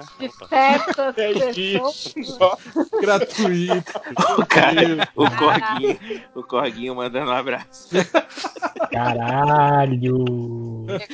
Achei que a gente já tinha superado piadas com o Paul Walker. Mas olha aqui. É que o timing foi bom, foi bom. É, Superado ou ultrapassado?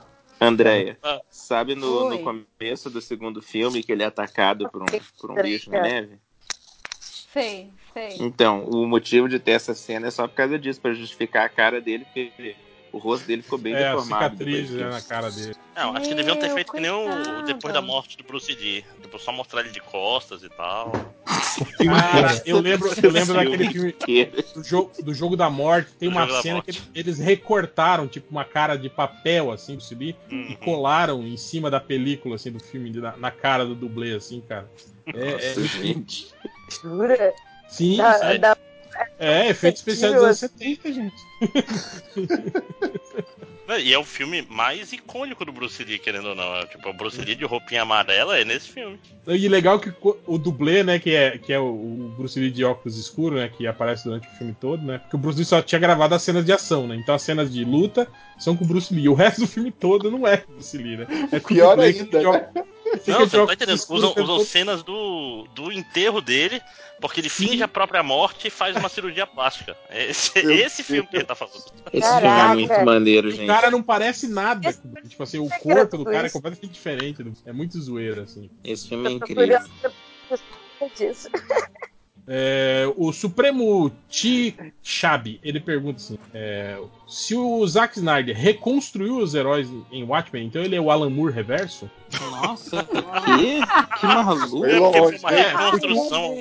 O Alan Moore desconstruiu os super-heróis, né? Quando fez o Watchmen. O Snyder, quando fez o filme dele, ele reconstruiu, né? Porque ele transformou os, os heróis que estavam desconstruídos na HQ em heróis de novo, de verdade, né? Então ele. E ele naquele é o- sentido, Alan Moore mesmo, tipo, de a, a- o nascimento. Como é que é Birth of the Nation em português? Eu nem Como é que é o quê? Aquele filme da Ku Klux Klan lá, o Alan Moore, que é, o, é meio que a origem do super-herói branco americano. Sim, é, porque é de uma nação, como é que é? O, o É, nação- não, é, Ah, é, origem da nação. Nação? Origem da nação. Não, acho que eu. Ah, Acho que é esse, o nome é o Birth of a Nation. É, então, isso acho que é nascimento de uma nação, não é não? É, isso mesmo. Eu nunca vi, né? Porque é, por uma boa razão nunca passo na TV no Brasil. Eu fui atrás de baixar também. Porque... Que bad vibes, né? Pra que, que você vai se, se punir dessa Pois maneira? é, eu não fui atrás de baixar esse torrent, porque senão a Polícia Federal ia bater aqui. Eu- A Polícia Federal baixava na sua casa. Se bem que hoje em dia eu acho que não, hein, É, É. hoje, em dia você ia ganhar uma, um parabéns aí do ia virar secretário de educação. Coisa do tipo. Fundação Zumbi dos Palmares. chamava assim. É, o Cine, Cine Seriador, ele pergunta: quais os critérios para uma pessoa se tornar um MDM? Cara, eu, fiquei pensando pergunta nessa é pergunta. E realmente, cara, a gente. Vocês já repararam que não tem critério nenhum pra ser MDM, né? Eu ia tem falar um assim, não pessoas- seja chato, mas obviamente eu ia estar errado. Tá. tem gente chata. também, Cara, né? é, é, é muito simples responder isso daí, cara. Geralmente quem escolhe os MDMs é o Tim. E o Tim erra. Então o critério é errado.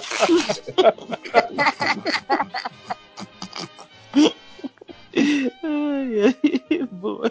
O Matheus Santos pergunta: cadê o podcast de Fórmula 1? Eu gostei que a Deia já mandou um gifzinho pra ele na resposta. Do, do- obviamente tá atrás de você, né? É, é uma piada recorrente. Aliás, a gente vai fazer, viu, o podcast em homenagem aí ao- aos 300 bilhões de downloads do, do MDM. A gente vai fazer um Nossa. podcast aí futuramente pra, pra. É, quando a gente chegar nos 300 bilhões, a gente vai Ah. fazer um podcast comemorativo.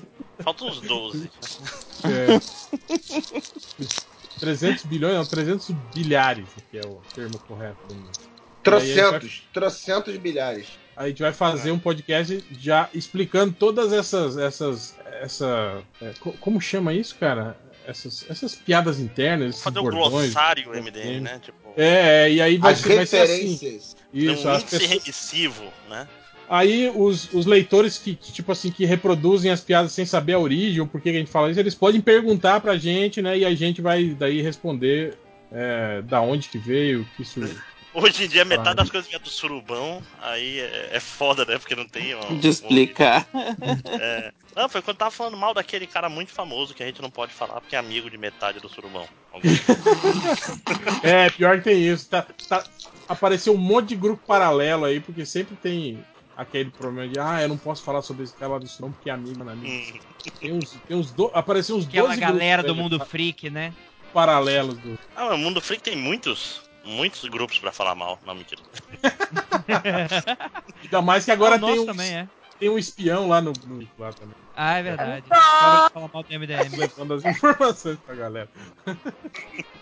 Às vezes eu Mas. escrevo um negócio e lembro que tem alguém, tem outra pessoa aqui dentro.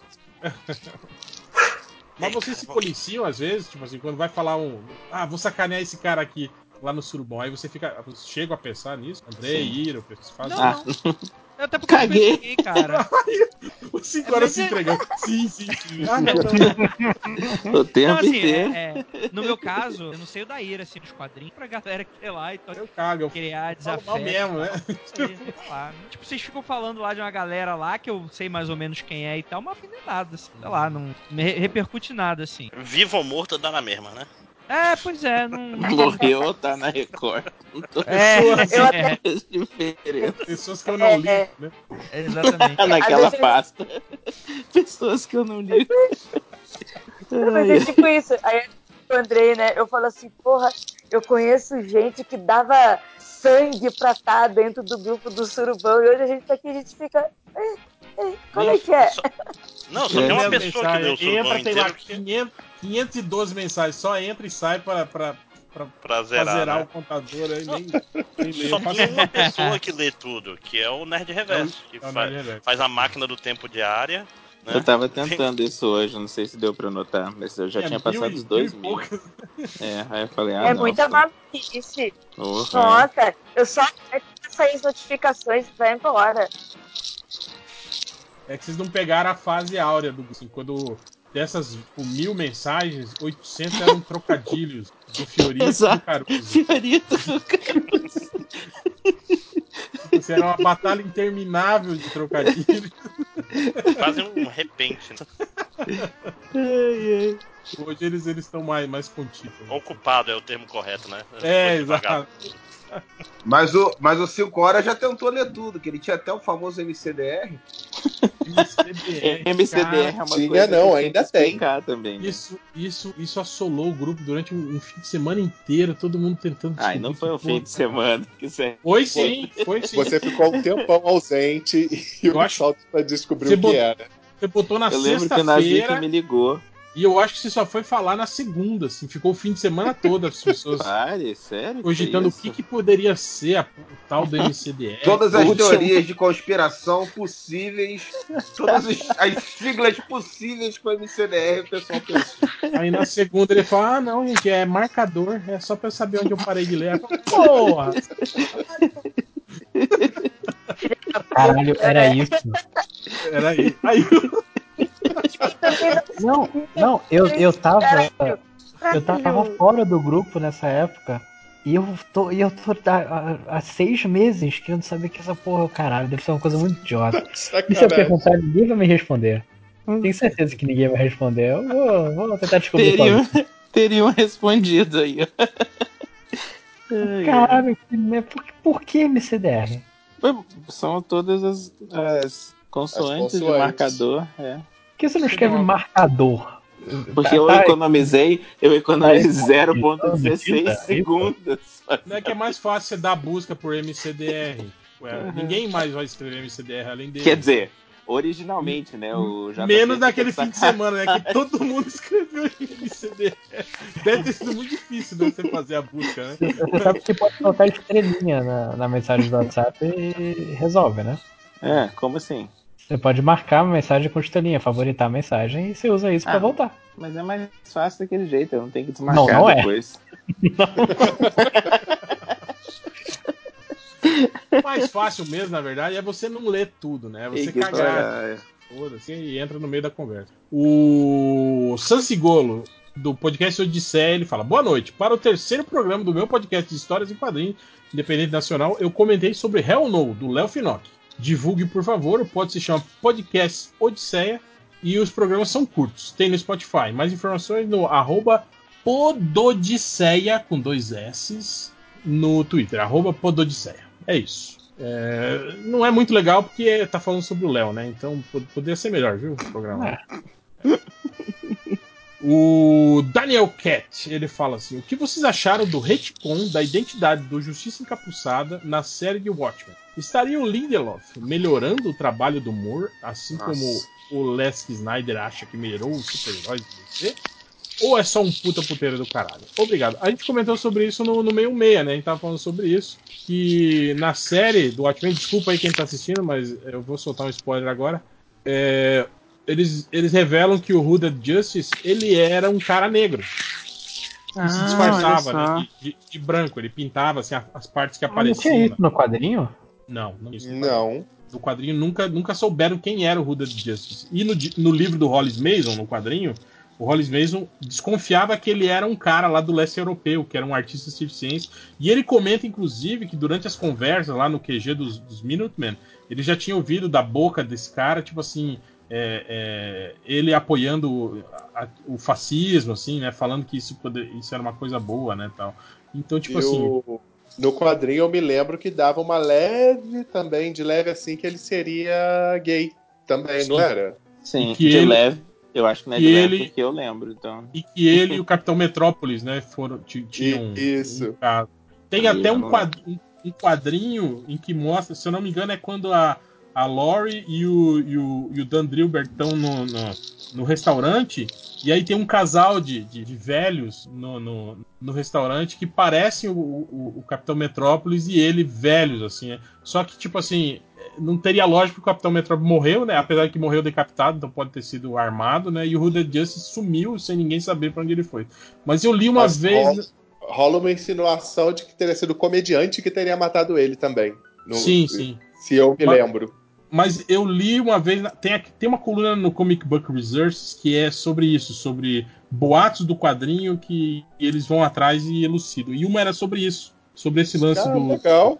do Maneiro, hein? Hunted Justice. E aí eles falaram, eles conversaram com o. Com o. Porra, o desenhista, como é que é o nome dele? O, o- Gibbons. David, David Gibbons. Gibbons, isso. Sobre isso, sobre o, o, o casal desenhado na, na- na- no, no restaurante, né? E se aquilo era um indício de que eles estavam vivos e que eles é- eram gays mesmo. E aí o David Gibbons falou que não, falou, ó, falou, não tinha indicação nenhuma, né, sobre quem colocar no, no, no- no restaurante, né, no, no roteiro do Alan Moore. E eu desenhei meio de sacanagem, assim, sabe? Tipo, Nossa, Gente, Tipo, eu eu fiz- nunca reparei nisso. eu também não.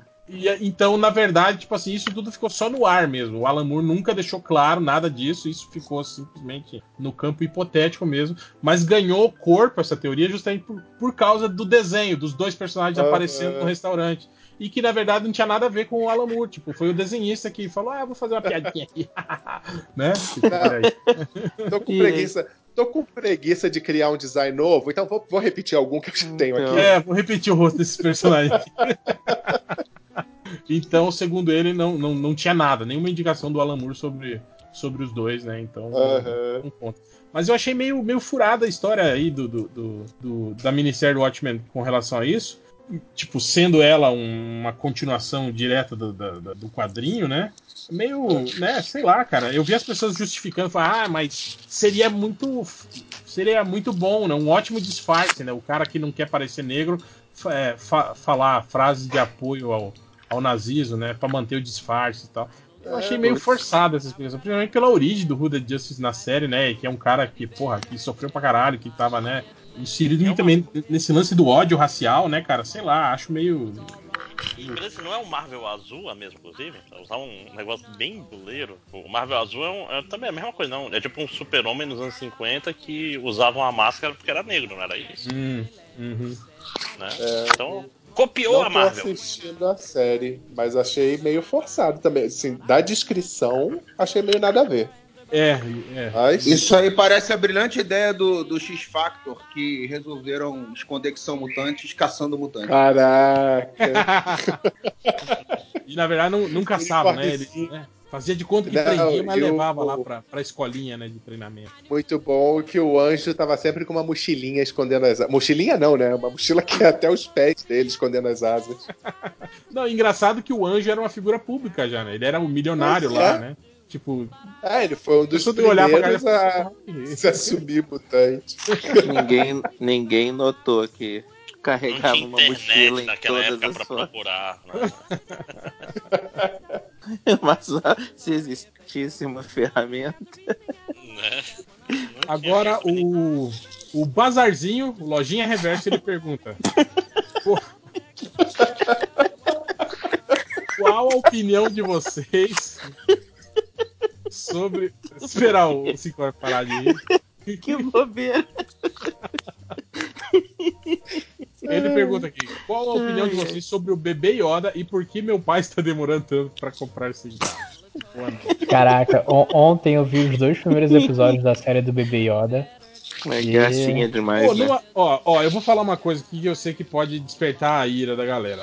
Ó, eu sei que, tipo assim, visualmente o Mandaloriano é muito legal, as cenas de ação são legais, remete muito à anti- à antiga trilogia, principalmente pelos efeitos práticos, mas, Uhum. gente, é um roteiro de fanfic de cara de 12 anos, viu? Desculpa aí, Jo- John Fra Favreau, mas, porra, velho. Ah, a Mas historinha- ele pegou Mas- do caderno da escola dele. A historinha é. é, Ô, é Real. né, cara? Que Bebê, Mas eu- Bebê Yoda, cara, anos carro, tem a força. Tipo, Então, eu vou te falar que eu acho que o que foi, pra mim, que foi ruim da história do Bebê Yoda foi justamente ele mostrar poder da força. Eu, eu, se fosse eles, eu ia passar a temporada inteira sem mostrar nada do, do, do Yoda fazendo nada. Aque- ou aquela cena que ele levitou o bicho lá, se ele tivesse só feito o bicho ficar com sono, uma parada assim. Desmaiado, Pra ficar bicho, mais né? sutil, é. Mas assim, Então- duas coisas sobre, sobre isso aí. É, esse bebê é o Yoda mesmo ou é um bebê Não. da raça? Não, não, da não, raça. beleza. Esse Ah, episódio da raça. depois do episódio 6. É. Não, O. Império acabou de cair. Cara, depois que a Fiorito fez a uma- piada com Baby Shark, eu não consigo ouvir Baby Yoda e não ficar com a música na cabeça. Baby Yoda. Não para, não para, não para. Ah, Não parece. Nem parece, mas. E, Ah, mas tem a versão, eu- a versão em português da música ficou assim: bebê, tubarão, tem-? Sério? É. Acho não. Tubarão. A- Cantada pelo Detonator, inclusive. Tem. Não acredito. Não, não é, não, não é o Detonator. É Não, mas tem, eu tô falando sério, tem uma versão em português cantada pelo Detonator. né? do Baby Shark? Sim, do- em português. Ah, tá. Deixa eu botar no surubão. Eu nem sei do que, que vocês estão falando, mas ok. Feliz é você. Mas eu vi uma menina no Twitter, uma americana, né, no caso, que deu uma, uma confusãozinha porque ela mencionou que não tem uma mulher com fala ou não aparece nenhuma mulher nesse Tá primeiro episódio do Não Mandaloriano. a, a Não, Ferreira, a- do a Mandaloriano, Ferreira. é mulher. É, Tá mulher. errada. E ela até fala mais do que o protagonista, inclusive. Ela fala mais do que. Ah, O Pedro Pascal ok. não fala quase Não, nada. eu vi isso porque ela ainda começou. Aí rolou aquela parada toda, né? De que ela começou a ser atacada, que não sei o Sim, quê. E... Mas eu não É, assisti. mas realmente nem... tem, tem, deu tem pra- série, realmente, na, na série. É, mas deixa Eu eu. diria, até agora tem pouco personagem também. Mas a É, Gina Carano não tá no elenco dessa série? Tá, né? Sim. A maioria das pessoas que apareceu no trailer não chegou na série ainda, né, cara? É ela, a Ferreira não, né? A Gina Carano não, é Não. a Ferreira não, né? Não. É, Então, rola uma diferença entre esses Mandalorianos aí e os, do- os que apareceram no Rebels, por exemplo. É, eles dão a entender que foi dizimado o país, o planeta inteiro, né? E aí Sim. os que sobrevivem, sobrevivem sem tirar a máscara. Não existia isso nos outros filmes e na série. É, é novo essa história dele nunca tirar o capacete. É, Ah, o Boba, Boba Fett nunca tirou o capacete. mas Não, o não... pai dele tirava. É, É, mas e- depois que ele fala, né? Não, o pai dele é antes. O pai dele né? tirava, É, mas a dele é cabeça antes, continuava neto. dentro, né? Do É. capacete.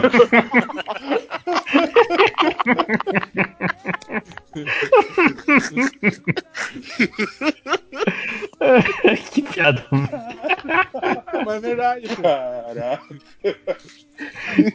O ca- cara seguiu a religião até o fim, né? Meu Deus. É, tem outra. Até esqueci. o Mas é, é, eu fico pensando que, que, que merda, né, cara? Você gasta mó grana pra contratar o Pedro Pascal e aí, né, qualquer ator podia fazer. Nada, Tem Pedro personagem que Pascal não é fala e não tira o rapaz. capacete. Tipo, cara, qualquer um podia fazer o papel. Ô, Real, Você mas eu tava pode vendo você falando Pedro isso, eu fiquei pensando numa coisa. Pra mim, não parece que ele é pra ser o fodão da série. A impressão que eu Não, tenho mas aí- agora é que ele. Ah, Não, Mas Não é. Não, mas ele não é porque ele só apanha, mas tecnicamente era pra ser. Afinal, ele é mandaloriano, o fodão da guilda, o Então, cara que é uma pra mim- lenda e não sei o quê. Aí, tipo, o cara só A impressão que eu tenho é- apanhou é pro outra. Jawas, cara. Porra, velho. A impressão que eu tenho é que ele não, não é ainda. Tipo, sei lá, é- é que ele escapou dos, do, do, do expurgo deles lá, mas ele não era grandes coisas desde o começo. Ele tá aprendendo a ser mandaloriano. Na minha cabeça, eu posso estar falando Não, mas, mas assim, o Boba Fett também não faz porra nenhuma. Ele tá, tá só seguindo a, a tradição. Não, mas, a- ma- mas, tem, mas, mas o lance do Boba Fett, tipo assim, é porque as cenas dele são ridículas. Mas se você pensar que o Darth Vader, que é o Darth Vader, contratou Falou, os melhores caçadores de recompensa da galáxia pra ir atrás do, do, do Han Do Solo. Han Solo. Tipo Mas é- assim, é, marketing então você- isso, você- cara. É, Não, eu sei, mas você parte do pressuposto que aqueles caras que estavam lá, né? Inclusive o, o, o Boba Fett, eram os, os caras Muito mais. bons. É, Uhum. os- Pô, eu, eu gosto é problema de RH. RH não soube o É, o cara men- Pois é, mentiu no passou currículo, lá um- Mentiu Não, no fez, currículo. fez uma dinâmica e o, Boba, o Jango Fett foi o melhor e pronto. Cara, Igual eu vi, o- hoje tava mostrando, tava rolando um print do Instagram de um cara, era um cara, eu acho que, eu não lembro, acho que no Pará, o cara inventou um órgão, tipo assim, é, é, um, um, um órgão De que é, um música? órgão público, não, tipo um órgão público, de, tipo, é, corregedoria de psicologia, não sei o que, não sei o que, ele mandou fazer um distintivo e fez um diploma expedido por esse órgão fictício em nome dele, atestando que ele era não sei o quê, justamente pra, pra, Nossa. pra, pra bombar o currículo de coach dele. Caraca. Obviamente Eu descobriram que era tudo mentira, né? Gente, mas pelo menos respeito merece. cara. É, um- é um diploma quântico, né? Que é e não é. Ai, cara. Eu tô falando, cara, brasileiro é, é foda, cara. É. Eu lembro É. quando, quando passou aquele filme do, do, do Leonardo DiCaprio lá, é, Prenda-me, Prenda-me se for capaz, é isso? que tem os brasileiros que fizeram muito mais. É, é isso que eu falo. Tipo assim, lá nos Estados Unidos, um cara desse, é- meu Deus, que cara, que cara incrível, olha só o que ele é capaz de fazer. Vamos fazer um filme sobre. Cara, aqui no Brasil, tipo, toda esquina tem, tem um cara igual aquele, né, cara? Esses Ah. caras. Você vê aquele o gordinho que é atestado. filme Vips lá. Que, Sim. Ah, sou filho do dono da Gol. Ah, então entra aí. Sim, entra voando, filho da puta. É. Ele com, Esse cara é uma lenda. ficou amigo do cara é Ricardo. Mack ainda, né? Foi pra um resort lá no Nordeste, amigo do Ricardo Ah. Mack. Pegou O a cara Maria é Paula. bom É, é feio pra cacete e vira, o- e vira o Wagner Moura no filme. Acho um sucesso. É, mas vamos Vamos conversar que o Wagner Moura também não é assim também, é. Ah, ele é, ele é esquerdo lindo, né? Ah, Adoro esquerdo lindo. Caralho. O cara que é feio, Ela- mas ele tá do lado certo. Ela voltou só pra rir do esquerdo ali. Tava dormindo já. Tipo isso. O- voltando pros comentários, o Loki, o trombadinha da antepenúltima fantasia, ele pergunta: vale a pena assistir o irlandês ou é melhor assistir dois filmes da Marvel pra poder fazer as necessidades? Boa, hein? Boa, boa. Não, eu vou te falar, o porra, é um, é um puta filme, hein, cara, o irlandês. Tipo, ele tem Quebrou uma a pega maldição meio. dos filmes do, da Netflix, então. Ele tem uma pega é, os imperdoáveis, assim, sabe? Só que mostrando o universo da máfia. Mostrando o que acontece com, com aqueles mafiosos fodões, e quando eles vão ficando velhos, vão saindo do jogo, sabe? Vão. Porra, é muito foda, cara. E vou te falar, o personagem de Joe Pesci é do caralho, cara. É muito bom. O filme é muito bom. Assista. Mas pode, pode mijar, viu? Pode É, parar. exatamente. Pode parar Você no meio e mijar. Ah, Cara, não, é- mas aí, aí vai estragar a experiência.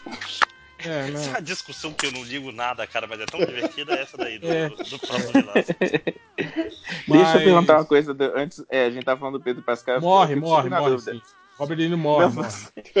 Vocês já, vocês já, já assistiram outras coisas com ele? Além de Game of Thrones e. Eu e só vi Game of Thrones. Eu vi alguma outra coisa com ele. E o Pedro, Pedro Ele Pascal? não fez um, nar um Narcos? Eu acho que ele tava Sim, ele tava no Narcos. Tem aquele filme do- Então. da Netflix lá, que é ele, o Ben Affleck, o Oscar Isaac.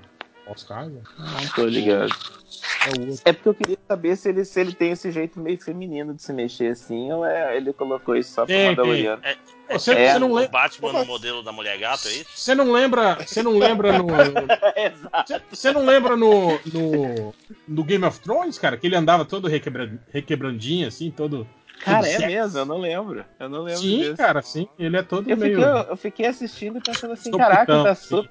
Tá super feliz ali dentro da armadura. Tem hora que ele dá umas requebradas assim, que é igual Mas eu acho- Batman.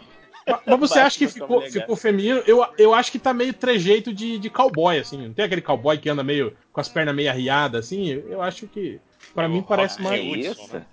É, eu, tô- eu tentei. Eu não sei. Eu fiquei curioso, tentei achar algum vídeo dele andando aqui, mas agora não vai dar. Eu, fiquei eu, curioso com essa eu acho que eu, aí. eu acho que eu gravei um, José, pra mostrar pra você. Peraí, que eu já. Ah, não. ó, Pra você. Ele pensou É. em você. Olha Pensei, só. pensei Se no eu, José. se eu não me engano, é José a cena, a cena em que ele entra lá na, a primeira vez pra fazer a- com a Ferreira, se eu não me engano, que mostra ele andando, passando no Isso. meio da galera. Ele tá bem, bem. eu acho Andando fora, né? Antes de entrar lá. Tipo, andando. Não, andando tipo Gisele Bündchen, assim, não tem? De pezinho na, na frente do outro, assim.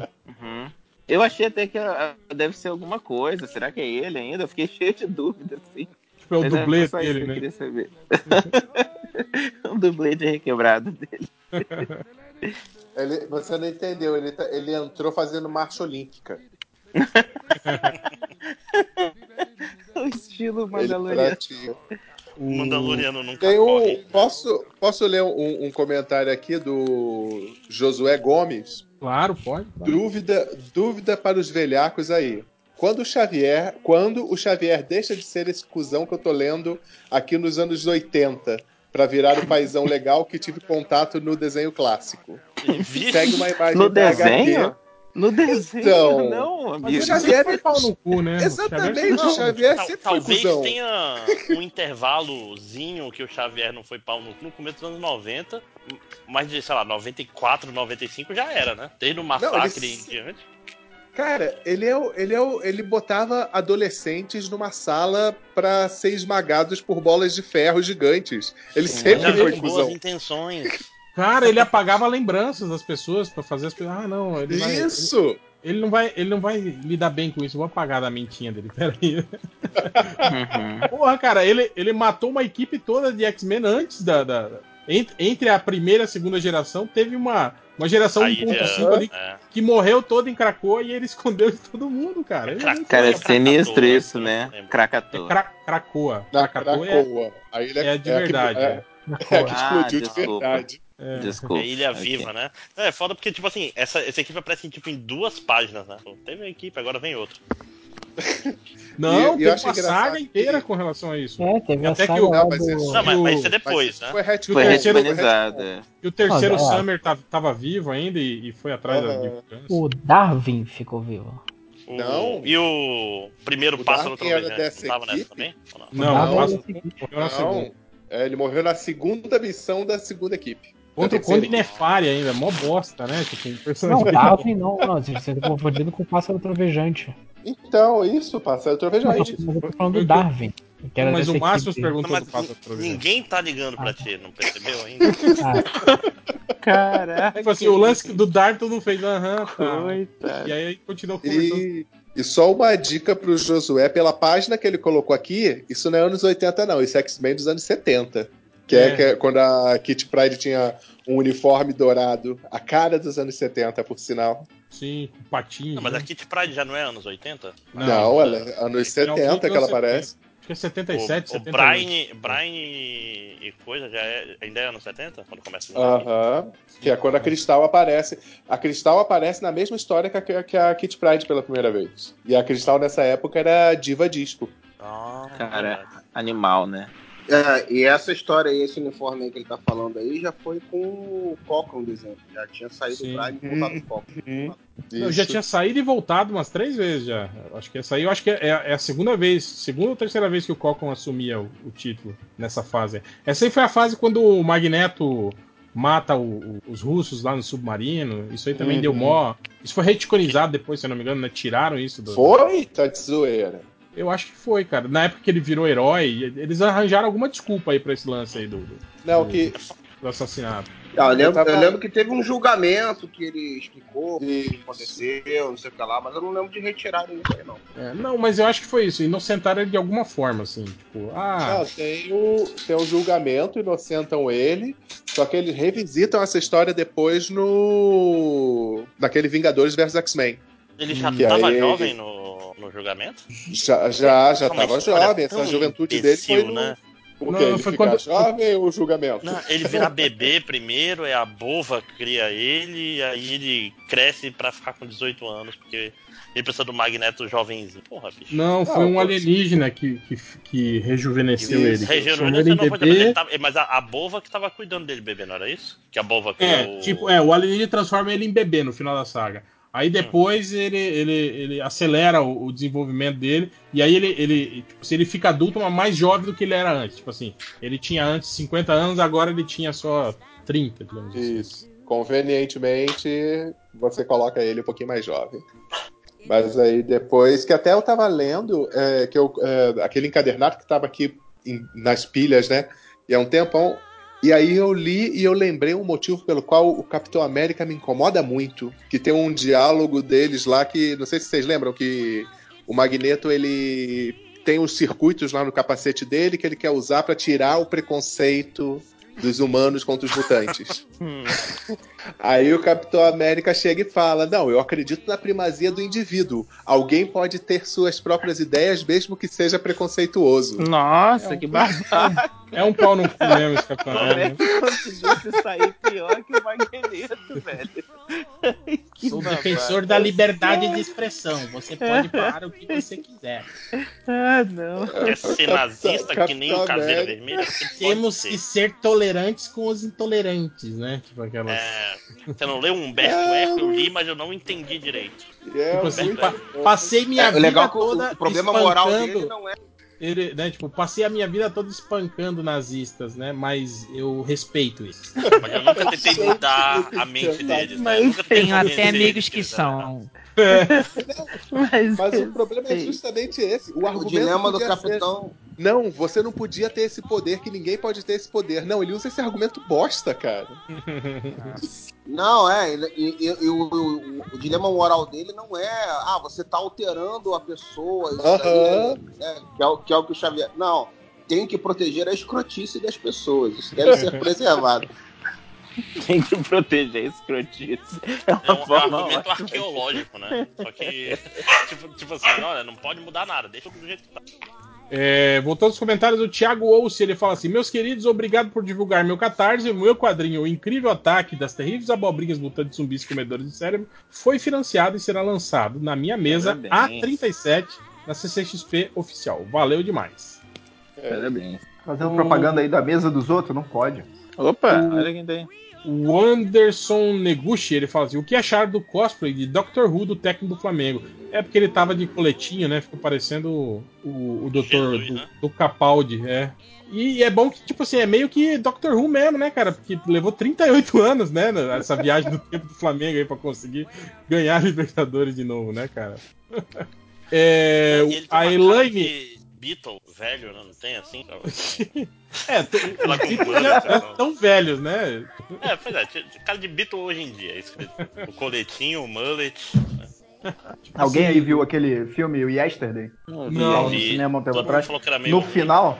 Não, o começo, Eu do, vi. do começo pro meio é bom, depois é ruim. Mas no final aparece o John Lennon, velho. Caralho, que bad vibe. Ah, tipo, termina o filme e os Beatles continuam não existindo, assim? Tipo, não, Não, não é, eles não existem, aí o cara vai encontra, vai na casa que o John Lennon tá morando, que não, eles nunca foram Beatles. né? E o John Lennon não foi morto, porque ele nunca foi Beatle. E ele não é. Ele é o que? Ele é, tipo, bancário. né? Ah, não, não lembro se ele fala o que ele era. Não sei, não É, se ele um fala o que ele era. Ele. Era ele tá lá vivendo na, na beira da mas, tipo praia. assim, mas esse filme não tem aquela premissa de que ele volta depois pro mundo certo, assim? Pra, pra- Não, pra realidade? não. Não, continua a realidade sem Beatle. Eu acho maneiro que. Eu acho maneiro que o Léo foge quando a gente começa a falar de spoiler. Ele vem aqui, ó, ninguém perguntou, toma aí. É, e, Pá! e mete spoiler. né? Mas, Mas olha coisa, só. Assim, ah, sem Beatles, eh, Israel e Palestina são dois estados, não tem mais guerra no Oriente Médio, faz É, umas não coisas. tem cigarro, né? Não, não tem nada disso. A Elaine. Mascada, ela fala assim, ó, gostaria de saber quando o MD Mangá será substituído por MDM eletrodoméstico. Cara, o MDM Home Health, cara, é, sempre me diverte. Né? Fica falando de Mas eletrodomésticos, isso, fica falando de. isso é uma boa, viu? A gente falar sobre, sobre isso, sobre, sobre eletrodoméstico, principalmente pra quem é solteiro. Tipo assim, vocês lembram quando. Eu lembro, quando eu fui morar sozinho, as primeiras coisas que comprei foi uma geladeira, fogão, máquina de lavar e televisão. Era essas Comprou quatro. micro-ondas, não? Não, não. Eu, Eu só fui ter micro-ondas ainda. depois que, depois Hoje- que casei. Ah, é. Micro-ondas 200 não é- anos atrás não tinha micro-ondas. Micro-ondas não era, não era um troço primordial. Nem hoje, não é? Eu uso ele pra esquentar água. Porra. Esquenta o cup Pra esquentar água? É, esquentar água, é. pô, tu vai fazer um café, você pode esquentar água no Não, fogão, você pode esquentar no micro-ondas. É o poder do micro-ondas e vai usar O micro-ondas esquenta mais rápido, filho. Tipo, você esquenta a água, esquenta o seu prato de comida. Agora, Ah, não, eu não, não sou de cozinhar no micro-ondas, assim. Eu vejo pessoas que fazem faz bolo, faz torta no micro-ondas. Eu não, Pô, Eu morro de carne não tem micro-ondas. Rocambole de Hoje- carne e queijo no micro-ondas é tranquilo, mano. Hoje em dia, eu diria que o equipamento básico do solteiro na cozinha é uma air fryer mesmo. Ah, Eu, é, também, mas eu acho que o principal é um celular pra você botar o iFood. né? Cretino, né, cara? Não, mas é verdade, cara. Mas, mas você tá falando disso, cara, eu lembro da primeira vez Não, que eu é essencial a parede, pra- cara. Essencial também pra, pra solteiro é morar perto de uma padoca também. É, Nossa, aí sim. Sim, Ajuda. todo dia de manhã tomar café. É, um- comer um salgadão, né? Né? E de noite, de noite Ah. só passa lá, compra um, pãozinho, compra um queijinho, presunto, pronto. Mortadela. Aqui, Não precisa nem fazer comida lado- de noite. Do lado do meu prédio tem um Burger King 24 horas. Não, mas aí Burger King não presta, não.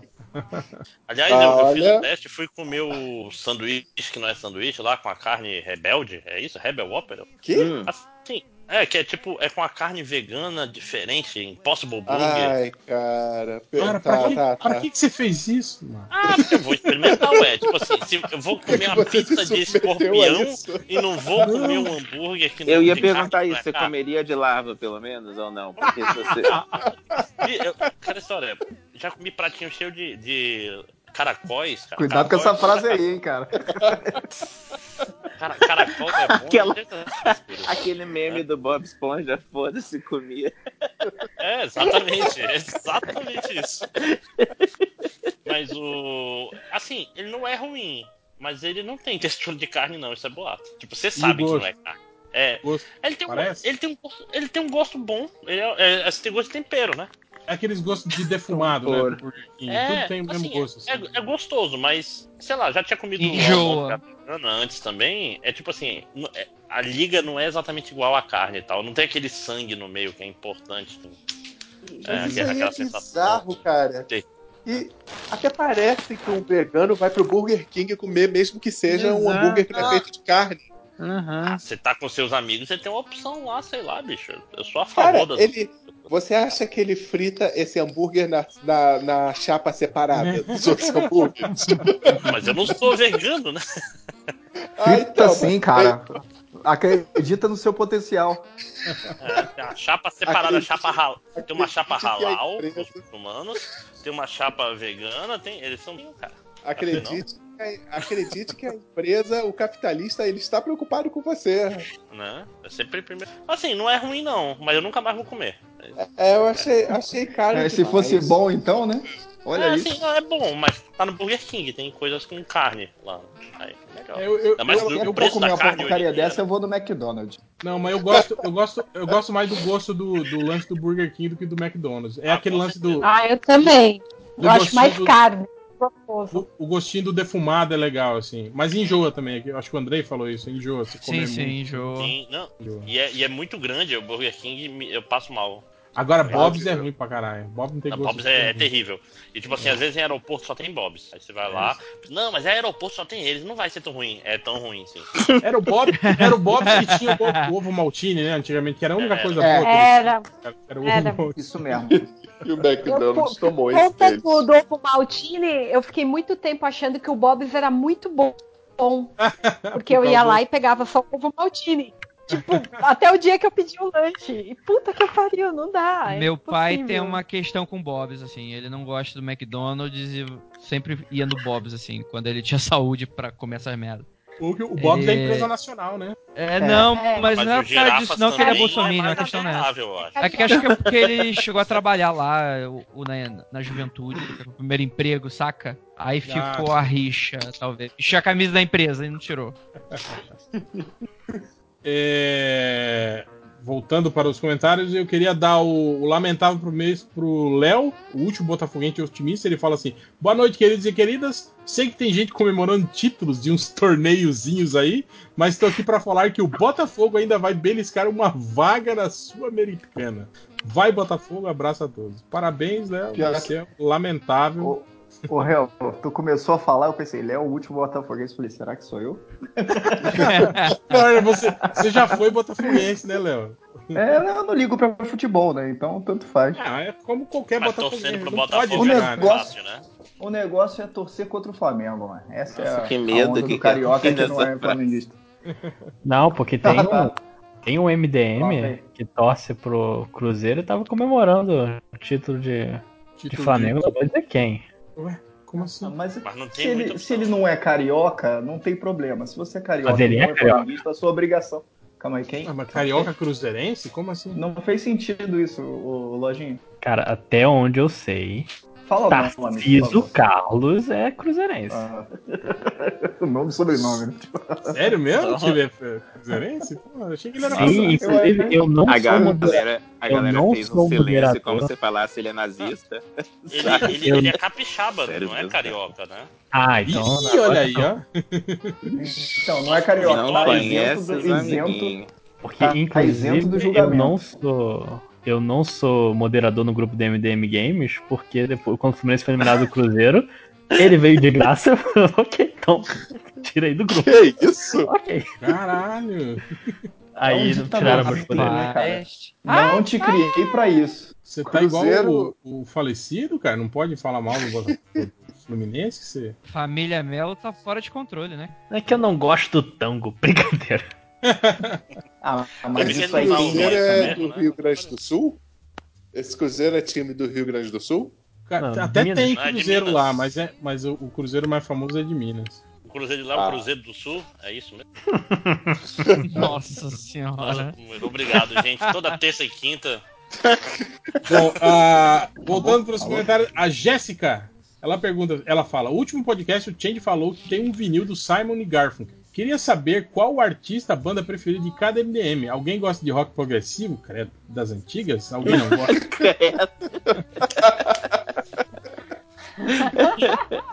Cara, Quem- eu, eu Esse rock credo foi que nem o. Jequiti agora, mano. Credo, É, credo, eu- credo. Eu até escuto rock progressivo, mas eu acho chato pra caralho aquelas produções. Ah, então pra quem escuta, seu mané? Né, Eu gosto pra trabalhar, Caralho. cara. Boto mais volta. aí Caiu uma parada 16 dentro da minha geladeira de novo. E vai É o satanás. É, geladeira? É o espírito de Maluco, geladeira. Você não prendeu teu cachorro, não? Aí na geladeira, não? Ui. Foi. Que horror. Não, o cachorro é o. Ah, tá. É, descongel... Tá descongelando o gelo, aí ele caiu no compartimento que tá guardando. Ah, tranquilo. Frost Free, tá aí uma dica Hã? do MDM eletrodoméstico. Não, não, Pois é, né? Faz Não, uma não, não, diferença não. do caralho. Frost Free é, chama é horrível. Satanás. É horrível pra quem, Que pra quem é solteiro, porque direto você precisa fazer gelo pra, pra, pra bebida da galera e tal, e a Frost Free não faz Você gelo. não tem, você não tem aquele pra arrastar, né, da partida do congelador? É, não, é forminha de gelo, água. Que tosqueira, maluco. Fazer um Frozen, né? Com, com o teto do congelador. Uma nevezinha que fica, né? Você pode fazer um. Passa a faca. É. A raspadinha, né, cara? Ainda vem com o suquinho da carne ali, que eles vão Opa. Olha aí, ó. Mas alguém quer falar aí qual o seu artista ou banda preferido? Caraca. Não, é- não é difícil, cara. Não tem, assim. Ó, é tal. É, é ter coragem, né? Não, Essa é. coisa- É, é- é- é se arrepender logo depois de falar que não, eu gostava mais do. Então, ó, eu gosto do Johnny Cash e eu acho bom que ele. Quer dizer, acho bom que ele morreu, eu ia falar. Não, mas como ele já morreu, ele não vai falar merda e me decepcionar mais. Entendeu? A outra banda que eu gosto é Anthrax. Eu, eu curto, eu curto Johnny Cash também. Mas ultimamente eu tô, eu tô muito. Eu tô reouvindo tudo os meus. do, do, Leonard Cohen antigo, assim, tô. Cara, Ai, ele manda muito bem. Manda Puta muito. Mas eu sou Eu gosto- velho, eu, eu gosto de Animals, de Johnny Cash, de Leonard Cohen. Eu sou... Eu gostava bastante de Metallica quando eu era jovem, mas aí o tempo passou. Eu gosto de Anthrax, que pra mim é a única banda das quatro que continua trash de verdade. É bem divertido. Adoro Anthrax. Nossa, Ai, eu eu sou curti muito tanto. popzeira. Eu não ouvi nenhuma das duas. É, tá contando Eu bastante, tava, eu tava concordando com você. Eu também curto bastante. E fazia tempo que eu alguém falar que curtia também. Anthrax? Eu, eu, Até- eu gostava bastante de, de Slipknot também, porque eu, eu era jovem. Eu julgo quem gosta de Slipknot. quando eu era, Mas Slipknot, você, jovem, você nem, você nem era tão Você era- jovem assim, hein, cara? era jovem Eu 10 tinha, anos eu tinha atrás. 18 anos quando saiu o primeiro CD deles. Sete Hello, fellow children. Slipknot eu ouvi em 98, 99, entendeu? Eu curtia, quando era jovem, eu curtia, era o Fate No More. Também, Agora estão falando até que eles postaram não sei o que de, de, voltar, mas como eu não fui atrás da notícia, eu perdi ela no, no É, Eles Twitter. trocaram ano passado no Brasil. Ele vai juntar com Mars Volta, foi isso. Aí confundiu. É que o, o Mike Patton ele tem umas, acho que umas quatro bandas diferentes. É, né? tem várias bandas Tem. paralelas. Cara, Ele ele, não- tem ele um também tá em Fantomas? que a música... Fantomas é dele Fantomas. também. É. Fantomas, adoro Fantomas. Fantomas é bom demais. Aquela Cara, música Bebê de um Rosemary é a parada uma- mais louca do mundo. Eu queria lembrar o nome da banda que é esse, mas é tipo um som meio, sabe, daqueles filmes? Então, Que- Fantomas? Não, não Fantomas. é fantoma. Não Mr. é. Bungle. É, é... Ai, agora vocês me pegaram, eu não, eu não lembro o nome. Mas a música é muito, tipo, você imagina aquele barco, aquela nuvem de, de fumaça, sabe? Ah, não, então não. Você não enxerga muito bem. Maconha, o povo. né? Foda. Armandinho e Mike Patton. Levantando o som da Babilônia. Põe o dreadlock Mas, mas, mas falando nessa, nessa vibe aí, eu gostava muito de Mano Tchau também, cara. Nossa. Outro, maconhe... Outro maconheiro aí, ó. Todo globo. Porra, cara, um, um, disco Globalizado. que eu, um disco que eu escuto até hoje também é do o primeiro do Chico Sainz também, cara. Porra, eu escuto Porra, é muito demais. Maneiraço. É bonzão. Isso é bonzão. Eu nunca fui muito de rock, não. Não acredito. Ira, tá, Que- tá cortando que que tudo, escutava, não Zé? Não, eu nunca fui muito de rock, não. Já fui, sempre fui muito mais do, do pop, ou então de um rock mais tipo R.E.M., ou então uma coisa mais eletrônica. Curtia muito de Sigur, Sigur Rós também, que era aquela coisa Ah, é mais meio muito legal. doidinha. Coisa É, de quem usa metanfetamina, né? Sim, sim, mais, mais pra metanfetamina do que pra maconha. Me diga que eu gosto que eu, te- eu digo sua banda, né? Bem isso. Isso é bom, né? Tipo, Diga banda, vou dizer que diga droga banda que eu você falo usa, né? que drogas você usa, exatamente. É, é. Eu só, eu só escuto essas músicas de maconheiro velho, assim, não tem esse? Coelho, aquele cara que O cara fuma trocou, sentado. trocou a maconha pelo, pelo anti-inflamatório, pelo. Analgésico, né? né? Mas é aquele, é aquele maconheiro velho que fuma sentado na cadeira de. Não é aquele Bota no, no cachimbo. É. Que fica falando isso que é música. Que que Tipo é o Sam isso? da vida, assim, né? Fica, fica junto branco. com a pesada andando de skate, ele fica ladeira. Mas eu, eu, eu tô curioso pro Lojinha. E você, Lojinha? Qual que é a sua banda preferida? Ah, o jovem. Vem, jovem. Eu ia falar Billie Eilish. Eu, eu gostava muito do Vai Kiss. falar Rebeldes que ele vai falar. gosto de Bruno Mars. que falar. Ele vai falar Shawn Mendes, porque ele tá, ele tá empolgadíssimo com o show em São Paulo. Ah, é? Não? Eu nem sei, nem sei o Ah, que, que é é? isso. O que, que é isso? É, é um cantor jovem. Só eles sabem porque eles estão no surubão melado. Eles sabem. Surubom melado. Eita! Jesus amado, hein? porque eu não sei. Não, é legal Eu- que a, Surubão a, a Jéssica pergunta. A Jéssica pergunta se tem alguém que não gosta de música. Que eu também. Eu vi uma entrevista esses dias atrás do. Acho que foi.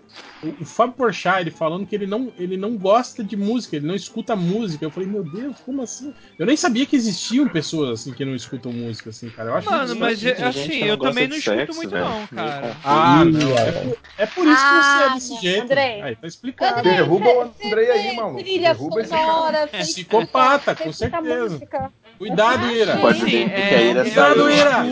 Ira, Ira! A Ira tá presa, deu rage isso que a gente não consegue ouvir o que ela tá pedindo. Será O, que é o- o? Wi-Fi não tá indo no. não tá indo até o porão onde ela tá acorrentada, né, cara? Por isso que ela tá tanto. Cruzes. Meu Deus, Andrei. Pô, Relaxa, relaxa. Não, é que tem um encanamento ali no porão ali que é foda. A água vocês sabem como é que é, né? Corta o Wi-Fi. Deus do céu. Eu vou fazer um. Não sei se essa piada é boa, não. Eu vou colocar um repetidor ali no, no Wi-Fi no porão pra ela ficar. pra ela Mas, tipo assim, Mas, mas, tipo, Andrei, você, você não, não escuta música. Escuta Não, só não, eu, eu escuto, eu escuto. Eu escuto música, tipo assim, tem hora. Tem, sei lá, dias que vem a necessidade, eu escuto coisas específicas, mas eu não sou aquele cara musical, assim, tipo, ah, todo parece dia. de maluco. caralho.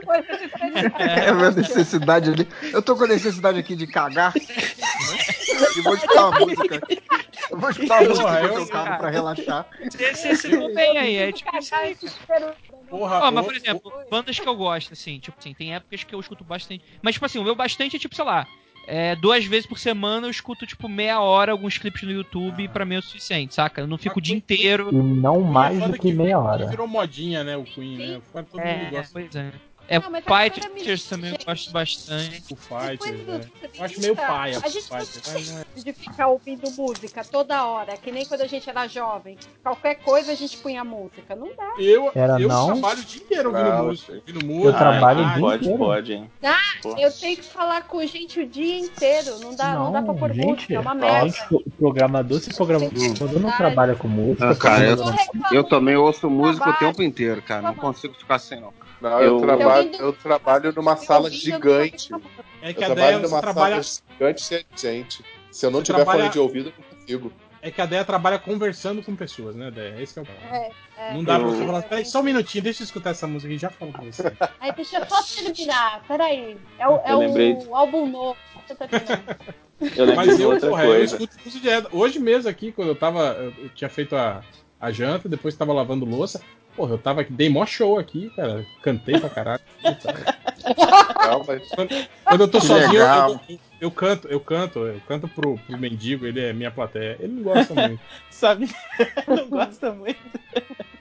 Eu Mas, lembrei aqui de outra mas- coisa. Sabe quando vocês estão ouvindo música no aleatório e passa pra uma banda que você gosta? Não sei se vocês têm isso. Quando ah, passa você canta Rammstein. junto, você dá o show Então, junto. Não, mas é, é quando passa no Rammstein, eu falo, nossa, eu tenho que ver esse CD de novo. Ah, eu tenho que ouvir esse outro CD também. Tem hora que eu, quando passa pelo Rammstein, eu acho que eu passo um mês, assim.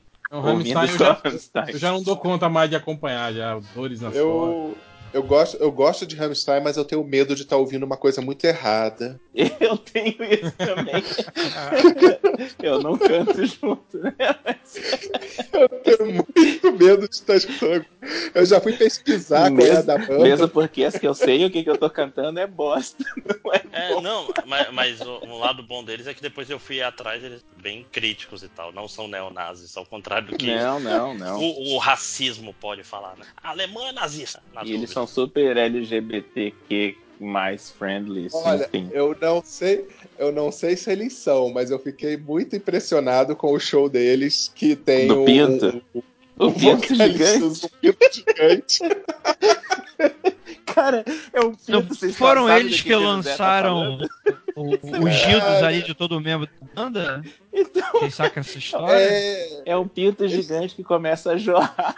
não, Fica, ele tipo, primeiro 10 minutos. simula, ele simula que tá comendo um companheiro de banda no palco e depois ele começa a jorrar na plateia.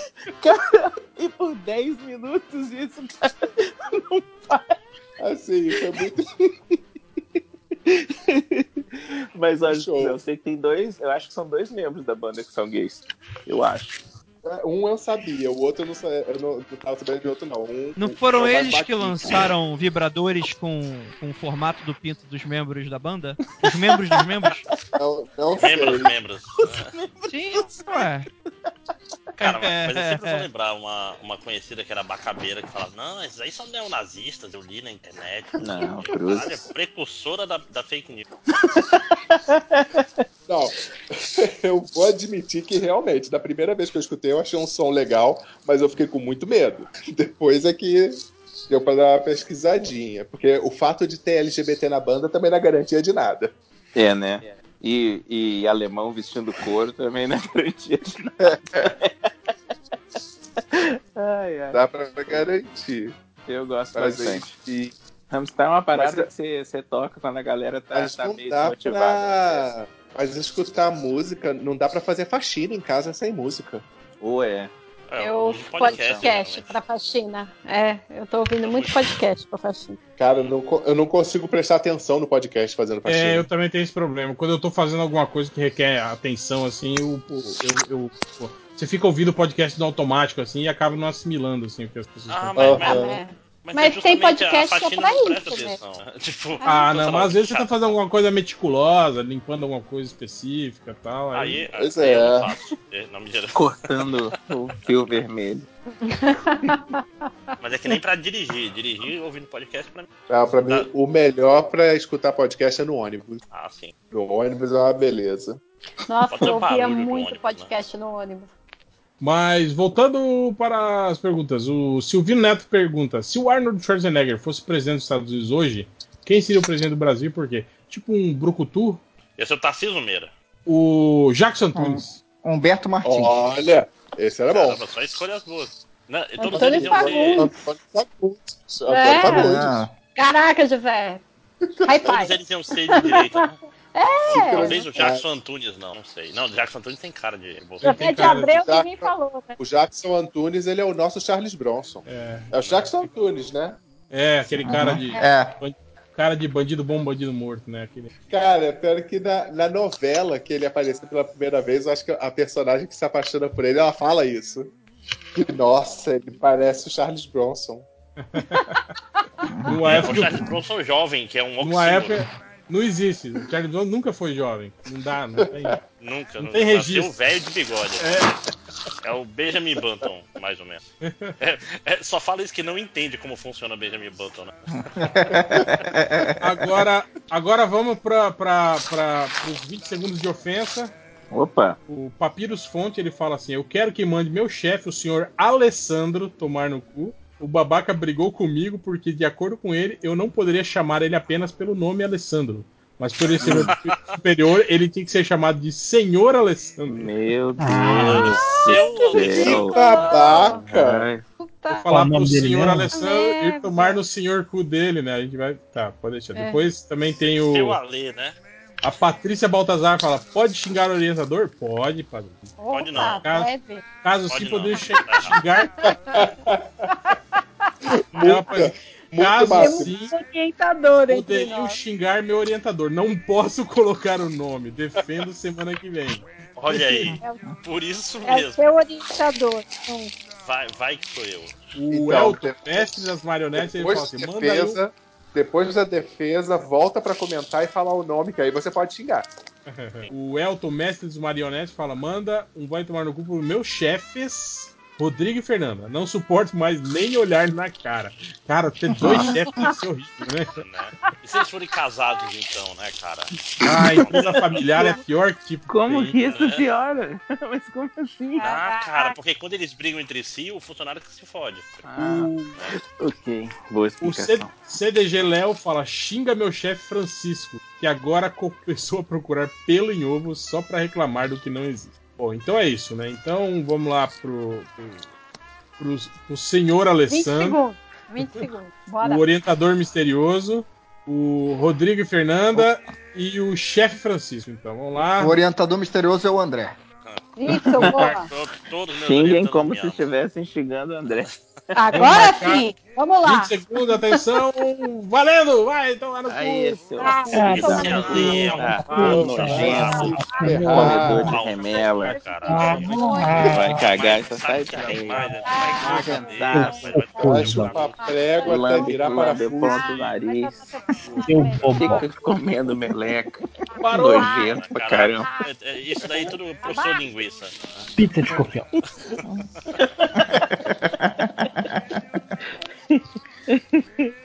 É, então é isso. Agora vamos para as perguntas do garotinho. Temos aqui algumas perguntas do garotinho. O Lauliet, sofrendo no Nioh.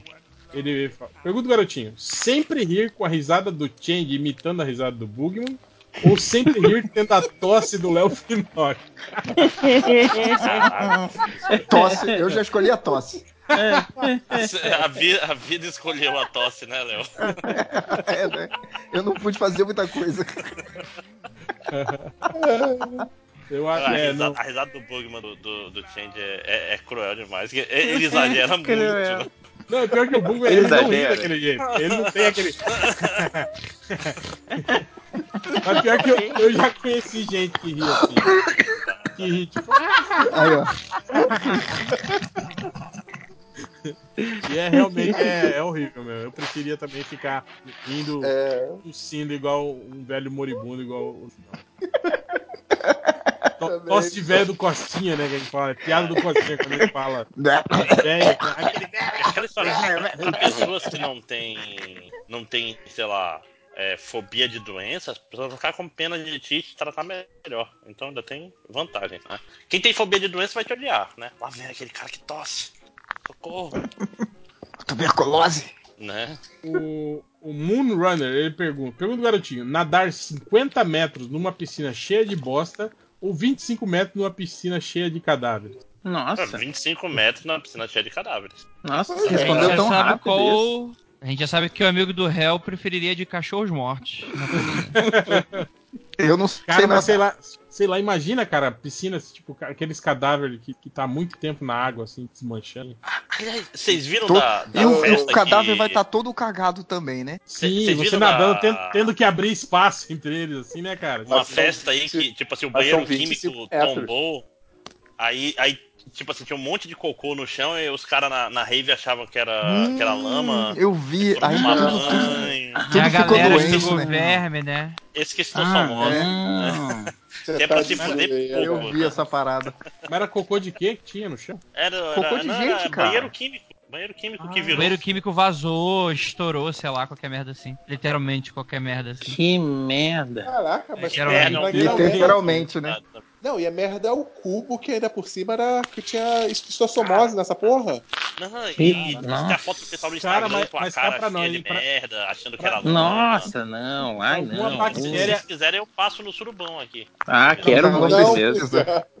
Pra alguma bactéria sobreviver naquela, naquela, na, naquelas paradas de banheiro químico ali, tem que ser uma bactéria muito fodida, hein, cara? Caralho, não, as fotos são muito absurdas, cara. O cara tipo, completamente. Cara- é muito engraçado os cara, o É, cara mergulhando, seja isso, mergulhando na lama, deslizando, né? Ai, que nojo. E os caras, pô, e não sente Ai, que cheiro, não? nojo. Exatamente, essa porra de Caraca. Tá doidão, maluco. todo já maluco tá tá a doidão. merda, né? Mas, mas se bem é que tem aquele lance, né, cara? Aque- aquele produto químico que deixa tudo com cheiro de naftalina, assim, né? Do banheiro químico, né, cara? Pode ser isso também. Disfarça. É.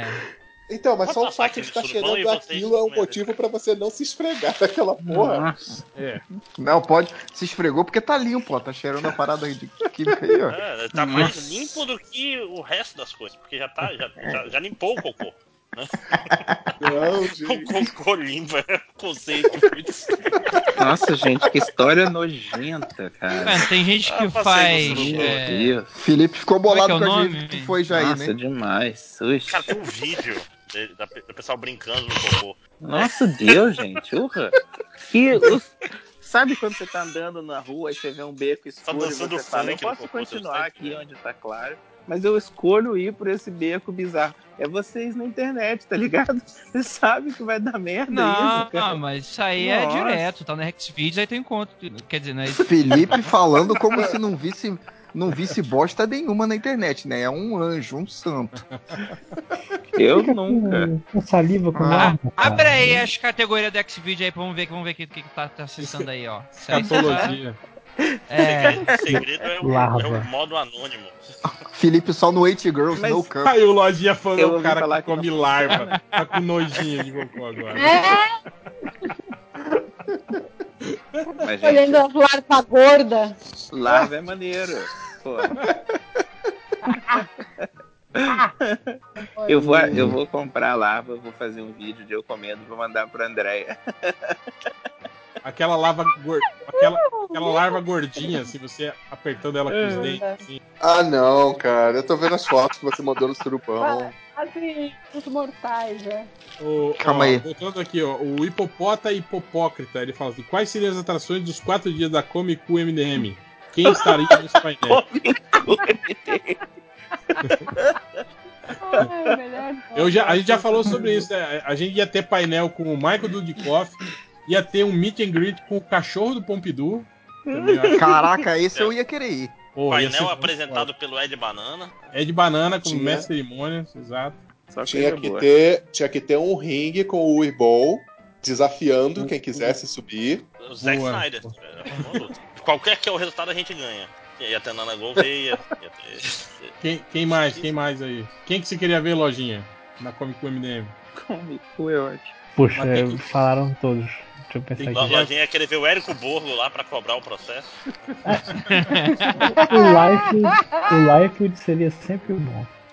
A gente podia chamar o- todos os o, o pessoal da área de comentários, né, cara? Tem que ter os gêmeos, mas- né? O painel com os gêmeos sobre a originalidade. Devia ter uma cúpula, uma cúpula do trovão. Devia ter uma cúpula do trovão no coisa, botar um bando de gente, um tacape e deixar o pessoal se virando. Justo, É. como? Justo. E pra Essas terminar, o Masatoshi Higashi ele pergunta: alguma recomendação da Amazon Prime? Ó, Masatoshi, você digita lá, ó, amazon.com.br, depois vai lá, clica em Amazon Prime, assina o serviço, aí você entra lá e escolhe o que você quer. Eu não sou otário. eu, achando, eu achando que ele ensinou. Não Dando sou tão recomendação. empregado, né? É. Mas, mas Hel. sério, a- além de The Boys. Ô, Hel, você Comigo. viu esse daqui do Ah. duelo dos babies aqui? A Qual? pergunta? Quem Não. ganha? O João Vital pergunta: quem ganha no duelo de Baby Yoda versus Baby Groot? O Baby Groot, né? ele Mas o que, mexe, que é o ele- duelo? É Baby Yoda, porra. De, de, de fofura, de vontade de uh, Baby Olha, Yoda. porrada, Vontade de dar quem, um né? bico e isolar longe. Quem, quem ganha é o baby da família dinossauro. Caraca, boa escolha. Eu tô com o Andrei nessa, hein? Não. Entrou. Entrou dando Vai porrada. matar o bicho na panelada. Quem ganha é o Baby Shark. Desgraçado. Não, mas agora tem, tem que ver o em shark, português é tubarão, tubarão, mamãe. Cala a shark, boca. Agora que eu tô pensando, você deve estar ouvindo essa música no caso também. Ah, é, é- Ah, não pode falar, né? Que? É, não, tá, tá gravando. É Quase. papo pra, pra depois. Proibidão, só no proibidão. Mas é isso. Alguém quer dar recado? Vocês Léo? falaram da, da, da CCXP aí, que eu, antes de eu entrar? Não, não, não falamos. Ah, então, eu, vou, eu e o Catena vamos estar na mesa D36, lá na CCXP. Vai ter vários quadrinhos, vai ter quatro Real Knows, a coleção completa, vai ter guia culinário de viagem. Não, guia culinário do Valido, guia de viagem do perdido, eu nem sei mais o nome do meu quadrinho. E do Felipe 5 Horas também, esse quadrinho. Os E aí vai ter um novo. Vai ter um novo quadrinho do MDM, a nova gráfica MDM. Não fui eu que desenhei, então essa é a segunda melhor gráfica que vai ter já. Que a primeira foi eu que fiz. É, do, do Marcos Tavares, MTC, nosso amigo. Tá muito vai, legal. tá muito engraçado, mas ainda é pior do que a minha. Brincadeira.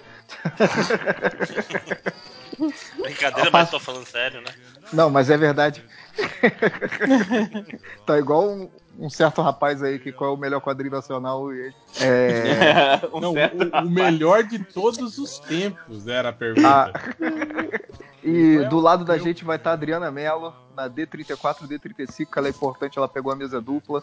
Então passa lá para visitar a gente. Leva chocolate, leva café, leva tudo de comida e bebida pra gente. Que... Só leva uma cesta básica, né? Tá Leva, Leva, leva, leva leva, também. sua mãe também. Lá pra Leva café, Vamos lá Tá no colo da galera. sábado. leva Vai lá, vermelho. A Deia, a de Deia vai estar lá Gatorade. também, passa lá pra falar com ela. Sábado, sábado eu estarei lá. No sábado eu não vou mais, porque a Deia vai estar no sábado. A melhor mesa. Vai estar sem o Léo e comigo. A melhor mesa. Ai, vai, ó, vai ter, vai ter prints, viu? Do MDM também à venda lá, hein? Fiquei sabendo hoje.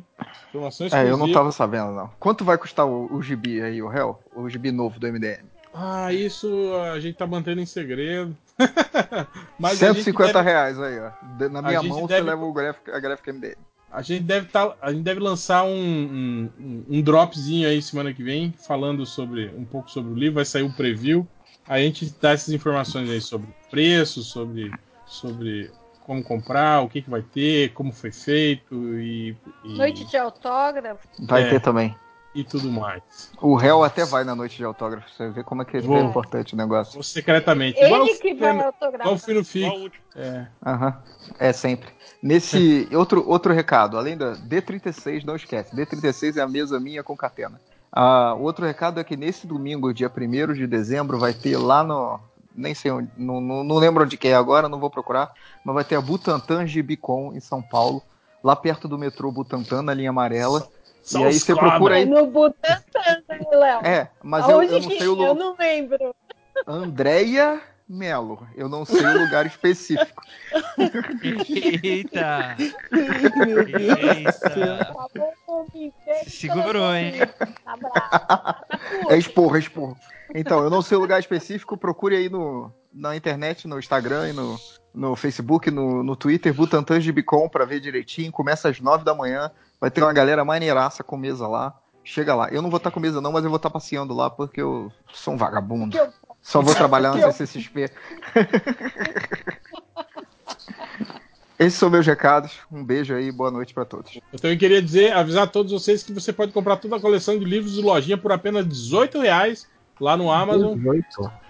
18 reais você leva, leva a saga toda e mais o, o livro extra de, de, de contos que se passa no mesmo universo. Então, vocês entrem lá, né? deem uma busca lá por, por Matheus Forni com Y. Matheus Vocês Forni. encontram lá todos os, os livros escritos por esse jovem talento da literatura brasileira que está em busca. Janeiro tem mais. Olha aí, o o, li- Lojinha. o livro que mais teve revisões. Lojinha, se esse livro novo se sair Caralho, com algum acaba. erro, Caraca, você vai, você vai tomar uma piaba, você vai. Cara, mas eu, eu, eu tô. Eu tô desde junho. Não acaba. Ô, Lojinha, você já pensou em mudar seu nome para artístico aí de Matheus Forni para Matheus Melo? Vê a Adriana. Adriana, sucesso internacional. Você Eu- pode eu vou- seguir a carreira. Tirar, tirar um L do meu Melo pra, pra entrar nesse trem. Viu? pô? Tá dando mole aí, Agora maluco. estamos conversando. Agora estamos conversando. Melo com dois é L's, pelo do amor de Deus. né? É, mais alguém? Ah, tem um mais recadinho, recado? Tem recadinho, tem recadinho, tem recadinho que a MD Mana, prestigiante Ira Croft, que eu acabei de ver ali do cativeiro dela, ela tá bem, já começou a dormir já. Ela fala que o chão duro é bom pra coluna, que ajeita a coluna, então só pra Deus avisar que ela saiu pra dormir. É, é, mas ela pediu pra avisar que agora a CCXP vai estar HQ, que ela vai estar tá de quadrinho dela. Olha aí. Que eu vi o roteiro e tá sensacional. Eu obriguei ela a, a mandar e, cara, e todo mundo que pegou adorou. O editor gostou, a desenhista. Germana, Germana Viana fez questão de desenhar a parada. Então, pra Gente você que finíssima. quer aí na CXP, nossa, Germana é um amor de pessoa. Acho que ela tá Incrível. na mesa G3 ou G4. Ela é a E desenhista tu vai da história tomar da de Iris. G3? né? Tô cantando Que isso, rapaz? Caraca. Segura a carioquice aí, rapaz. Que foi isso, cara? O que tá acontecendo? O cara quer causar. Diferente de você, diferente de você, André, eu ainda sou carioca. Nossa, a chamou Deus. na chincha. Alguém tem que ser. Yeah. Olha aí. Yeah. Tá bom, beleza. É isso aí, é isso aí, Léo. Obrigado aí. É, é, basicamente, vocês podem adquirir a HQ, HQ Sinistra, volume 2. e, enfim, vai lá na mesa da Germana, G3 ou G4 aí, se você é carioca. E você pode adquirir a HQ, que é muito maneira. Tem uma história, que é a, a da Ira, né? Que é, é mistura Capitu com Frankenstein. E é Tipo, essas massa. revistas sinistras são, são antologias, são histórias, histórias Sim, fechadas, sim, várias sim. histórias fechadas. É. Ah, legal, legal. Exato, né? Primeiro foi um maior sucesso e tal, e, cara, sem sacanagem, assim, não é porque eu, eu dormiria no sofá se eu falasse mal, mas é porque é, é realmente muito boa, assim. Eu. Eu fiquei. Assim, Mas agora a Ira vocês estão saiu, sabendo. saiu. É, cara, a HQ realmente eu fiquei, caraca, Ira. Nossa. O, Eu ia elogiar o editor é o Hector. Isso aqui tá muito bom. É, é, o- é o Hector Lima. Hector O Lima? Hector Lima é muito bom. Ele tem um dos melhores. Ele fez o roteiro de um dos melhores quadrinhos nacionais, que é o Sabor Brasil. Sabor Brasil, incrível. não, e aí também, Sobre- ó, editou aí. Isso aí, gente. Então, é, comprem lá HQ Sinistra, que tem a história da Ira. Prestigiem aí o trabalho que para incentivar também para ela ficar bem feliz e fazer mais histórias aí pra vocês. Quem sabe no- na próxima coletânea MDM tem a história dela. Boa. Uh, É, mais alguém? Mais algum? Felipe, o Felipe 5 horas tem recado. Não tenho. Eu tô de boa. pode Então falar, é. Felipe. Não Tá, precisa ficar com vergonha. Não Fala usem aí, meu. touca na frente de crianças de 8 anos. Não sei, esse é meu recado, minha dica. As crianças acham que você tem câncer. Acabei de descobrir isso. Que isso, cara? É uma criança que achou isso.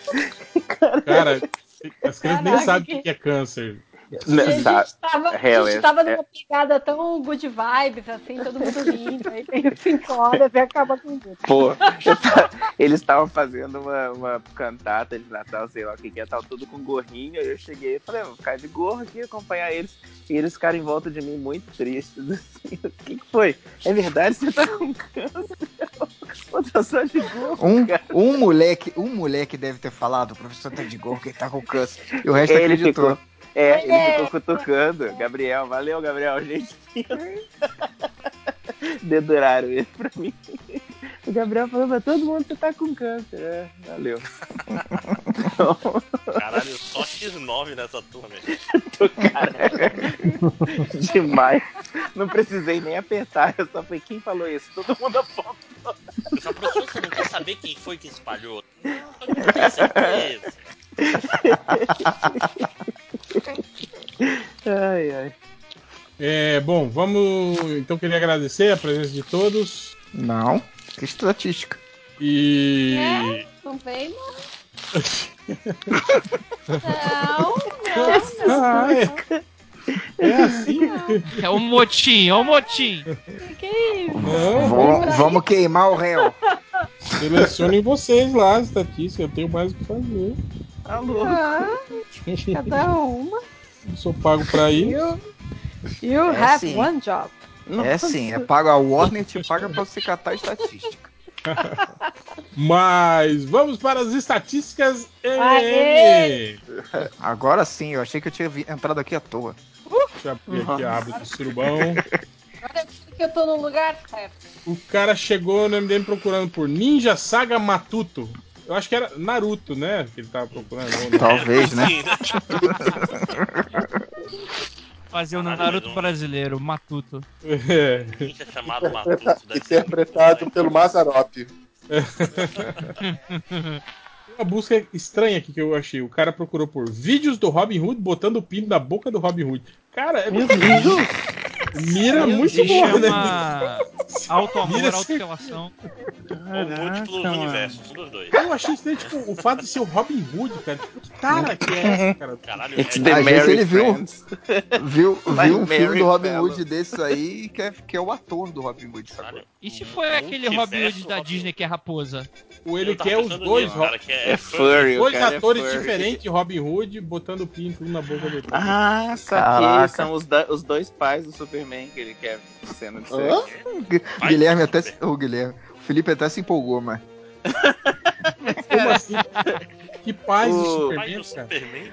O- os dois é é o fizeram É, os dois fizeram são Robin Hood. Robin Hood, o Ah, Marlon Brando, Kevin e Costner. o outro maluco Kevin lá de Costner é e verdade. o Gladiador.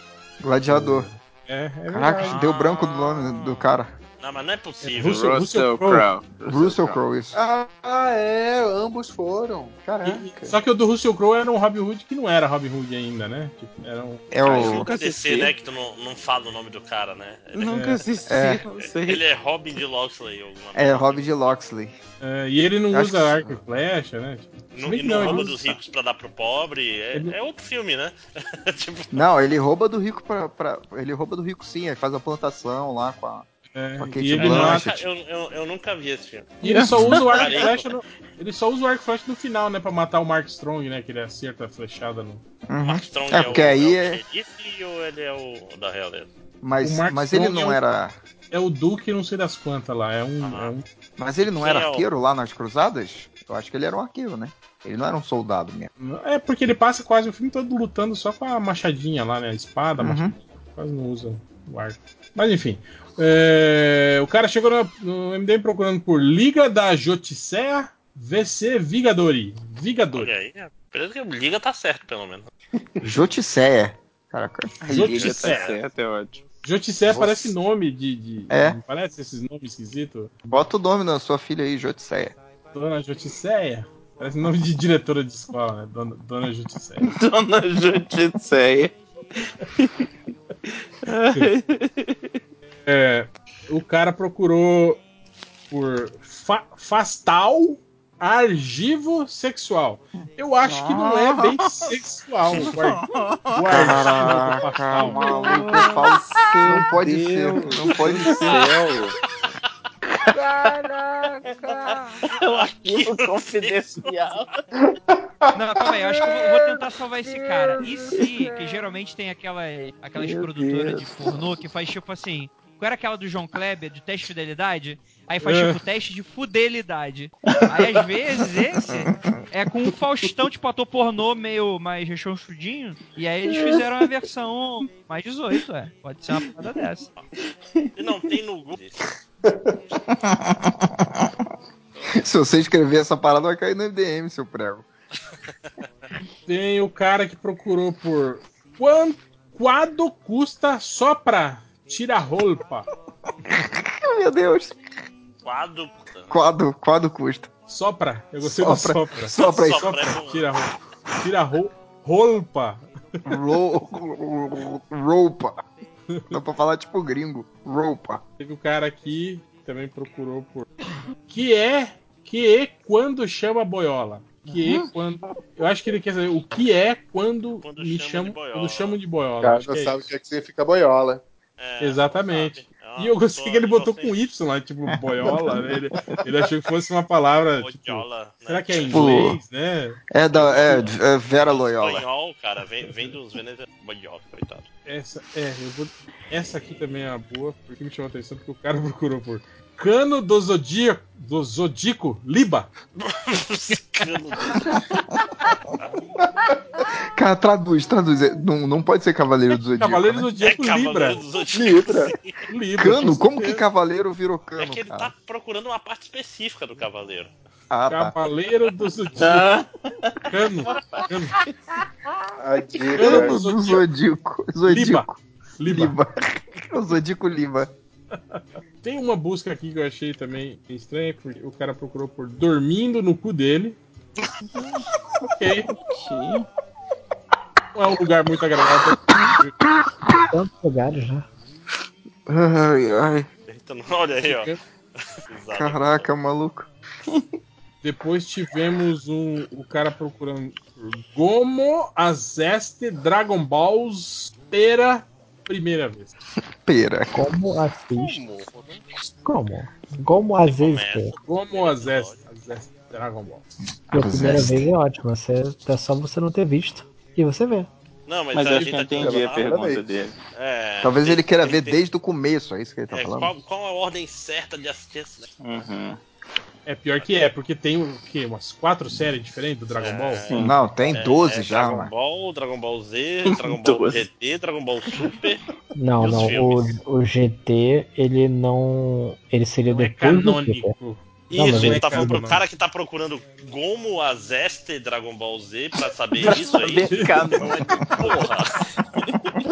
Não, eu não tô falando que é canônico. Tô falando que passa depois. Como você tá dizendo tô que o Vegeta. Vegeta de bigode não é canônico. Ug quer dizer canone. Canone. Canone. Vai botar É tipo Danônico. Danone. Danônico.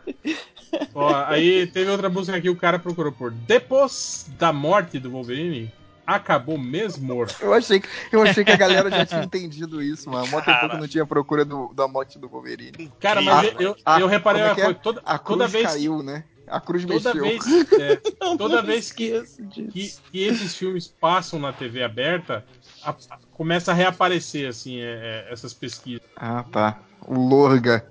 O Lorga, Lorga. morreu? Eu gostei do Mesmor. Depois da morte, acabou Mesmor.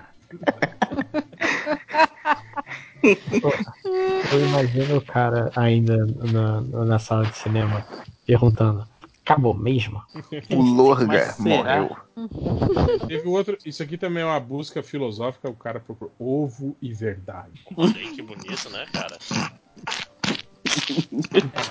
É a música do ovo do filme Detetive Faustão Sempre. e Inspetor. Como é que é? Inspetor Malandro. Inspe- Inspetor Malandro. Não, é Inspe- Inspetor Faustão. Não, não é inspetor Faustão. Isso.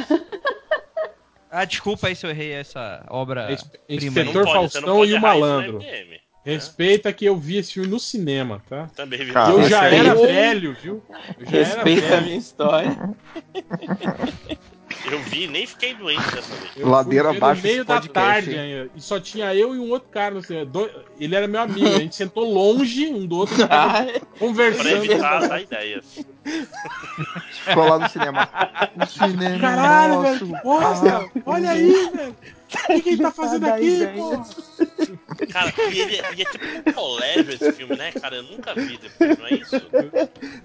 Não, não, não. Eles são, eles são, eles são policiais. Não, tudo bem, mas o mistério não é dentro de uma escola? Não, Você tá confundindo com a o filme da escola lá da, da, da Angélica com o Supla. Ah, nossa, será? Deus, todo filme ruim nesse. Esse eu só vi no cinema quando eu era criança, cheguei perto desse filme. Ei. Acho que a Globo É. não passava ele, né, cara? Porque o Não Sérgio passava Malandro porque não era mais o Gu também, né, eu acho. É. Ah, não, você tá falando do filme do, do Faustão e do Do, do Malandro. inspetor, não, do inspetor Faustão não passava na Globo assim na Não rotação normal. passava. E o, Tinha que Peraí, o- passava- o VHS. Passava em algum lugar, eu assisti esse o, filme. Cost, o Costinha era pai do Sérgio Malandro. Assim, é. Meu Deus do céu. É, o cara procurou por o que faz para crescer o bumbum em casa. O microfone, que nem alguém tá fazendo.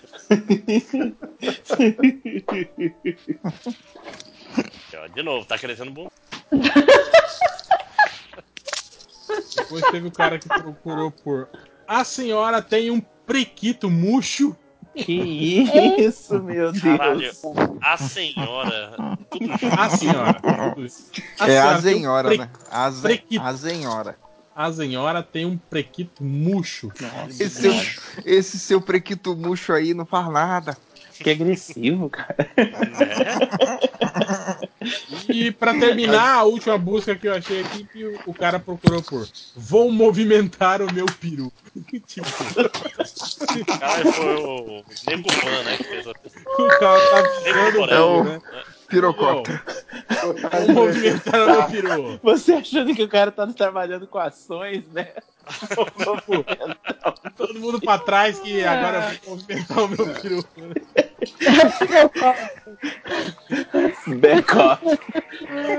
E e é o peru com I, que é o peru raiz, né? Não é o peru. pra não ter duplo sentido.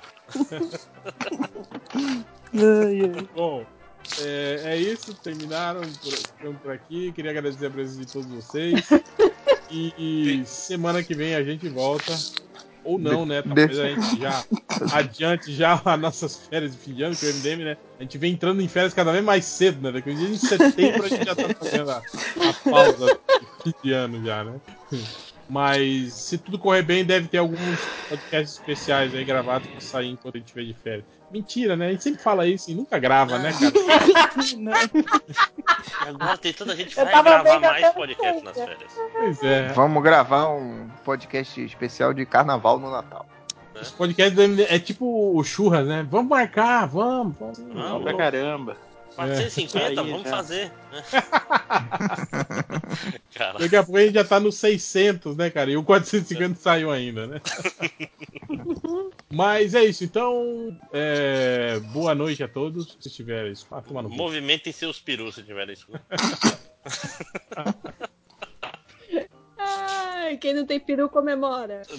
Eita! Que isso? Ué, Tá certo, mulheres, tá certo. muito melhor. Pô, mas irado que o Márcio ganhou, né? Puta que pariu. Irado, mano. Irado. Foda. Foda pra caralho, mano. E agora, o Rubinho. É, o Rubinho que, tem que que foi aquela fuder. entrevista do Rubinho falando que tava com uma pontinha Pontinha de vontade, vontade de estar tá lá? no- Ah, para com isso. Não, então o que, que você falaria pro Rubinho? Entrevistar o Rubinho. Ô Rubinho! Você quer estar no lugar dele? Quer? Quer subir? Quer estourar champanhe? Quer ficar com as mulheres na balada? Quer? Acelera, filha da puta!